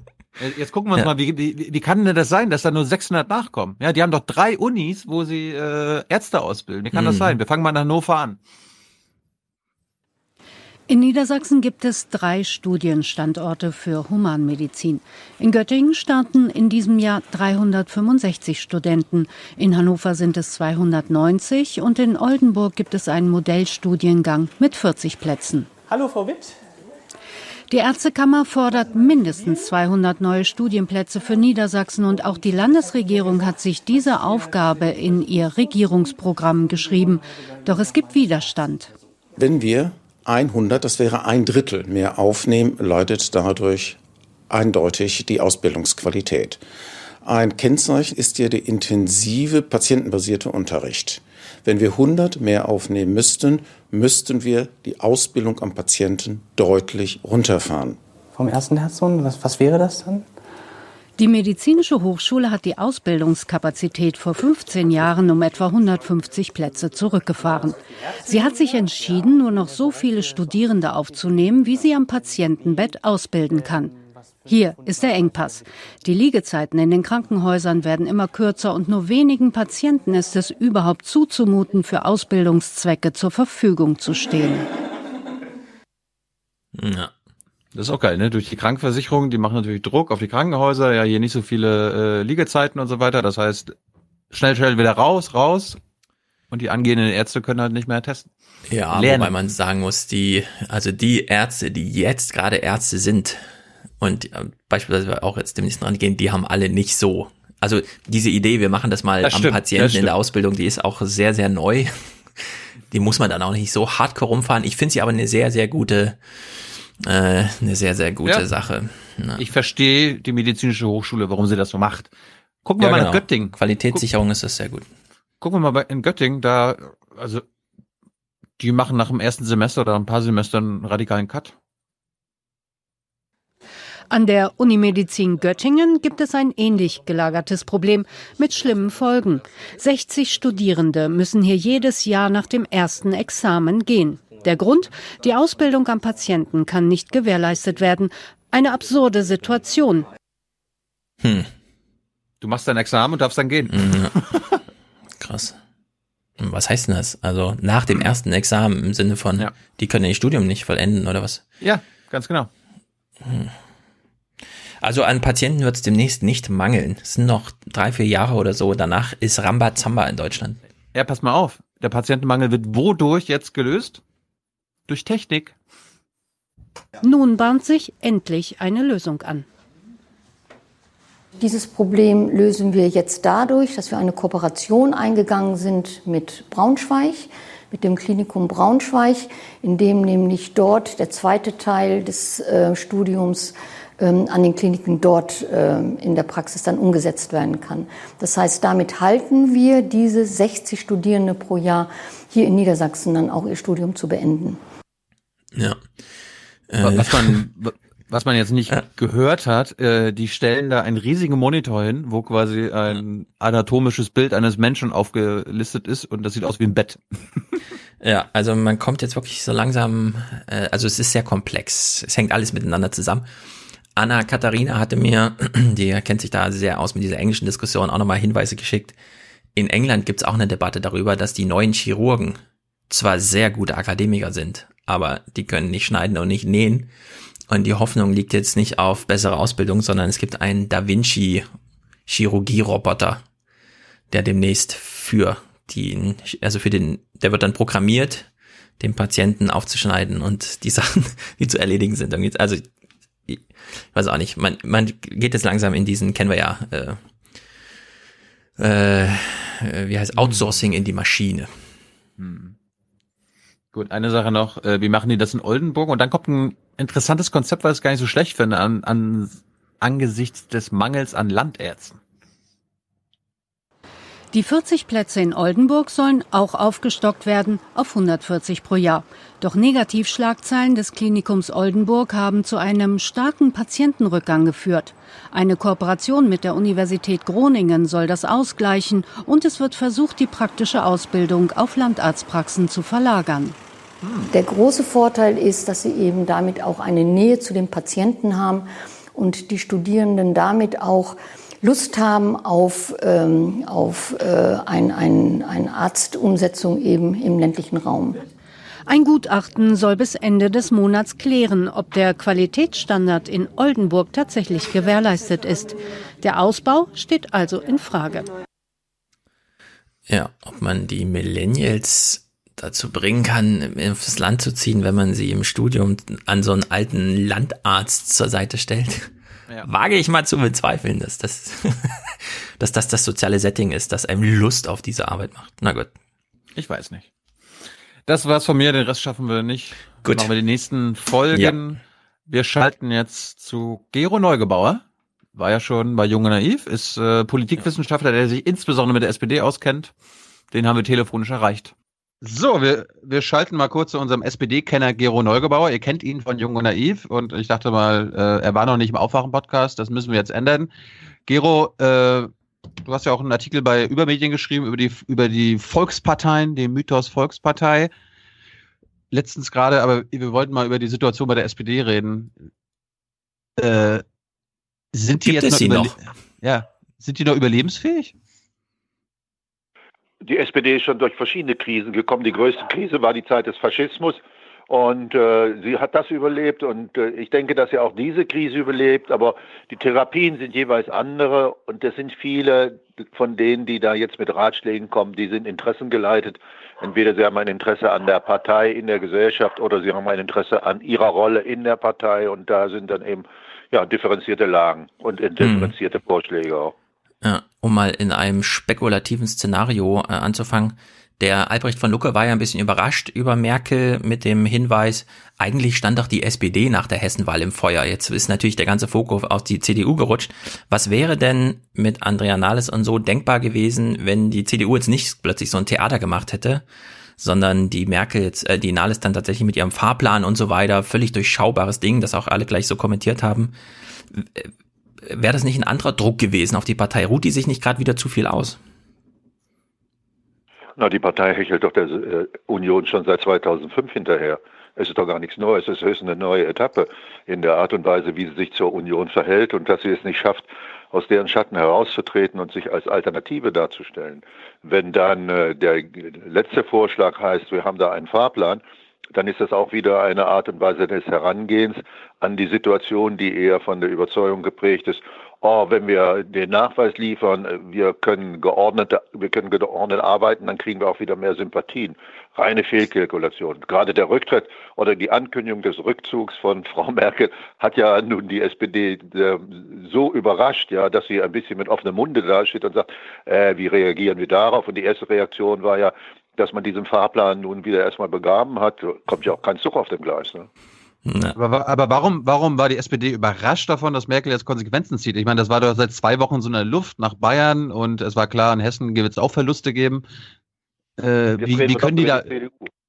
Ja, ein bisschen. Ist ja, ist ja, ja Einheits, weißt du, Einheitspartei. Äh, das Problem ist ja die, äh, die CDU ist seit dem Sommer 2015 in Bewegung geraten. Die ursprüngliche Euphorie hat sich nicht gehalten. Es kamen diese ganzen Aussagen, wir leben in einem Unrechtsstaat von Seehofer, dann äh, in den Landesverbänden breitete sich Unruhe aus. Zur Bundestagswahl 2017 waren zwar noch 50 Prozent der äh, CDU-Wähler der Auffassung, Angela Merkel ist der Grund, CDU zu wählen, aber schon mehr als die Hälfte haben gesagt, wir wissen eigentlich gar nicht, was für einen Kurs sie fährt. Und wenn man dann äh, das Ergebnis sieht, auch der Landtagswahlen und vor allen Dingen aber auch die Art und Weise, wie die Leistungsbilanz aussieht, dass die Leute gesagt haben, Mensch, Meier, die kümmern sich da irgendwie in einer bürokratischen Art und Weise um einen Staats äh, um einen Verfassungsschutzpräsidenten und da gibt es einen Streit um einen Paragraphen, den die Öffentlichkeit nicht kennt. Und dann hat die Kanzlerin auch zugelassen, dass ein CSU-Minister gegen die Geschäftsordnung des Kabinetts verstößt, der bei der Glyphosat-Entscheidung äh, der Europäischen Kommission zugestimmt die, die war auf der Rutsche, die Union. Und insofern ist das, was in den letzten Monaten passiert ist, naja, schon äh, ein richtiger Moment, um zu sagen, irgendwie muss das gebremst werden. Und der, die SPD kann sich natürlich zwei Sachen fragen lassen. Erstens, die wusste beim Koalitionsantritt, dass die Zeit von Merkel beschränkt ist, nämlich auf, die, auf diese Legislaturperiode. Und sie hatte sich auf eine, eine Verhandlung eingelassen, wo sie gesagt hat, holen wir viel raus, aber fünf Ministerien, das hat man dann mit der Union bzw. Merkel sehr übel genommen. Das heißt, die Stimmung in der CDU war schon schlecht. Und diese Stimmung nicht erkannt zu haben, ist das eine Problem. Das andere Problem nicht zu sagen, das war ja sowieso nur eine zeitlich befristete Zweckgemeinschaft oder vielleicht auch Bedarfsgemeinschaft. Und das dritte, dann auch zu registrieren, dass man in der großen Koalition immer der kleinere Partner ist und so nicht die Kommunikation beherrscht und es gibt in der SPD kein Krisenmanagement für Koalition. Es gibt keine Bereitschaft, sozusagen mal den Konsens in bestimmten Punkten aufzukündigen. Da gibt es dann eher die Bereitschaft zu sagen, okay, wir machen einen Mieter, wir machen eine Mietpreisbremse und da werden die Mieter geschützt sein und dann, was kommt raus? Dass äh, ja gut, der Vermieter kann, der Mieter kann dem Vermieter eine Rüge erteilen. Oder Umwelt, jeder weiß, äh, angesichts der Ereignisse vom fehlenden Regen, heißen Sommer, schmelzenden Eis, Eisbergen einmal angefangen bis hin zu allen möglichen anderen Dingen, dass das ein äh, virulentes Problem ist. Frau Schulz Umweltministerin der SPD sagt, ja, ich will 40 Prozent, das Kabinett billigt ihr 30 Prozent zu, sie geht in die europäischen Verhandlungen, kommt mit 35 raus, hätte ja sagen können, guckt mal, ich habe ein bisschen gegen die Koalitionsdisziplin verstoßen, wird gar nicht registriert so richtig. Also es gibt eine Reihe von Problemen, die liegen in der Kommunikationsfähigkeit der SPD, es liegen aber die stärkeren Probleme immer noch darin, dass sie es versäumt zu sagen, Irgendwo geht's mal, ist mal Ende Gelände, irgendwo müssen wir mal Alternativen vorlegen, irgendwie müssen wir deutlich machen, dass das auch nur eine befristete Regierung ist. Aber da muss man den Mut haben, oder wie die Bab in Köln immer gesungen haben, Arsch hoch, Zähne auseinander. Aber ich meine, die SPD hat doch quasi vor dem letzten GroKo-Eintritt, der heutigen GroKo, ja gesagt, okay, wir haben jetzt zwei GroKos hinter uns, wir haben so viele Fehler gemacht, die werden wir jetzt nicht mehr wiederholen. Und das war ja auch irgendwie Nahles Anspruch, äh, Parteivorsitzende zu werden. Was wollten die denn anders machen? Oder war das jetzt alles nur leeres Gerede? Die Worte stimmten schon, allein das fehlte der Glaube, weil die Kontinuität im Personal und die Kontinuität im Regierungsdenken, das seit 2005 ja durch diesen Spruch von Müntefering Opposition ist Mist verstärkt hat, hat ja dann auch dazu geführt, dass man gesagt hat, wir wollen uns erneuern vor der Koalitionssache. Und dann tauchte die Frage auf, wie bitteschön erneuert ihr euch denn? Wenn ihr euch in der Regierung erneuert, dann seid ihr der kleinere Partner, dann könnt ihr keine politischen Alternativen vorlegen, die euch ausgelegt werden als äh, Initiativen, die zu Konflikten und möglicherweise zur Sprengung der Koalition führen. Also müsst ihr kuschen. Die Fraktion hieß, ja, wir sind ja interessiert daran, die Regierungspolitik zu stützen. Mehrheitlich war man also auch der Auffassung, nee, das wird uns schon gelingen, aus der Koalition heraus die Erneuerung voranzutreiben.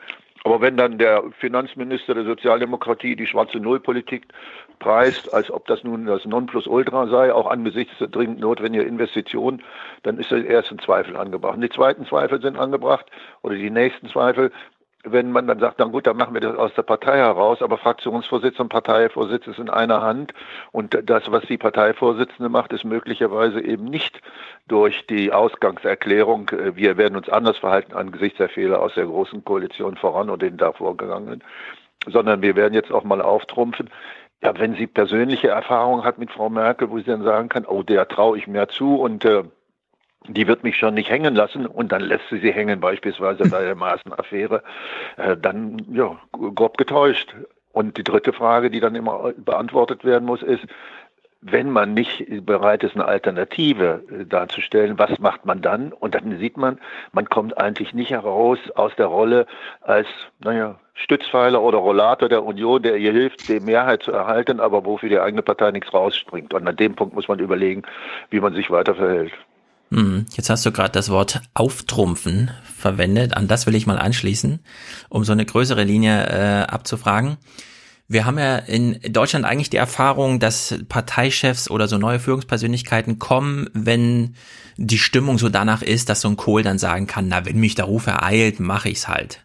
So, und jetzt haben wir andere Erfahrungen gemacht. Zum einen mit Merz, der einfach sagt, ich will, und es ist fast so eine Übernahme von außen ist. Also mal abgehakt, dass er damals schon eine Rolle spielte, aber es ist doch so eine Übernahme von außen irgendwie. Und die SPD, der hängt's ja auch noch im Nacken, diese Erfahrung, die nicht so lange her ist, dass man allein mit einem neuen Mann an der Spitze, mit Martin Schulz, plötzlich 32, 33 Prozent einfährt, auf Augenhöhe mit den konservativen Herausforderungen äh, oder Verteidigern da ist. Wie prägt denn das jetzt eigentlich die Auseinandersetzung? Ist das Angst, die Andrea Nahles da immer mit sich führt?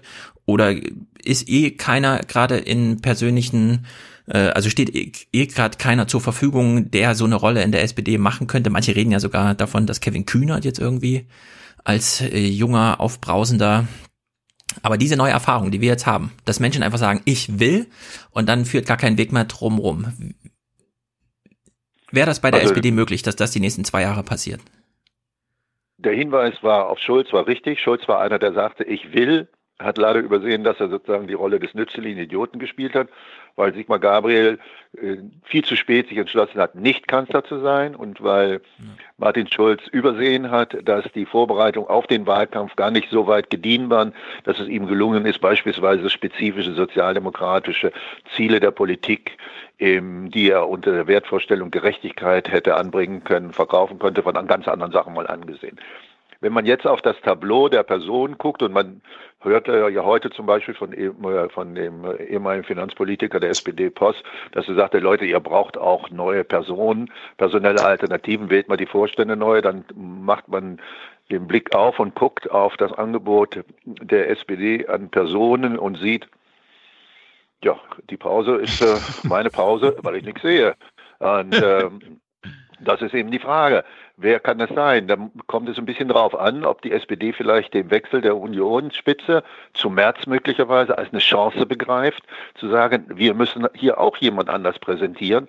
Ich würde mal sagen, im Moment personellen Wechsel an der Spitze der SPD absolut idiotisch. Bringt nichts, es ist niemand da.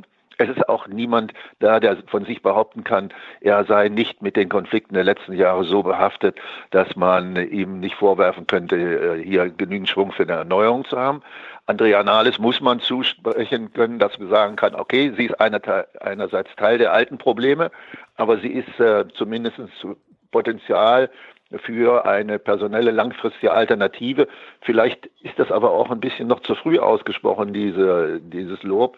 Und insofern, ja, wird man abwarten müssen, wie sie reagiert. Aber im Moment wird sie wohl eher darauf reagieren, zu sagen, wie, wie können wir jetzt aus der äh, Falle herauskommen, in die uns die Union gebracht hat. Möglicherweise sagen sie, gut, wir werden erstmal debattieren. Aber um auf junges Personal hinzukommen, wenn das alte Personal nicht in der Lage ist, sich selbstkritisch mal zu betrachten und sagen, komm, meine Zeit ist vorbei. Wenn beispielsweise der Vorsitzende des Landesverbandes der SPD in Hessen, Schäfer Gümpel, sagt, ich habe die richtigen Themen gehabt, wir haben die richtigen Themen gehabt und äh, die Koalition in Berlin war schuld an unserem äh, Resultat, dann muss er sich fragen lassen, äh, wenn er die richtigen Themen hat, aber die Wählerinnen und Wähler sagen, wir trauen dir nicht zu, dass du das äh, realisierst, was du uns versprichst. Wie jemand, der dann halt am Straßenrand steht und irgendwie transportiert werden will, den Daumen raushält und dann kommt ein Fahrradtaxi und dann sagt er, nee, du bist mir zu langsam, ich nehme lieber den nächsten Karren, der da kommt, weil er motorisiert ist. Oder wie er dann sagte, die SPD ist schuld, er ist Mitglied des äh, Präsidiums der SPD, ist er denn auch nicht ein bisschen schuld?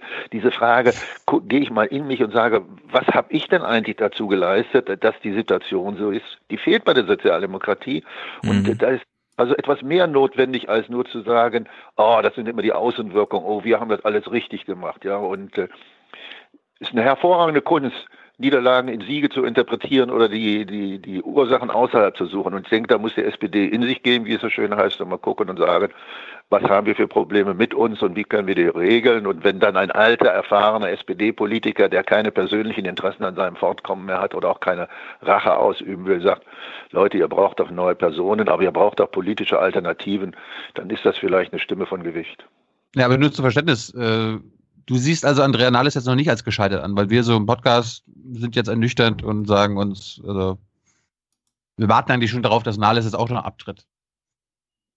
Ich sehe sie noch nicht als gescheitert an. Es kommt mhm. wesentlich darauf an, ob sie begreift, dass das Amt oder die Ämter, die sie hat, ihr auch Beschränkungen auferlegen, die ihr nicht das möglich machen, was sie von sich, äh, oder besser gesagt, was sie der Öffentlichkeit vermittelt hat, was sie machen will. Also diese, die Tatsache, Fraktionsvorsitz und Parteivorsitz in einer Hand zu haben, bindet die Partei zu eng an die Fraktion. Die Partei müsste sich mehr von der Fraktion lösen, mehr von den Zwängen der Regierungsarbeit lösen. Sie müsste beispielsweise sagen können, okay, wir haben geredet über Rentenniveau im Jahre 2040 und dann haben wir uns eine Klatsche verpassen lassen, weil dann darauf hingewiesen wurde, ey Leute, wir haben da eine Rentenkommission und außerdem haben wir im Koalitionsvertrag nur 2025. Bums, still. Oder von bestimmten Themen überhaupt nicht mehr geredet wird, zum Beispiel von der Bürgerversicherung, die im Wahlkampf oder davor immer noch das große Thema war, der SPD, auch von Andrea Nahles. Und das ist, wenn man auf Sozialversicherung insgesamt guckt und sagt, da muss man sowas machen, auf Rentenversicherung, da muss man wirklich gucken, dass man größere Würfe macht und nicht klein, klein höre ich auch nichts mehr. Also, und dann, weil dann immer wieder dann die Frage gibt, ja, wenn ihr sowas erzählt, und dann sitzt ihr in der Regierung, dann könnt ihr doch nicht Opposition in der Regierung machen. Deshalb wäre meines Erachtens eine deutlichere Trennung zwischen Partei und Fraktion notwendig. Und vielleicht ist dann eine Konsequenz, dass man sagt, okay, dann trennen wir das wieder. Dann macht die eine das eine und der andere das andere. Ja, also zur Trennung, die SPD ist ja auch immer noch in der Kritik, weil sie so ein, wie soll man sagen, so ein Apparat ist. Wie das vor 100 Jahren irgendwie gesagt wurde, wenn man die Demokratie schützen will, muss man die Partei wie so eine Armee aufstellen. Aber sie, sie ist ja jetzt nicht arm an Personen, ja. Also ich denke so an Michael Roth, bei uns sehr beliebt, natürlich völlig unbekannt, aber gleichzeitig hat man ja auch die Erfahrung gemacht, bei den Grünen zum Beispiel Robert Habeck, der braucht genau ein Jahr und dann ist er auf der großen Bühne und wird da eingeladen und äh, ist präsent und beliebt. Ja, also es geht ja heute alles viel, viel schneller. Und ich verstehe nicht, warum die SPD da immer noch so dieses, ja, aber die Chefin geht gar nichts und zur, ähm, äh, zur Flüchtlingssache äußert sich nur Stegner, da kriegt jeder andere Journalist eine Absage, warum die da nicht einfach in die Breite geht und da mehr das Potenzial, auch das persönliche Potenzial einfach nach vorne stellt. Oh ja, ich könnte auch anfangen aufzuzählen. Martin Dulich, sächsische SPD, ist ein Mann, der gut kommunizieren kann. Ja, Nils und auch alle schon im Parteivorstand und so. Nils Schmid äh, aus äh, Baden-Württemberg, ein kluger Wirtschaftspolitiker oder jemand, der jetzt da Vorsitzender des Landesverbandes werden will, einer, der in Flüchtlingsfragen wirklich äh, kompetent ist und auch eine eigene SPD-Erzählung, glaubwürdige SPD-Erzählung machen könnte.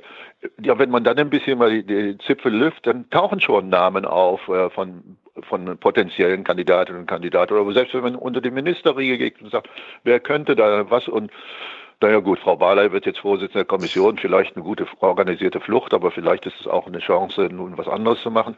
Aber dann tauchen auch andere Namen, Giffey, ja. Warum nicht? Okay. Das ist ein anderes sozialdemokratisches Image. Die könnte einer Person wie Kram-Karrenbauer schon äh, gefährlicher hm. werden als möglicherweise ja Kevin Kühnert. Und Kevin Kühnert, gut, also nein kein Kommentar. Äh, doch, doch, doch, doch, Kevin, doch, Kevin gilt, ja gut, Kevin gilt als, er bezeichnet sich als links, ist aber nicht links. Er ist mhm. äh, laut, ist aber bescheiden. Er ist ja. jetzt schon so in Parteidisziplin drin, dass das, was ihm sozusagen als äh, rebellisches Element zugesprochen ist, eigentlich nicht mehr zu erkennen ist. Natürlich ist es gut, wenn er beliebt ist. Er geht 14 Mal oder 15 Mal in Hessen eine Wahlveranstaltung. Frau Nahles geht da einmal hin. Das ist dann auch schon eine Differenz, was die Leute dann sehen wollen und sagen, wer ist uns lieber. Aber das sind, das sind nur, wirklich, das ist nur Beiwerk. Die Tatsache, dass bestimmtes Personal ewig präsent ist und dass man da auch nichts Neues erwartet, führt auch dazu, dass man dann sagt, okay, was sollen wir mit denen kommunizieren, wenn uns sowieso nur das Alte erzählen, was wir schon kennen, oder wenn sie möglicherweise auch eine Kommunikationspolitik betreiben, die unsere Fragen nicht beantwortet. Also es gibt schon, es gibt Personal, es gibt Personal, das sich bewährt hat, aber es gibt wenig Personal, das von sich sagen kann, wir haben eine Qualifikation, beispielsweise als äh, Minister oder als, äh, als, äh, als Ministerpräsidentin, als jemand, der in der Öffentlichkeit für ein Amt gekämpft hat, der weiß, wie sozusagen eine Öffentlichkeit tickt. Nicht jemand, der beispielsweise über Landeslisten in sein Mandat kriegt oder der Minister oder Ministerin geworden ist und das bekommen hat aufgrund seiner fachlichen Qualifikation, ähnlich wie Andrea Nahles ist eine hervorragende soziale Arbeitsministerin gewesen aber äh, gleichzeitig auch gut mit Frau äh, Merkel zusammengearbeitet, gut verstanden. Und haben wir nach dem Auszug aus der Koalition, jetzt gibt es einen auf die Fresse, von der Fresse habe ich nie wieder was gehört. Ja. Das wäre dann soweit eine Rolle, die die Partei spielen könnte, um mal das vorangegangen ein bisschen zu illustrieren. Wo die Partei, die Fraktion ist still, weil das sich nicht gehört in dem Parlament, aber die Partei, die kann doch dann mal das Maul aufreißen, um im Genre zu bleiben. Ja, also apropos, die, also ich will mal zur Kommunikationsstrategie fragen, äh, weil. Eine, äh, eine Frage noch. Kannst du uns hm. den Move von Bali erklären? Nein, kann ich nicht. Okay. Sie hatte keine Lust also und wurde gezwungen. Es gibt, es gibt, verschiedene Möglichkeiten. Jemand sagt, okay, das ist eine international ausgewiesene äh, Frau, aber was ich hörte, sie hat zwei Pässe, einen britischen und einen deutschen. Aber die Briten gehen raus aus der EU. Also was soll das mit dem britischen Presse prallen? Ja, oder mit der Sprachkenntnis. Sprachkenntnis haben andere auch. Man könnte auch sagen, ihr Lebensgefährte wohnt in Amsterdam. Da ist es von den Orten, auf denen sie künftig tätig wird, näher als von Berlin aus. Ne? Also es gibt verschiedene Gründe und insofern will ich ihre, das gar nicht schmälern. Sie wird ihre Gründe gehabt haben und ich denke, da ist sie dann auch letztendlich als jemand, der aus dem gleichen Landesverband der SPD kommt, wie Andrea Nahles, bereit, in bestimmten Punkten solidarisch zu handeln und sagen, okay, ich mache das halt, wenn sich nicht jemand findet. Das ist so ein bisschen Partei-Soldatinnengeist. Äh, daran sollte ja nun gelegentlich auch nicht fehlen. Hm. So zur Kommunikationsstrategie. Du hast ja eben dieses, äh, Nahles steht vor der Presse und sagt, morgen gibt's in die Fresse. Und dann ging so ein Jahr ins Land und nach der Hessenwahl haben wir eine kreidebleiche im fast Keller des Willy Brandts Haus unbeleuchteten Foyer stehen sehen, wie sie nochmal irgendwas von Fahrplan erzählt und so weiter. Warum fällt es grundsätzlich Politikern in Deutschland so schwer, von Vorbildern wie Trump zum Beispiel zu lernen und die Journalisten auch einfach mal abzukanzeln, wenn sie abzukanzeln sind und das Publikum das vielleicht auch verstehen würde? Weiß ich absolut nicht. Ich denke nicht, dass das zur, zur, Kultur des Umgangs zwischen Medien und Politik gehört in Deutschland, dass Politiker sich leisten, abzukanzeln. Ich meine, es gibt ab und zu Menschen, die das tun. Ich habe es in den Medien erlebt, bei manchen Interviews. Ich habe es auch von Politikern erlebt, die den äh, Journalisten dann einfach die Schulter zugekehrt haben oder gesagt haben, stören Sie mich nicht, ich bin hier bei einer Veranstaltung und was Sie fragen, ist eine Unverschämtheit. Das ist ja alles äh, kommt vor, ist selten, aber ich denke, wir haben eine ganz andere Politik, äh, politische Kultur zwischen Medien und Journalisten äh, und, und Politikern in Deutschland, als wir in den USA haben. Na gut, dann meine ich vielleicht nicht abkanzeln, aber die Situation, Olaf Scholz sitzt bei Anne Will und möchte nochmal über, die Menschen machen sich Gedanken darüber, was passiert mit ihrem Arbeitsplatz. Und dann sagt Anne Will, ja, aber das kennen wir schon, dass sie das als Problem voranstellen, das langweilt uns auch. Ich will mal zu einem anderen Thema kommen, nämlich, und dann wiederholt sie nochmal, wie Christian Lindner damals aus gesagt hat, lieber falsch regieren als äh, und so weiter.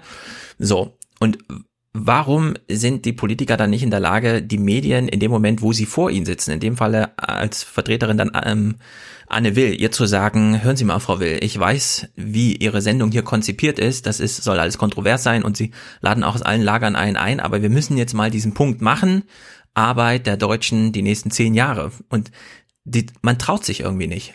Da einfach mal zu sagen, liebe Medien, ich weiß, ich durchschaue ihr, ihre Strategie und wie sie das hier machen und so weiter, aber wir sind hier Politiker und wir haben Verantwortung und wir müssen mal anders darüber reden, als sie mir die Fragen dazu stellen. Das vermisse ich bei den Elefantenrunden nach der Wahl, das vermisse ich bei diesen Anne Will-Sendungen, überall eigentlich.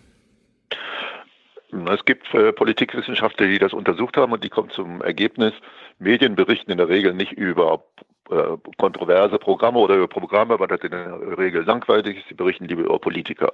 Politiker äh, sehen, dass die Medienaufmerksamkeit sich auf sie konzentriert. Äh, das kriegen die äh, Strategen in den Parteiführungen mit und sagen, okay, wir stellen nicht unsere Programme, wir stellen die Personen nach vorne. Die Personen werden wichtiger und kriegen auch das Gefühl, wichtiger zu sein. Und für die Wählerinnen und Wähler werden sie wichtig, weil dann die Wählerinnen und Wähler in diese Personen Vertrauen fassen und über sich äh, und ja, über dieses Vertrauen dann äh, sozusagen den Weg in die Parteipolitik finden. Das heißt, die Person, die, die, die Person, der ich vertraue, die erklärt mir auch die Politik ihrer Partei und so wie sie darstellt, kann ich das dann auch akzeptieren oder nicht. Das heißt, die, die, die Kommunikation wird über die Person vermittelt. Und wenn dann Olaf Scholz fürchtet, dass das Image, das er in der Öffentlichkeit hat, dass er zumindest unterstellt, dass die Öffentlichkeit von ihm hat, wahrscheinlich lässt es auch nachfragen, gestört werden könnte, dass er nun gegen eine äh, Moderatorin wie Anne Will äh, verstößt, äh, dann nimmt er solche Positionen ein. Aber verdammt und zugenäht, wir wissen allerdings auch, dass jene Talkschauen lustig und lebendig sind, wo dann mal gesagt wird, äh, interessante Frage, aber äh, ich habe hier ein anderes Problem und ich habe ein anderes Problem, was ich sehe, dass Sie nicht hier ausreichend definieren. Das kennt man. Der eine steht dann mal auf, der Bosbach verlässt die Runde, ein anderer schweigt dann still. Ja, das müssen Sie ihn tatsächlich selbst fragen, also weil Ihr beobachtet das sehr viel gründlicher als ich und ihr, eure mhm. Analysen stimmen doch sehr viel mehr als meine Analyse stimmen würde, nur gelegentliche Wahrnehmung, weil das verrate ich mal, ohne irgendjemand vielleicht zu riskieren. Ich sehe nicht Will, ich sehe nicht Maischberger, ich sehe nicht Illner. Gut. Und äh, ich gucke mir mal Thaddeus an, aber das ist es dann schon, ja. Braucht man äh. als Politik, äh, uns hören ja auch viele angehende Politikwissenschaftler zu. Du willst also auch nochmal sagen, braucht man auch gar nicht zu gucken, um Politikwissenschaft zu betreiben. Nee, braucht man noch nicht. Es sei denn, man macht, es macht, es sei denn, man macht Medienanalyse oder guckt sich an, wohin Politik, politische Diskussionen verlagert werden und wenn die nicht mehr im Parlament stattfinden, sondern in den Shows. Und wenn man dann feststellt, dass in den Shows eigentlich äh, ja vielleicht unterschiedliche Personen aus den Lagern eingeladen, äh, eingeladen werden. Jetzt hätte ich was eingelagert. Aber das ist auch was, dass immer dieselben aus dem Regal gezogen werden. Ähm, höchstens mal eine Alibi-Person. Ähm, dann äh, sage ich mir, was lernt man denn daraus? Äh, gut, man erfährt einen bestimmten Teil einer Diskussion, aber das ist dann die Personen, die da sitzen. Manche reden wirklich kompetent über Dinge, aber ähm, einige reden nichts über alles oder alles über nichts. Und äh, ja, was soll das denn? Also darüber kann man sich eine Meinung bilden, man kann hören, was, wenn andere eine Meinung haben, sofern sie Meinung austauschen, nicht nur Programmpunkte. Wir müssen zum Schluss kommen. Letzte Frage von mir. Wie sollte die SPD mit der Causa Merz umgehen jetzt? Die, die äh, SPD muss die Causa Merkel aus einer Herausforderung begreifen, Merz. die sie spätestens bei der neuesten Wahl trifft. Nämlich dann, wenn nicht mehr Frau Merkel, sondern ein anderer die Union in den Wahlkampf führt als Kanzlerkandidat. Dann kann sie sich freuen, wenn sie Herrn Merz an der, an der Spitze der CDU sieht, weil sie dann sagen muss, da können wir nicht äh, mit einem Programm hereinkommen, was sozusagen auf Klein-Klein beruht. Da müssen wir auch einen anderen, anderen in Anführungsstrichen, Gesellschaftsentwurf, Abführung präsentieren, nämlich äh, sagen, wo wir programmatisch hinwollen, welche Angebote wir machen, welche Personen diese Angebote repräsentieren, wie wir unsere Stammwähler wieder mobilisieren können und wie wir eine neue Machtperspektive haben können. Das ist auf jeden Fall notwendig, egal wer der Vorsitzende ist. Aber die Alternative lässt sich besser darstellen, wenn an der Spitze der konkurrierenden Parteien und insbesondere in der Union eine Person ist, die ein auch äh, qua Person schon ein alternatives Programm verkörpert. Schwieriger wäre es, wenn dann einer da ist oder eine da ist, die ähnlich wie die Union, gegenwärtige Unionsvorsitzende in der Lage ist, zu sagen, mal bin ich christlich-sozial, mal liberal, mal konservativ und dass dann viele sagt, ach, das ist mir doch ganz genehm und äh, die dann auch wählen gehen. Also die Herausforderung ist da. Wie sie entschieden wird, ist eine politische Entscheidung. Äh, Wissenschaft und Politik haben ein ziemlich gestörtes Verhältnis und ich glaube nicht, dass äh, wir irgendwelchen Einfluss haben auf das, was dann im Willy Brandt-Haus entschieden wird. Hm, meine letzte Frage an dich ist, weil du jetzt auch noch mal ein bisschen reflektiert hast, wie du Politikwissenschaft machst, aber eine Frage dazu dann doch auch interessant vielleicht für die Hörer angenommen, es gehen gerade wirklich alle davon aus, der März wird's und die Merkel tritt dann zurück, weil mit März zusammen klappt es nicht. Wir haben dann einen neuen Wahlkampf auf absehbare Zeit. März macht interimsmäßig irgendwie, also angenommen dieses Szenario. Wie informieren wir uns darüber, wie sich die SPD darüber informiert, was da vor sich geht und wie sie selbst nächste Schritte plant? Schafft man das jetzt wirklich nur, indem man Telefonnummern kennt und die Leute dann befragt oder Gibt es irgendwo Quellen, irgendwo Publikationen, wo man so ein bisschen eine Ahnung davon bekommt, wie Parteien tatsächlich über die variantenreichen Zukunftsszenarien, die jetzt denkbar sind, nachdenken? Wenn man sich die Gremien anguckt, die dafür zuständig sind, wie beispielsweise die Grundwertekommission in der SPD, dann müsste man den Zugang zu Personen, die dort sind, finden und fragen, was die diskutieren. Und dann könnte man vielleicht auf ein, dann stößt man auf eine Diskussion, die irrelevant ist für die Entscheidung in der Parteiführung. Und wenn man dann Leute aus der Parteiführung kommt, dann muss man wissen, wen man, wen man trifft und was der einem sagt. Und wenn man dann bei der Pressestelle nachfragt, dann kann, wird man wahrscheinlich den Hinweis bekommen, haben wir alles äh, schon äh, veröffentlicht, steht im Internet, holt euch das dann mal raus. Hm. Also am besten bei den Gremien nachfragen. Nicht. Am also ehesten immer noch, immer, am ehesten immer noch dadurch, dass man kontinuierlich beobachtet und äh, zu Leute fragt und dann sich ein Bild macht und das ist verdammt schwer. Insbesondere auch deshalb, weil in den Parteien die Diskussionen geführt werden, hinter geschlossenen Türen geführt werden und das, was nach außen dringt, auch immer schon zweckoptimiert ist. Das heißt, da werden die Interessen von bestimmten Flügeln oder Personen deutlich. Und ob das die allgemeinen Interessen der Partei sind, wage ich zu bezweifeln, weil ich im Moment auch nicht sehe, dass es ein Allgemeininteresse der SPD gibt, außer zu überleben. okay. Gero, vielen Dank für deine Zeit. Äh, wir haben eine halbe Gerne, Stunde vereinbart. Ja. Äh, lass uns öfter mal quatschen. Ja, gerne. Ja. Wenn das, wenn das zu Zeiten ist, die unmittelbar nach dem Frühstück liegen, ohnehin. Sind wir gerne. Gut. Herzlichen Dank. Schönes Wochenende. Gerne und schönen Tag für euch. Danke auch für ja. euch. Tschüss. So, danke nochmal an Gero. Das war's für diese Woche. Hast du noch irgendwas? Nein. Wir brauchen Unterstützung noch für Folge 335 nächste Woche. Äh, Unterstützung, Produzenten, das werdet ihr ab 42 Euro und äh, Präsentatoren oder Präsentatorinnen werdet ihr ab 250 Euro. Ähm, haben wir Musik? Natürlich. Äh, lass mich kurz überlegen. Wir haben, ähm, wir hören Hannibal ein bisschen. Lasst euch überraschen. Audiokommentare? Ich, ich teaser mal an. Ja, aber nur wenige. Ach so, Apropos, äh, mhm. ich wollte mal Danke sagen an Lynn. Toller Audiokommentar letztens Mal. Ja, Lynn haben sich sehr viele drüber gefreut. Wenn du Lust hast, Lynn, liefer uns gerne. Du bist, du bist freigestellt von den drei Minuten Beschränkungen, die hier gelten für so andere Leute. Lynn, Kannst hier uns zutexten, wie du möchtest. Ja. Mach einen Lincast. Mach einen Podcast draus. Oder so. Das wäre natürlich ja. Go Podcasting ist die Maxime. Ja. Ja, sehr gut, äh, Lynn, vielen Dank. Du magst du nicht verraten, was uns jetzt erwartet? Nicht viel, das kann ich sagen. Ich habe es natürlich immer nicht so präsent, wenn ich jetzt hier so sitze vor meinen ganzen okay. Bildschirmen. Es ist jedenfalls nicht so viel, dadurch haben wir auch wieder für längere Platz. Gut. Aber der Hinweis, Michael Lüders am Sonntag Junge Naiv, fast zwei Stunden über sein neues Buch und so weiter und so fort. Viel Spaß mhm. damit. Wir hören uns am Dienstag wieder. Jawohl, wenn die Welt da noch steht. Ja. Herzlichen Dank und Ihnen und Ihren Zuschauerinnen und Zuschauern einen schönen Abend. Herzlichen Dank und äh, Deutschland alles Gute. So viel heute von uns. Ihnen noch einen schönen Abend bei uns im Ersten. Selbstverständlich werden Sie die Tagesschau und die Tagesthemen auf dem Laufenden halten. Machen Sie es gut.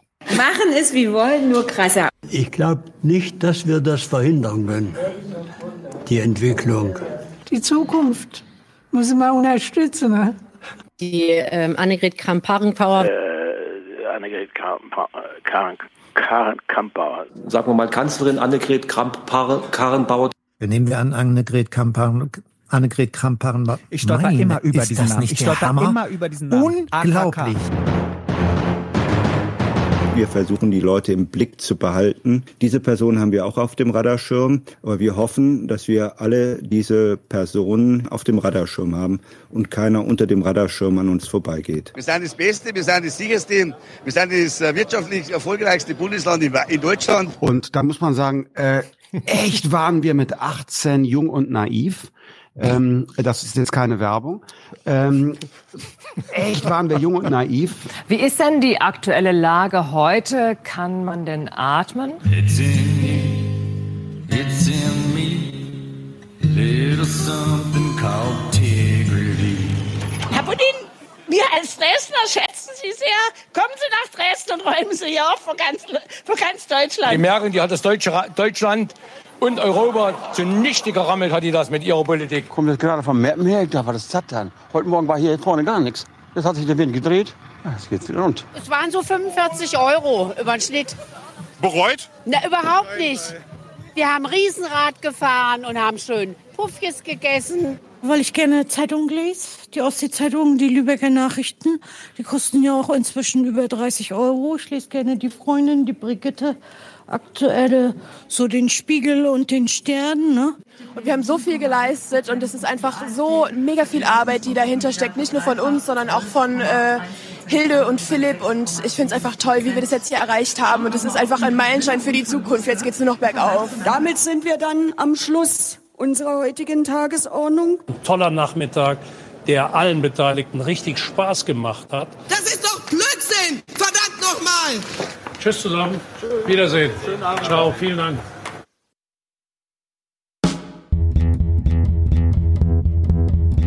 Ja, die Bundesregierung ist über das spurlose Verschwinden des saudischen Journalisten Khashoggi sehr besorgt. Der Verdacht, der hier im Raum steht, Sie haben ist entsetzlich.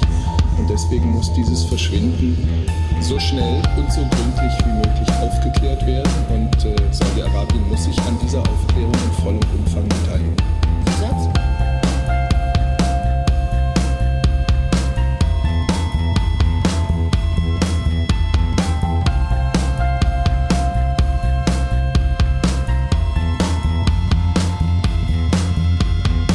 Ist es angezeigt, dass solange die Vorwürfe gegen Saudi-Arabien nicht geklärt sind, es keine weiteren direkten Waffenlieferungen geben wird.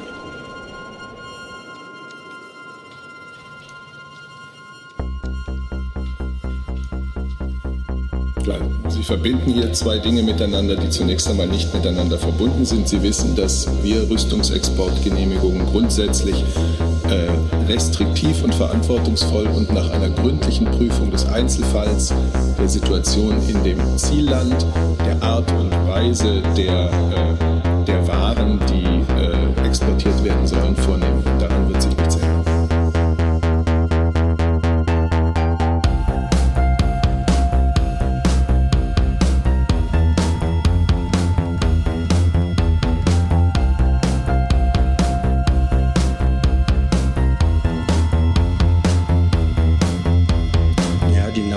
ist zur Situation in dem Zielland, gehört natürlich auch, wenn der Verdacht im Raum steht, dass die Regierung des Ziellandes äh, in ihrer Botschaft in einem anderen Land ähm, Menschen töten lässt, äh, gehört das zu den Verhältnissen, die doch dann ähm, eingehen müssten, in die Frage, ob aktuell Waffenexporte genehmigt oder durchgeführt äh, oder eben zurückgehalten werden.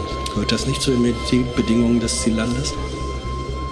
Wir nehmen den Verdacht, der hier im Raume steht, dass nämlich diesem saudischen Journalisten, kritischen saudischen Journalisten, äh, Leid angetan wurde, dass er möglicherweise getötet wurde. Das ist ja ein Verdacht. Der muss belegt werden, das muss überprüft werden und das nehmen wir so ernst, dass wir jetzt wirklich eine schnelle und gründliche Aufklärung fordern und alles Weitere äh, wäre jetzt Spekulation.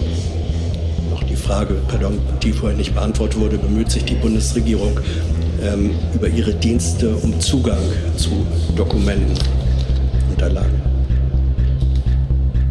Über operative Einzelheiten der Arbeit der Nachrichtendienste.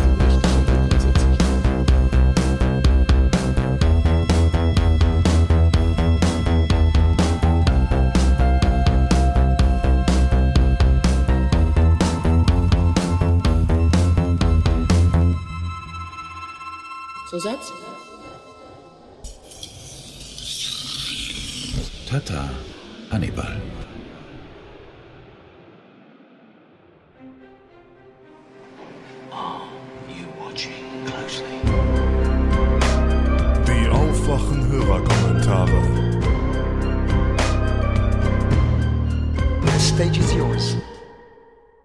Stefan, hallo Tilo. Hier ist Pia mit einem Kommentar zu A330 Cowsharing. Ich habe die Folge noch nicht ganz zu Ende gehört, aber ihr hattet ja am Anfang der Folge das Thema Pflege angesprochen und da meinte Stefan, dass es ja nicht die Aufgabe der Pflege wäre, das Soziale zu leisten, sondern dass das aus der Familie kommen würde und dass er nicht versteht, warum die Pflegekräfte diesen Anspruch haben.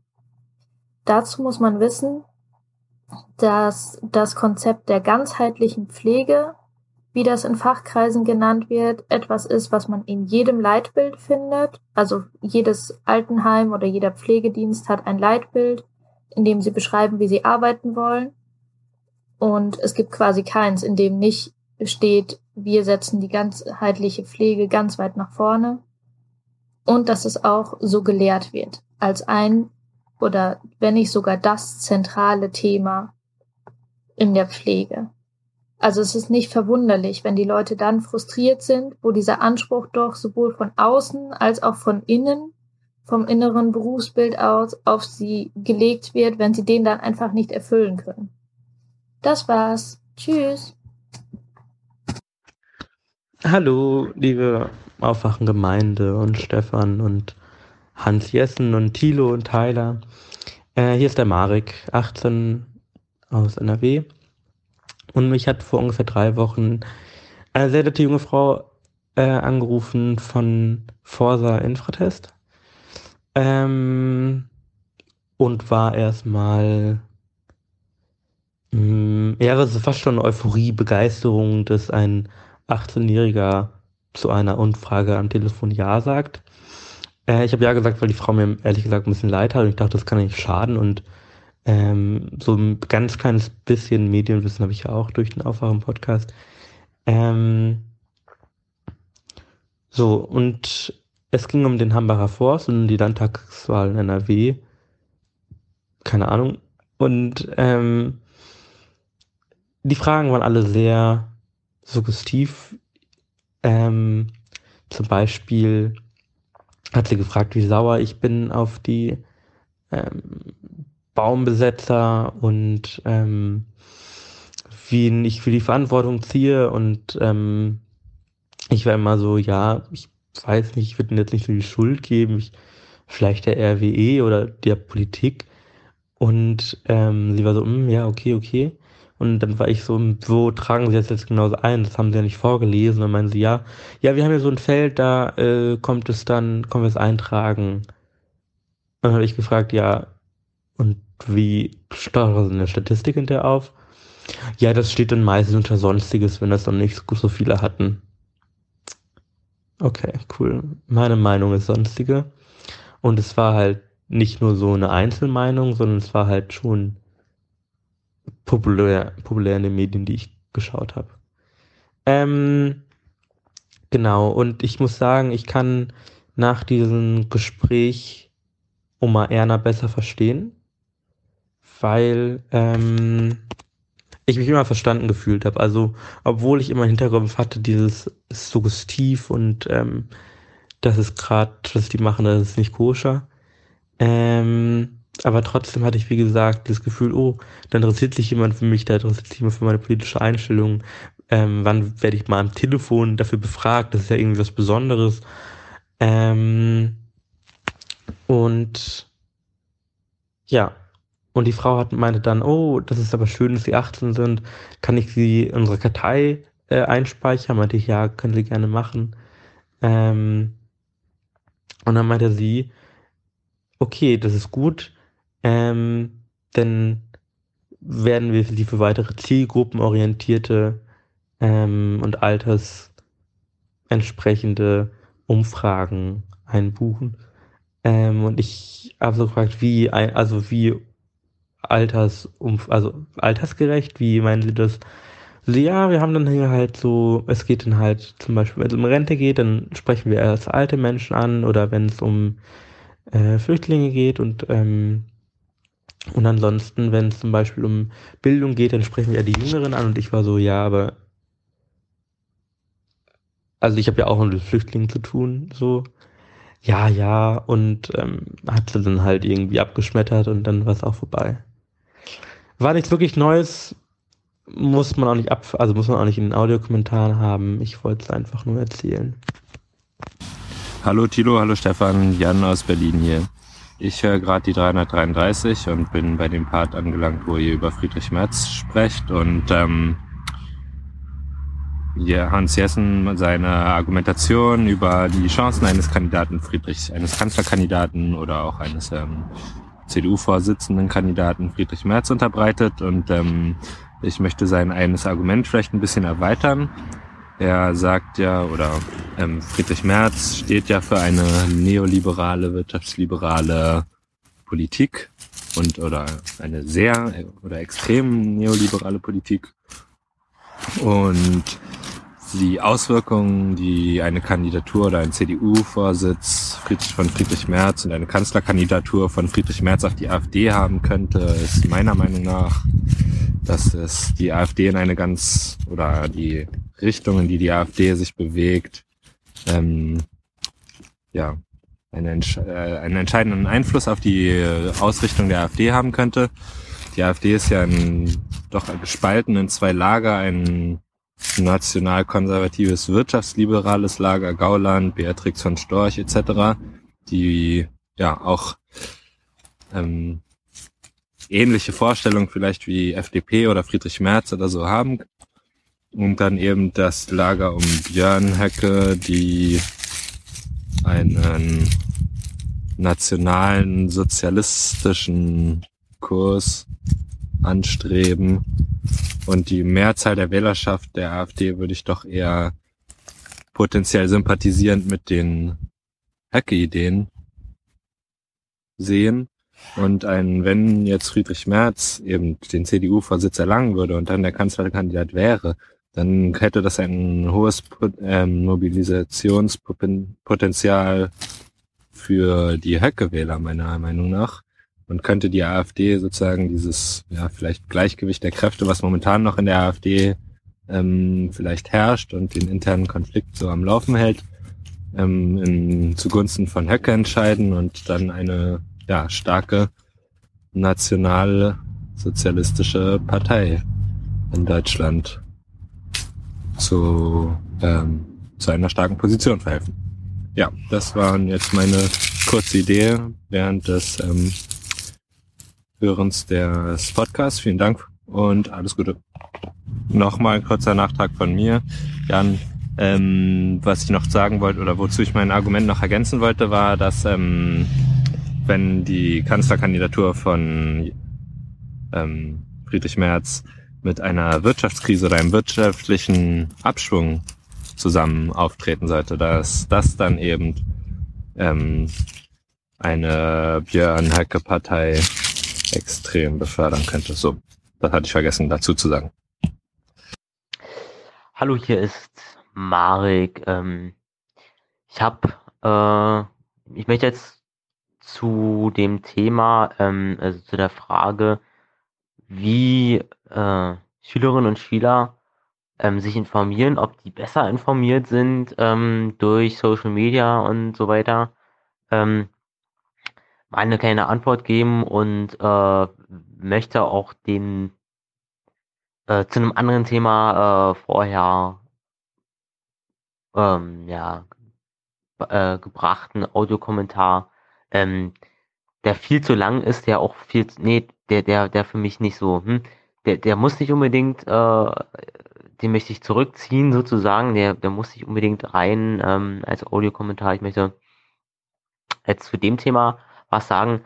Äh, und zwar ähm, ist meine Beobachtung, die ich als Schüler, als politikinteressierter Schüler und auch schon ja ein Parteimitglied und ich merke auch häufiger mal, dass die Parteimitgliedschaft äh, manchmal hinderlich ist, äh, ein bisschen andere Beobachtungen zu machen. Egal, ähm, dass ich als Schüler beobachten kann, dass äh, dem eben nicht so ist. Also wenn Schülerinnen, also der Großteil der Schülerinnen und Schüler ähm, beschäftigt sich nur über Politik, ähm, wenn es mal für den PB-Unterricht, also politische Bildungsunterricht, notwendig ist.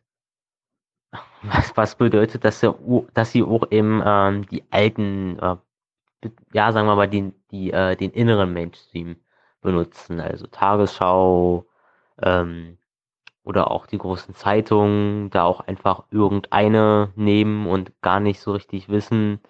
Also die wissen schon, ne, ist am Gymnasium so, die wissen schon, Bild ist irgendwie nicht wirklich hilfreich als Quelle. Äh, aber die nehmen halt einfach auch irgendwelche. Jetzt haben wir eine PB-Lehrerin, die äh, ja da schon mal ein bisschen mehr mit auf den Weg gibt, äh, ein bisschen auch, auch sagt, dass sie ein bisschen kritischer werden müssen. Ähm, aber so normal gäbe es PB-Unterricht nicht, äh, hätten die nicht so wirklich eine große Peilung von politischen Themen. Also haben sie auch so nicht. Ist mehr so zwanghaft. So ein bisschen, es kommt schon, kommen schon gute Gedankengänge manchmal bei raus. Ähm, häufig wird, werden aber auch äh, einfach, ja, ähm, politische Beobachtungen, politische Sichtweisen, ähm, Prämissen auch ähm, übernommen. Unkritisch, äh, also auch einfach zu eigen gemacht. Ähm, was ja eben ein bisschen hm, hm, fragwürdig ist. Äh, und ähm, Stefans Be also ja, Stefans Beobachtung, dass ähm, der innere Mainstream abfärbt, äh, sich überall ausbreitet, stimmt wenn irgendwie so am Rande mal was erfahren wird, dann ist es tatsächlich vom inneren Mainstream heraus. Also, dann kommt es irgendwie ne, durch solche Meldungen, Tagesschau, ähm, heute, heute Journal, Tagesthemen, äh, irgendwie die großen äh, Zeitungen, die auch online äh, Journalismus machen, Zeit, Spiegel, FAZ wird auch manchmal äh, genommen, Welt, ja, so in die Richtung, ähm, färbt dann schon, nee, strahlt aus. Färbt nicht ab, sondern strahlt aus und äh, erreicht dann auch diejenigen, die sich so überhaupt nicht für Politik interessieren und nur so zwanghaft, zwangsmäßig äh, damit im PB-Unterricht zu tun haben. Also es muss erst ein politisches Interesse bestehen, um besser informiert zu sein äh, als junger Mensch, als jetzt irgendwie die Alten, ja. Also man, man braucht wirklich tatsächlich politisches Interesse. Auch, auch wenn es nur in einem bestimmten Thema ist, weil man da auch wieder merkt, ne, zum Beispiel Cannabis ist auch ein sehr beliebtes Thema, um sich da mal mit äh, stärker zu beschäftigen da ist dann wirklich Wissen da. Richtig konsistent. Das ist halt dank dem Internet, dank dieses tollen Austauschs, den wir hier tagtäglich und auch gerade machen. Genau.